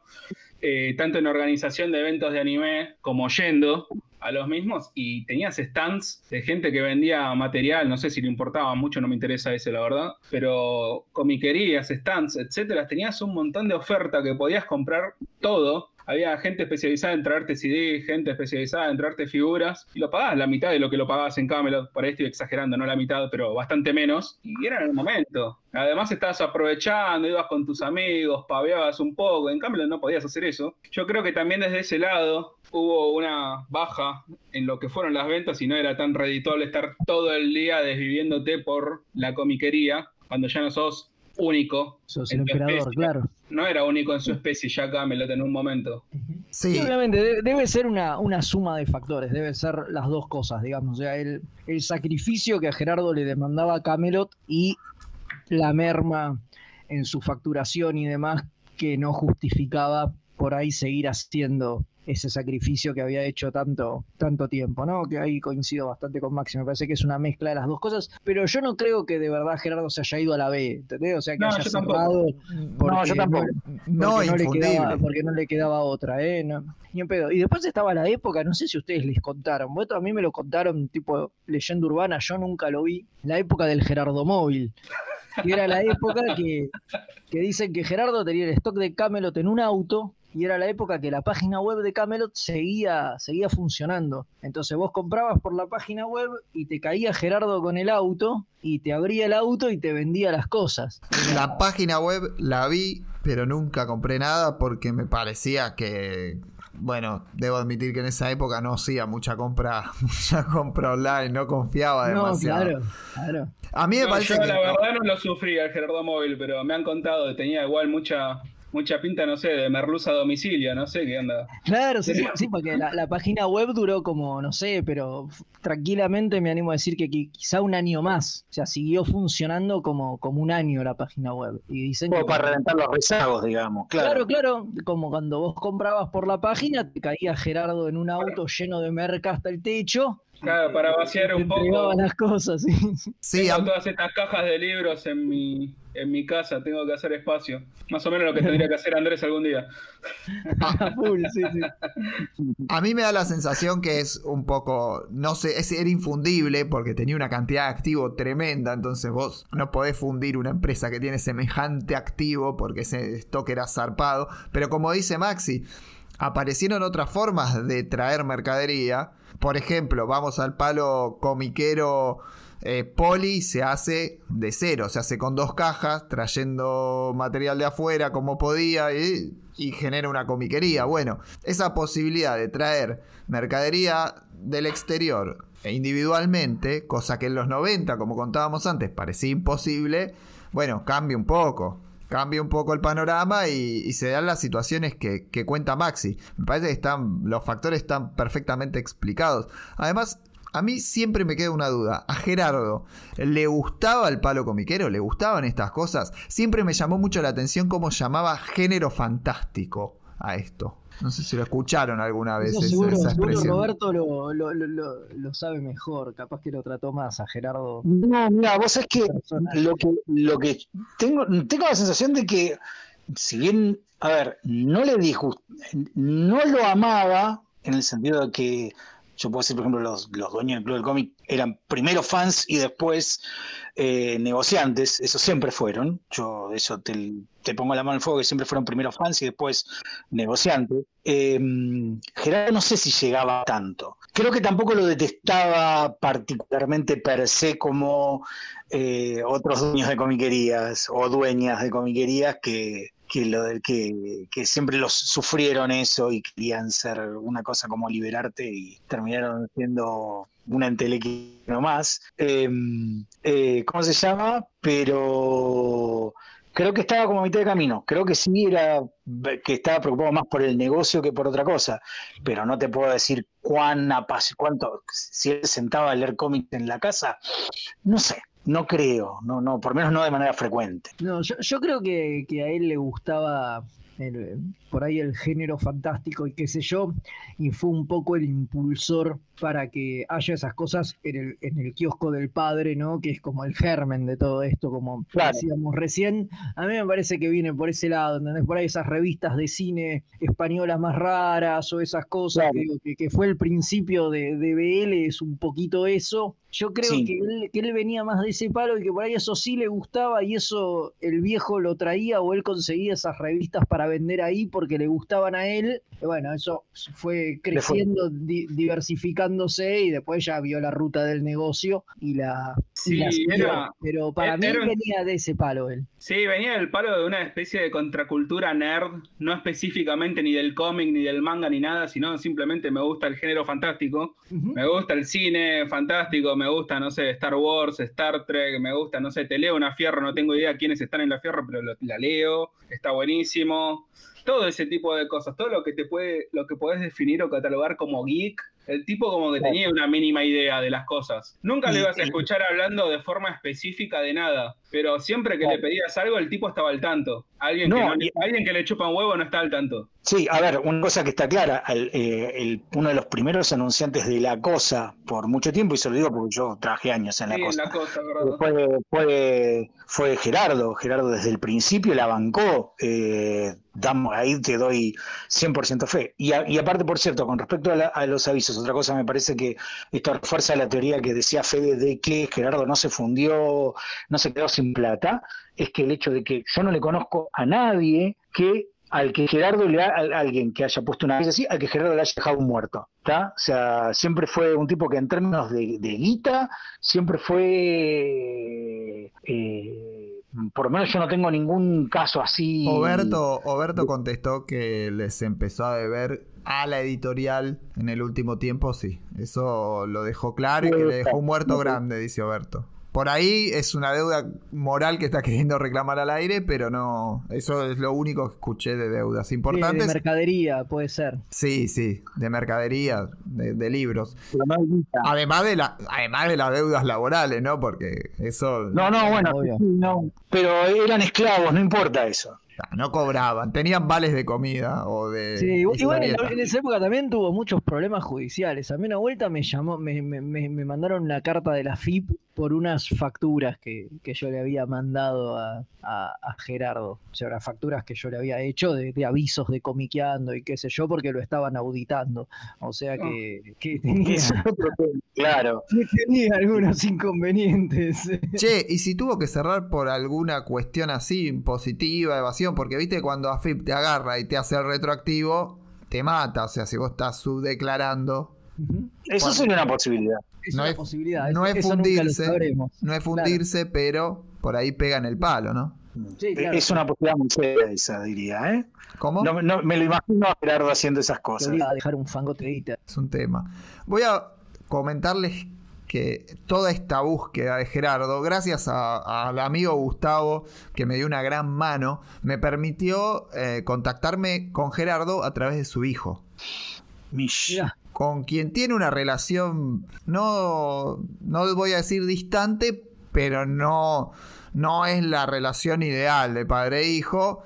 Es un tanto fría, el hijo ya es adulto, entonces no, la verdad es que no, no necesita estar día a día con el padre y bien, absolutamente alejados, se ven poco y hablan poco dentro de todo. Pero bien, eh, le com- comenté al hijo que lo estaba buscando Gerardo, que bueno, que había un fandom comiquero que quería saber si qué era de su vida, si vivía, incluso, porque varias, varios han comentado que tal vez habría fallecido. Me confirmó que está vivo, que, que está bien, que no está internado en, en un, en un neuropsiquiátrico o en alguna institución del estilo, como también se rumoreaba. Los cazadores de mitos. Sí, pero que su salud, su salud mental tampoco es de la mejor. Quiero decir, tiene. No, no es que no tiene un, un problema de salud mental concreto, pero es particular, pero tan particular también como nos podemos imaginar, ¿no? no venimos conversando que no era una persona fácil en muchos aspectos. Bueno, tampoco debe ser fácil para él tener la, la cabeza como, como vimos que, que le, que le funciona, ¿no? A veces es complicado también estar en, en su piel y hay que ponerse en lugar, hay que tener un poco de empatía, que no debe ser fácil sostener esa paranoia, ¿no? Eh, lo que hizo el hijo y me permitió fue leer los mensajes que a través de él me mandaba. Entonces, lo voy a leer, no son largos. El primero no es largo. Y el segundo tiene que ver con. Bueno, voy con el primero, en donde yo le pregunto al hijo si. que lo estábamos buscando, si estaba interesado en hablar o no. Y le dice, en principio, gracias por comunicarte. Es mi deber que sepas de lo importante que fue esa etapa de mi vida. Ojalá puedas experimentar una situación similar a lo largo de tu vida. En este nuevo tramo por el que transito requiere de un cambio copernicano. Necesito volver a empezar una nueva aventura que no represente la espuma de un océano. Si alguna persona te contacta, demuestra respeto. Les debemos mucho a todos ellos. Gran recuerdo del fandom fantástico, pero prefiero mantenerme al margen. Fuerte abrazo. Bueno, bien. ¿Qué? Raro igual, pero. Hay, Muy poético. ¿Alguno sabe de qué se trata? ¿Qué es un cambio copernicano? Un giro copernicano, creo que debe haber que decir. Es un giro copernicano, dijo, me, estoy cambié, cambié mi vida, abandoné todo y estoy haciendo otra cosa porque necesitaba cambiar mi vida. Creo que se, estaría confirmando un poco la teoría que tiraba Fede de estoy podrido de estar acá en este laburo, necesito otra cosa completamente diferente. Que es un punto, digamos, en algún momento te da la crisis del, de, de identidad, decís, quiero toda mi vida estar vendiéndole a muñequitos, quiero pasarme toda la vida vendiendo muñequitos de tal cosa a la gente. ¿Es eso lo que quiero en la vida? Probablemente no, yo lo puedo entender, ¿viste? Yo no sé si haría lo mismo. ¿Viste? Trabajando en, yo he trabajado atendiendo público, el trabajar, atender público es una, es una máquina de, de quemarte la cabeza. O sea, a mí me pasa, yo trabajo acá en una librería hace un montón de tiempo y te quema la cabeza. Imagínate encima siendo jefe, te debe quedar la cabeza hecho un bombo. Y no hay guita en el mundo que te, que te, que te, que te lo solucione. Y, y además no la podés disfrutar, porque con la vida que llevaba Gerardo, no imagínate que hagas muchísima guita, pero el tipo vivía dentro de Camelot, digo, ¿cuándo disfrutaba esa plata? Claro, O si haces claro. loco, tenés que ¿Cuándo- ser jefe y dejar a los empleados. Claro, digo, ¿cuándo lo viste a Gerardo disfrutando esa plata? Nunca, Claro. digo, recuerdo que es siempre encerrado ahí en Camelot, digo, no Lo- los 365 días del año, digo. Entonces, digo, por más que la haya hecho, digo, si no la puedes disfrutar tampoco tiene gracia, digo. Es lo malo de que te vaya bien también, lo dice mucha gente que, que factura como loco, digo, si te rompes el culo laburando y te va bárbaro, pero lo único que haces es laburar, está bien, facturás como un condenado, pero no, tampoco la Te morís rico, claro, para morirte rico, Claro. Interesante las hipótesis que veníamos charlando, porque se, se van confirmando un poquito con, con lo que con la poca información que vamos teniendo, se van, se van dando. Y también esto de al no ser fan, eh, eh, te quita un poco el placer de tener todo lo que este tenía. Porque por ahí alguien muy fan dice, ah, mirá todo el stock que tengo. Y por ahí disfruta de tener esa colección. Porque por más que lo esté vendiendo, si quería algo de eso lo podía tener. El tipo, ese acceso. Por ahí tampoco le interesaba. El problema es que también hay una cosa, el problema es que cuando estás todo el tiempo trabajando de una cosa la, termi- podés terminar de, de, de- podés terminar de agotarte de eso. Yo lo, lo puedo entender, o sea, si vos estás toda la vida cargando, en algún momento los cómics dejan de ser cómics y son un bulto de papel que te pese que tenés que desembalar todos los días. Y te da lo mismo lo que tiene. Te cansa. Llega un momento en que vos decís, bueno, dale, ¿entendés?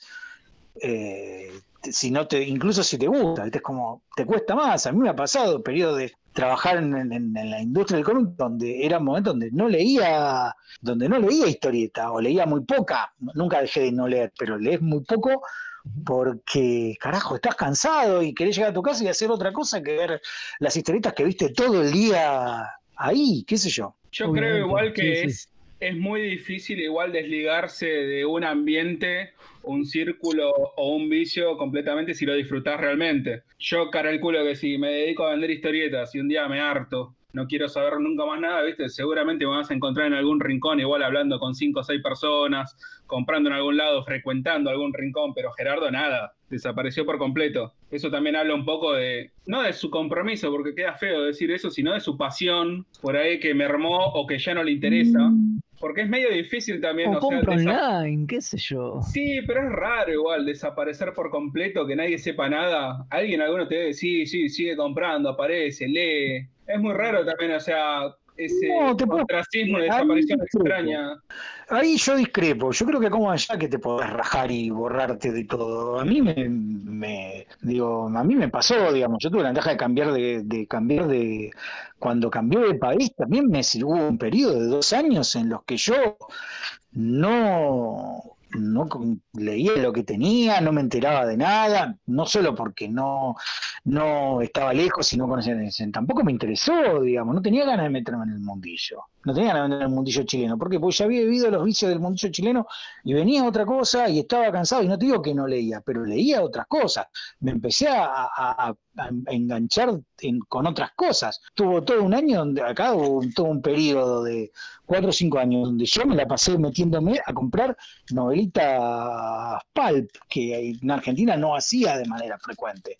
¿Por qué? Porque, como me llama? Porque tuve que vender la colección para mudarme acá, porque tuve que, que hacer un montón de cosas, porque no tenía cosas digitales tampoco para leer y de repente no tenía ganas, porque quería dedicarme un rato a otras cosas. Y a veces uno tiene que hacer esos quiebres. Yo no sé si es, es tan raro que, que Gerardo se borre. Aparte no sabemos si él no sigue, a lo mejor lee lo que quiere ahora, pero lee lo que quiere, no lo que tiene que vender. Sí, yo digo un quiebre puede ser un quiebre, pero me parece extraño mantenerlo durante tanto tiempo. Vos habrás tenido tu quiebre, pero estás acá, mirate.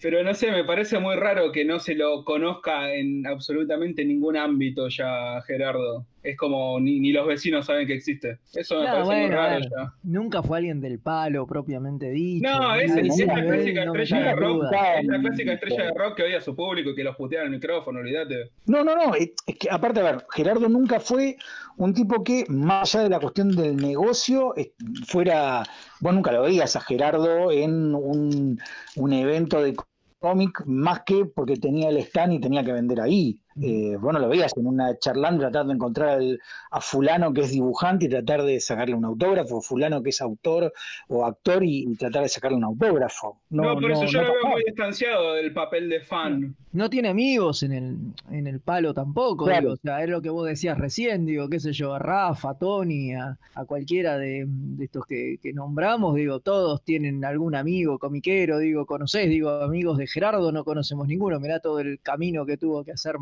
Para, Claro, eso es lo para al hijo y, llegar, digo, o sea, todos estos años vinculado, incluso todos estos años que estuvo vinculado al palo comiquero, digo, porque debe haber tratado con miles de editores, eh, eh, qué sé yo, gente a la que le ponía avisos, eh, eh, proveedores, etcétera, digo, Claro. no, no forjó amistad ni nada con ninguno, más allá del trato cordial y la relación laboral de qué tal, cómo andás, digo, está Claro. todo bien, Gente- Y, y en cambio gente con más prontuario, con mucho más prontuario que, que Gerardo, los podés ubicar, digamos, gente con prontuario, literalmente, ¿no? Digamos, este, y los podés ubicar que están en el y mundillo. vuelven, vuelven, eh, y, y vuelven cada dos por tres. Siempre que dicen prontuario es inevitable hablar de Muñoz, ¿no?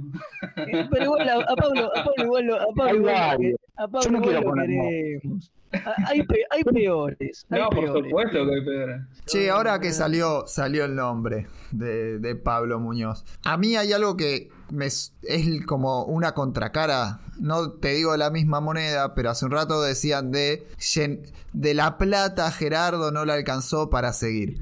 Si bien Muñoz cagó bastante gente, no afanó tanta plata como para arruinarse la imagen de tal forma y volver al mismo rubro. Y no es un rubro que en el eh, de editor que realmente te llene de guita como para salvarte y sobre todo los volúmenes que maneja él. Bueno, es Mm. que Pablo, la diferencia fundamental, yo creo, es que Pablo sí es fan. De, Sí. Me voy a poner en la horrible situación ¿viste? de, defender, de defender a Muñones, pero no, no es mi Sí, idea. le gustan No, los no, cómics. no. Es, es Pablo empezó a fanzines. Yo lo conozco a Pablo de época que hacía fanzines. Claro, y sea, uno le puede. criticar y- mil cosas, y- pero Pablo sabe pero una lo- bocha, digamos, sí, obvio, de, historietas conoce un montón y de verdad le Claro. gusta y, y qué sé yo, Claro. digo, es lo contrario a Gerardo, él, nunca se, se desvinculó y creo que vuelve a lo de la edición y a fracasar una y otra vez porque él realmente quiere, Hay una quiere pasión sacar, ahí. quiere, sí, quiere sacar esos títulos. No, es solo, no es solo codicia. Creo que hay, creo que sí, porque si fuera codicia y quisiera ser un editor así nomás de ser plata fácil, se dedicaría a otra cosa, se hace otra cosa, no sé si historieta. él siempre cuenta cuando hizo un millón de dólares eh, vendiendo los revy posters de los Backstreet Boys y lo perdió editando un montón de cómics que le dieron pérdida. Claro. Eh, y, yo voy a decir algo, ¿viste? yo, a, mí lo que me, a mí lo que me asombra de. A mí, a mí mi problema con Pablo pasa por, por otro, si querés, mis críticas a Pablo pasan por el hecho de no ser capaz de, como editor, de no ser capaz de sostener una editorial con una cosa llamada frecuencia, digamos, que nunca la pudo sostener, digamos. No, no se me ocurren nunca algo que lo haya sostenido con, con, con frecuencia. Esa es como la, la principal cosa, pero que Pablo Muñoz tiene, que a Pablo Muñoz le gusta el cómic, le gusta, si no, no estaría golpeándose la cabeza todos estos años, volviendo una y otra vez a sacar editoriales y tratar de editar cómics. Si no, no lo, no lo haría. Se quedaría tranquilo, sacaría, no sé, sudokus y, y vendería sudoku por kilo y ya está. Sí, eso es llamativo de Muñoz, realmente que siga en el mismo ambiente donde está quemadísimo claramente hay algo que, lo hace volver y no es una fortuna, realmente. ¿Cuándo unas solas comuniones, Mariano? Sí, Pablo Muñoz necesita una, Pablo Muñoz necesita una entrevista seria que no esté... Eh, que se trate de, de, hacer con la mayor ecuanimidad posible, me parece a mí, que, que, por lo menos que se escuche el punto de vista de él sin tener que, que, que generar eh, cosas, sea verdad o no sea verdad. Creo que es válido que... A mí lo único que me detiene es eh, que pueda ofender a alguien, porque yo a cualquier entrevistado le merezco respeto y la palabra es del entrevistado y no es mía. Y eso a veces es importante porque por ahí alguien puede pretender que me ponga en el lugar de jugar al entrevistado y en realidad lo único que estoy haciendo es darle la palabra. Este, y se puede llegar a ofender a alguien a quien estafó. Y estafar no es no sacar un número 2 de una colección, este, digamos, la verdad, ¿no?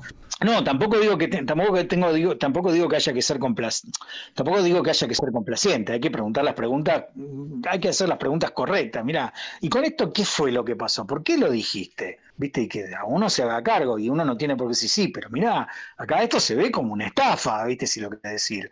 Me parece que, es válido decir, mira, y esto, porque a la larga en el mundillo calculo que todos tenemos todos tenemos sus yayas. Yo calculo que todo el mundo tiene sus yayas, sus, sus, achicaneadas y sus achicadas y sus cosas, y que hay otra gente que va a decir, no, mira, sí, este es muy lindo, pero mira lo que hizo. ¿Viste? Creo que ninguno está libre de, de pecados. Si querés, por lo menos para siempre va a haber alguien que va a decir, sí, pero mira, este hizo tal cosa. Creo que nadie es perfecto. Algunos menos, estoy de acuerdo, digamos, que, Claro. Algunos son muy imperfectos, eso queremos decir, pero sí, se entiende. Claro, algunos tienen más que explicar, digamos, que otros, eso está claro. Sí, sí. Pero sí, eh, para mí sería interesante escucharlo. Es un, es un momento en donde sería interesante escucharlo además porque está sacando de todo. La verdad es que vino, bajó, bajó bastantes cosas del barco. Así que sí, a mí me interesaría hacerlo. Yo no sé si él querría, pero también es otra opción, claro. Sí, sí. Yo creo que sí. Pablo yo creo que no tiene problema de hablar con nadie a esta altura de su vida. Una mancha más al tigre. sí, claro, totalmente. Pero sí, a, mí me da un poco, de, este, no es, alguien se puede pensar que no criticarlo puede eh, ser complacencia y no lo es realmente, sino es eh, respeto. Y ahí es donde, donde realmente me hace dudar de al menos pedirle la entrevista que no la pedí. No hay que confundir complacencia con respeto, porque además el tipo tiene la posibilidad de hablar. O sea, este, si da una entrevista, uno yo soy por lo menos este, educado como para dejarlo hablar y no tirarle un fardo encima, porque es, es para mí eso es desastroso lo que hacen en el periodismo tradicional en ese sentido. Entonces no lo haría. Y por ahí prefiero no pedir la entrevista si me siento obligado a hacerlo. Y vos tenés la posibilidad de que hay una cosa, vos no sos, primero, vos no sos amigo, vos no sos enemigo, vos ni siquiera tenés un trato de manera frecuente, ni, ni, ni, ni con algún pasado que te pueda eh, esquivar la, mm, la objetividad, si se quiere. Me parece que que, que esa es una diferencia que, no sé, que, yo lo hago, eh, lo hago, lo hago yo, ponele. Y qué sé yo, de última, yo tengo, no tengo, nunca tuve problemas con él, pero lo conozco hace mucho tiempo. Y quieras o no, va a haber cosas que van a tergiversar mi, mi, mi posibilidad de sentarme a hablar con él. Y no tengo nada, y a mí particularmente nunca me hizo nada. ¿tá? A mí, a mí, a mí, a mí, Roberto Barreiro, a mí nunca me debió plata, nunca me hizo nada, de hecho me ha hecho favores, ¿está? Pero a mí nunca, a mí nunca me hizo nada, a mí puntualmente, no tengo ninguna. Después, si querés, eh, eh, pero igual, ¿entendés? Hay una relación que yo no puedo, que yo no puedo tocar. Yo no le puse un stand y me cagó, ¿entendés? Claro, obvio. Che, Es una disculpen, eh, sin querer ser mala onda ni llevarme la conducción del programa, ¿hay algún otro mensaje de Gerardo? Hay un segundo mensaje de Gerardo. Me da mucha más curiosidad escuchar de Gerardo claro. que de Moñones, disculpen, ¿eh? Es-. Es verdad. El segundo mensaje es un poco más breve que, el primero, pero este fue en el momento en que ya estaba decidido a hacer este programa y, e intenté a través otra vez del hijo de decirle, che, mirá, vamos a hacer un programa que va a estar centrado en cerrar su búsqueda. Si quiere hablar, manda un mensaje, hacer una entrevista, lo que quiera. Por supuesto que tiene lugar. Y contestó lo siguiente, y ya lo primero me, me lleva al corazón, porque dice, con respecto al joven, comentarle si es que vos podés servir de nexo, que le obsequiamos para sus oyentes siete ejemplares de una novela gráfica ilustrada por Vicente Segreles, baluarte del género fantástico. Edición encuadernada en cartoné. Me excuso en participar. Gran recuerdo de todos los que nos han acompañado. Fuerte abrazo. A la pelota. Hermoso. Uh, qué lindo, quiero. Yo soy oyente, ¿no? Claro, nosotros contamos como oyentes. A mí me queda lejos, pero gracias igual. Le pedí al, le pedí al hijo este, eh, autorización para, para contar todo lo que hablé con él. Porque ante esta respuesta yo le dije, che, pero yo quiero que hable él, no me interesa que nos llevemos unos libros, no, no pasa por ahí. Claro. Y, y él me dijo, es así él. Ah, no quiero abundar mucho más en la relación que él pueda tener con el hijo, pero realmente hay un, es, tiene una dificultad para relacionarse y, y lo primero que hizo ante la entrevista fue querer colocar stock que debe seguir en el Gerardo Móvil. Obviamente. Porque siete Broly, no es que dijo dos. Che, pero hay No, que ir a buscarlo o te lo traen en el Gerardo Móvil. Sí, a ver, No, si te da 7 debe tener por lo menos 25, porque El- tampoco... el Nexo es que era era un tipo famoso por su generosidad, ¿no? el Bueno, nexo sería el pibe. Por ahí le ocupa mucho seguros. espacio ya. Sí. Claro. ¿Y cómo es la cosa? Hay que tirar me gusta y compartir el estado y etiquetar a dos amigos, ¿no? Sí, más o menos, sí, escuchar una y otra vez el programa todo el fin de semana, porque Sí. Está muy bien. el tipo no quiere saber nada con esto. Pero a mí me, Me llama muy agradecido. Eso siempre me llamó la atención todas las comunicaciones, como que le dijo al pibe, contestale siempre bien, los todos los que entramos en contacto, porque Gustavo, quien me ayudó, está queriendo hacer un, un documental de Camelo, te está pidiendo para todos los que tengan anécdotas, algo que aportar, todo. Eh, seguramente, bueno, después lo vamos a compartir con él y que él pueda buscar a partir de este programa más gente para participar de, de ese documental. Con él fue igual. A él siempre fue agradecimiento, no quiero parecer, pero gracias, me encantó, fue una gran época de mi vida, como decíamos, algo muy pasado, algo que ya, ya fue para él, ya lo soltó. Está bien. A veces hay que soltarnos.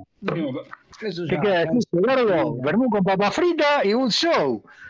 El tipo no quiere saber más nada con este mundo, pero lo interesante es que al final, a ver, lo encontré. Obviamente que, que mi fantasía era entrevistas solas con Gerardo, una hora de, de charla, pero si no quiere, no, no, no da a forzarlo más o insistirle o ir por, por otro lado. No. ¿Viste? Fue La- su- las anécdotas que debe tener Gerardo. tremendo. Y lo encontraste. Y lo encontraste, que eso era lo importante. Sí, claro, lo importante es que lo encontraste, está bien, no te quiso dar una entrevista porque está totalmente alejado de esto, pero bueno, está bien, es como, Y está bien. Y está vivo. como listo. cuando encontraron a Steve Ditko, es lo mismo. Claro. Claro, que en el tipo no salió. Eso es lo loco, porque yo. Ese fue un chiste que hizo Leo Rubio en el podcast de Comiqueando y que yo retomé como título sin darme cuenta. Le, ya le pido disculpas eh, desde el vamos. ¿Por qué? Porque me quedó en el inconsciente el insert of Robarle a Gerardo. Leo está bien. Hay justicia, ¿no? Como robarle a los bancos. Y, Claro. O a Muniones. Otra y- vez. Sí, sí. Tenés el leitmotiv de la próxima temporada, buscando a Muñones. Claro, es, La- es ladrón que le roba ladrón. la entrevista con Muñoz. perdiendo, por ahí es más fácil. Sí, la, la segunda temporada. La que tal vez nunca llegue. Pero eh, sí, se encontró a Gerardo y él no quiso salir, como Ditko. Que pasó exactamente lo mismo. Que cuando el documentalista lo encuentra, Ditko no quiere saber nada. Claro. Fue tal cual, o sea, el chiste se Cuando hace tipo realidad. desaparece por algo es. No jodamos. no esté- ya- a esta altura deberíamos aprender que cuando alguien desaparece y deja de frecuentar los lugares por los que andaba y qué sé yo, y está vivo, digo, por algo es. Digo. Sobre, digo, por- muchas veces por temas personales, si no amas hijo a alguien, ¿no? Y no lo está buscando la policía. Digo, pero, pero, pero en general es así, si alguien desaparece es porque quiere. Y es muy difícil convencerlo para que vuelva a aparecer, me Sí, parece. eso te metiste con un evangelista, algo extraño de eso, si no. Y, y, y, y ¿sabes qué? ¿Sabes qué? Es válido. Es válido. Perfecto. Tiene todo el derecho de, de- ¿cómo se llama? De no tener que aguantar a, a- de aguantarnos a todos nosotros nerds. Tiene todo el derecho. Por supuesto, por supuesto. Yo además tenía otros datos. La verdad es que llegué a tener un número de Gerardo. Que no. ah, que lo tengo como número de Gerardo. Ni intenté llamar porque ya había tenido esta comunicación con, con el hijo. Y, y ya había tenido esta respuesta. Y después conseguí el número. Entonces. Como que me detuve para respetarle al tipo la voluntad de no aparecer, porque ya era, ya era mucho. Este, Sí, no, bien. seguir tirando otros hilos. Como llegar, llegué, no quiso, bueno, listo. Para mí es suficiente saber que, que no falleció, como, como lo dieron por muerto una y mil veces. O, Que psiquiátrico. Sí, sí, que lo, lo internaron o que estaba incapacitado. Cualquiera de las cosas que se dijeron no son verdad. Él está bien, hasta donde sé bien. Después, bueno, tendrá su rollo como cualquiera. Mm. Y bueno, Nos quedamos todos callados. De- Sí, No, no, no, no, palabras. ¿Qué puedo- ¿Qué puedes decir, Gerardo? Si estás escuchando, mira, resolviste un enigma, pasala bien el resto de tu vida, sé feliz y nada, disfrutala. Y por esto me, por todo esto me pareció que daba para cerrar la temporada con, con encontrar a Gerardo. Por decir, bueno, cortemos ahora un tiempo, un mes el programa y, y volvamos a tal vez sea coronar la próxima temporada con la entrevista a Pablo Muñoz. ¿Quién, quién sabe? Los cazadores del Muñones perdidos. ya. Claro. Y... Esto es bu- buscando al 2. Y...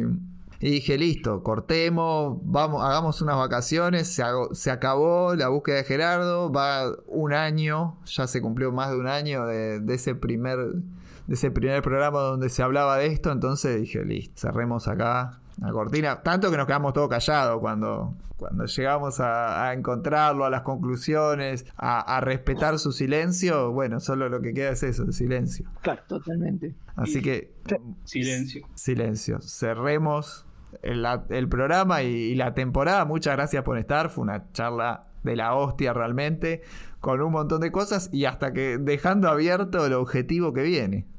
No, muchas gracias a vos, Mariano, por la invitación. La verdad que Gracias. pasamos de 10.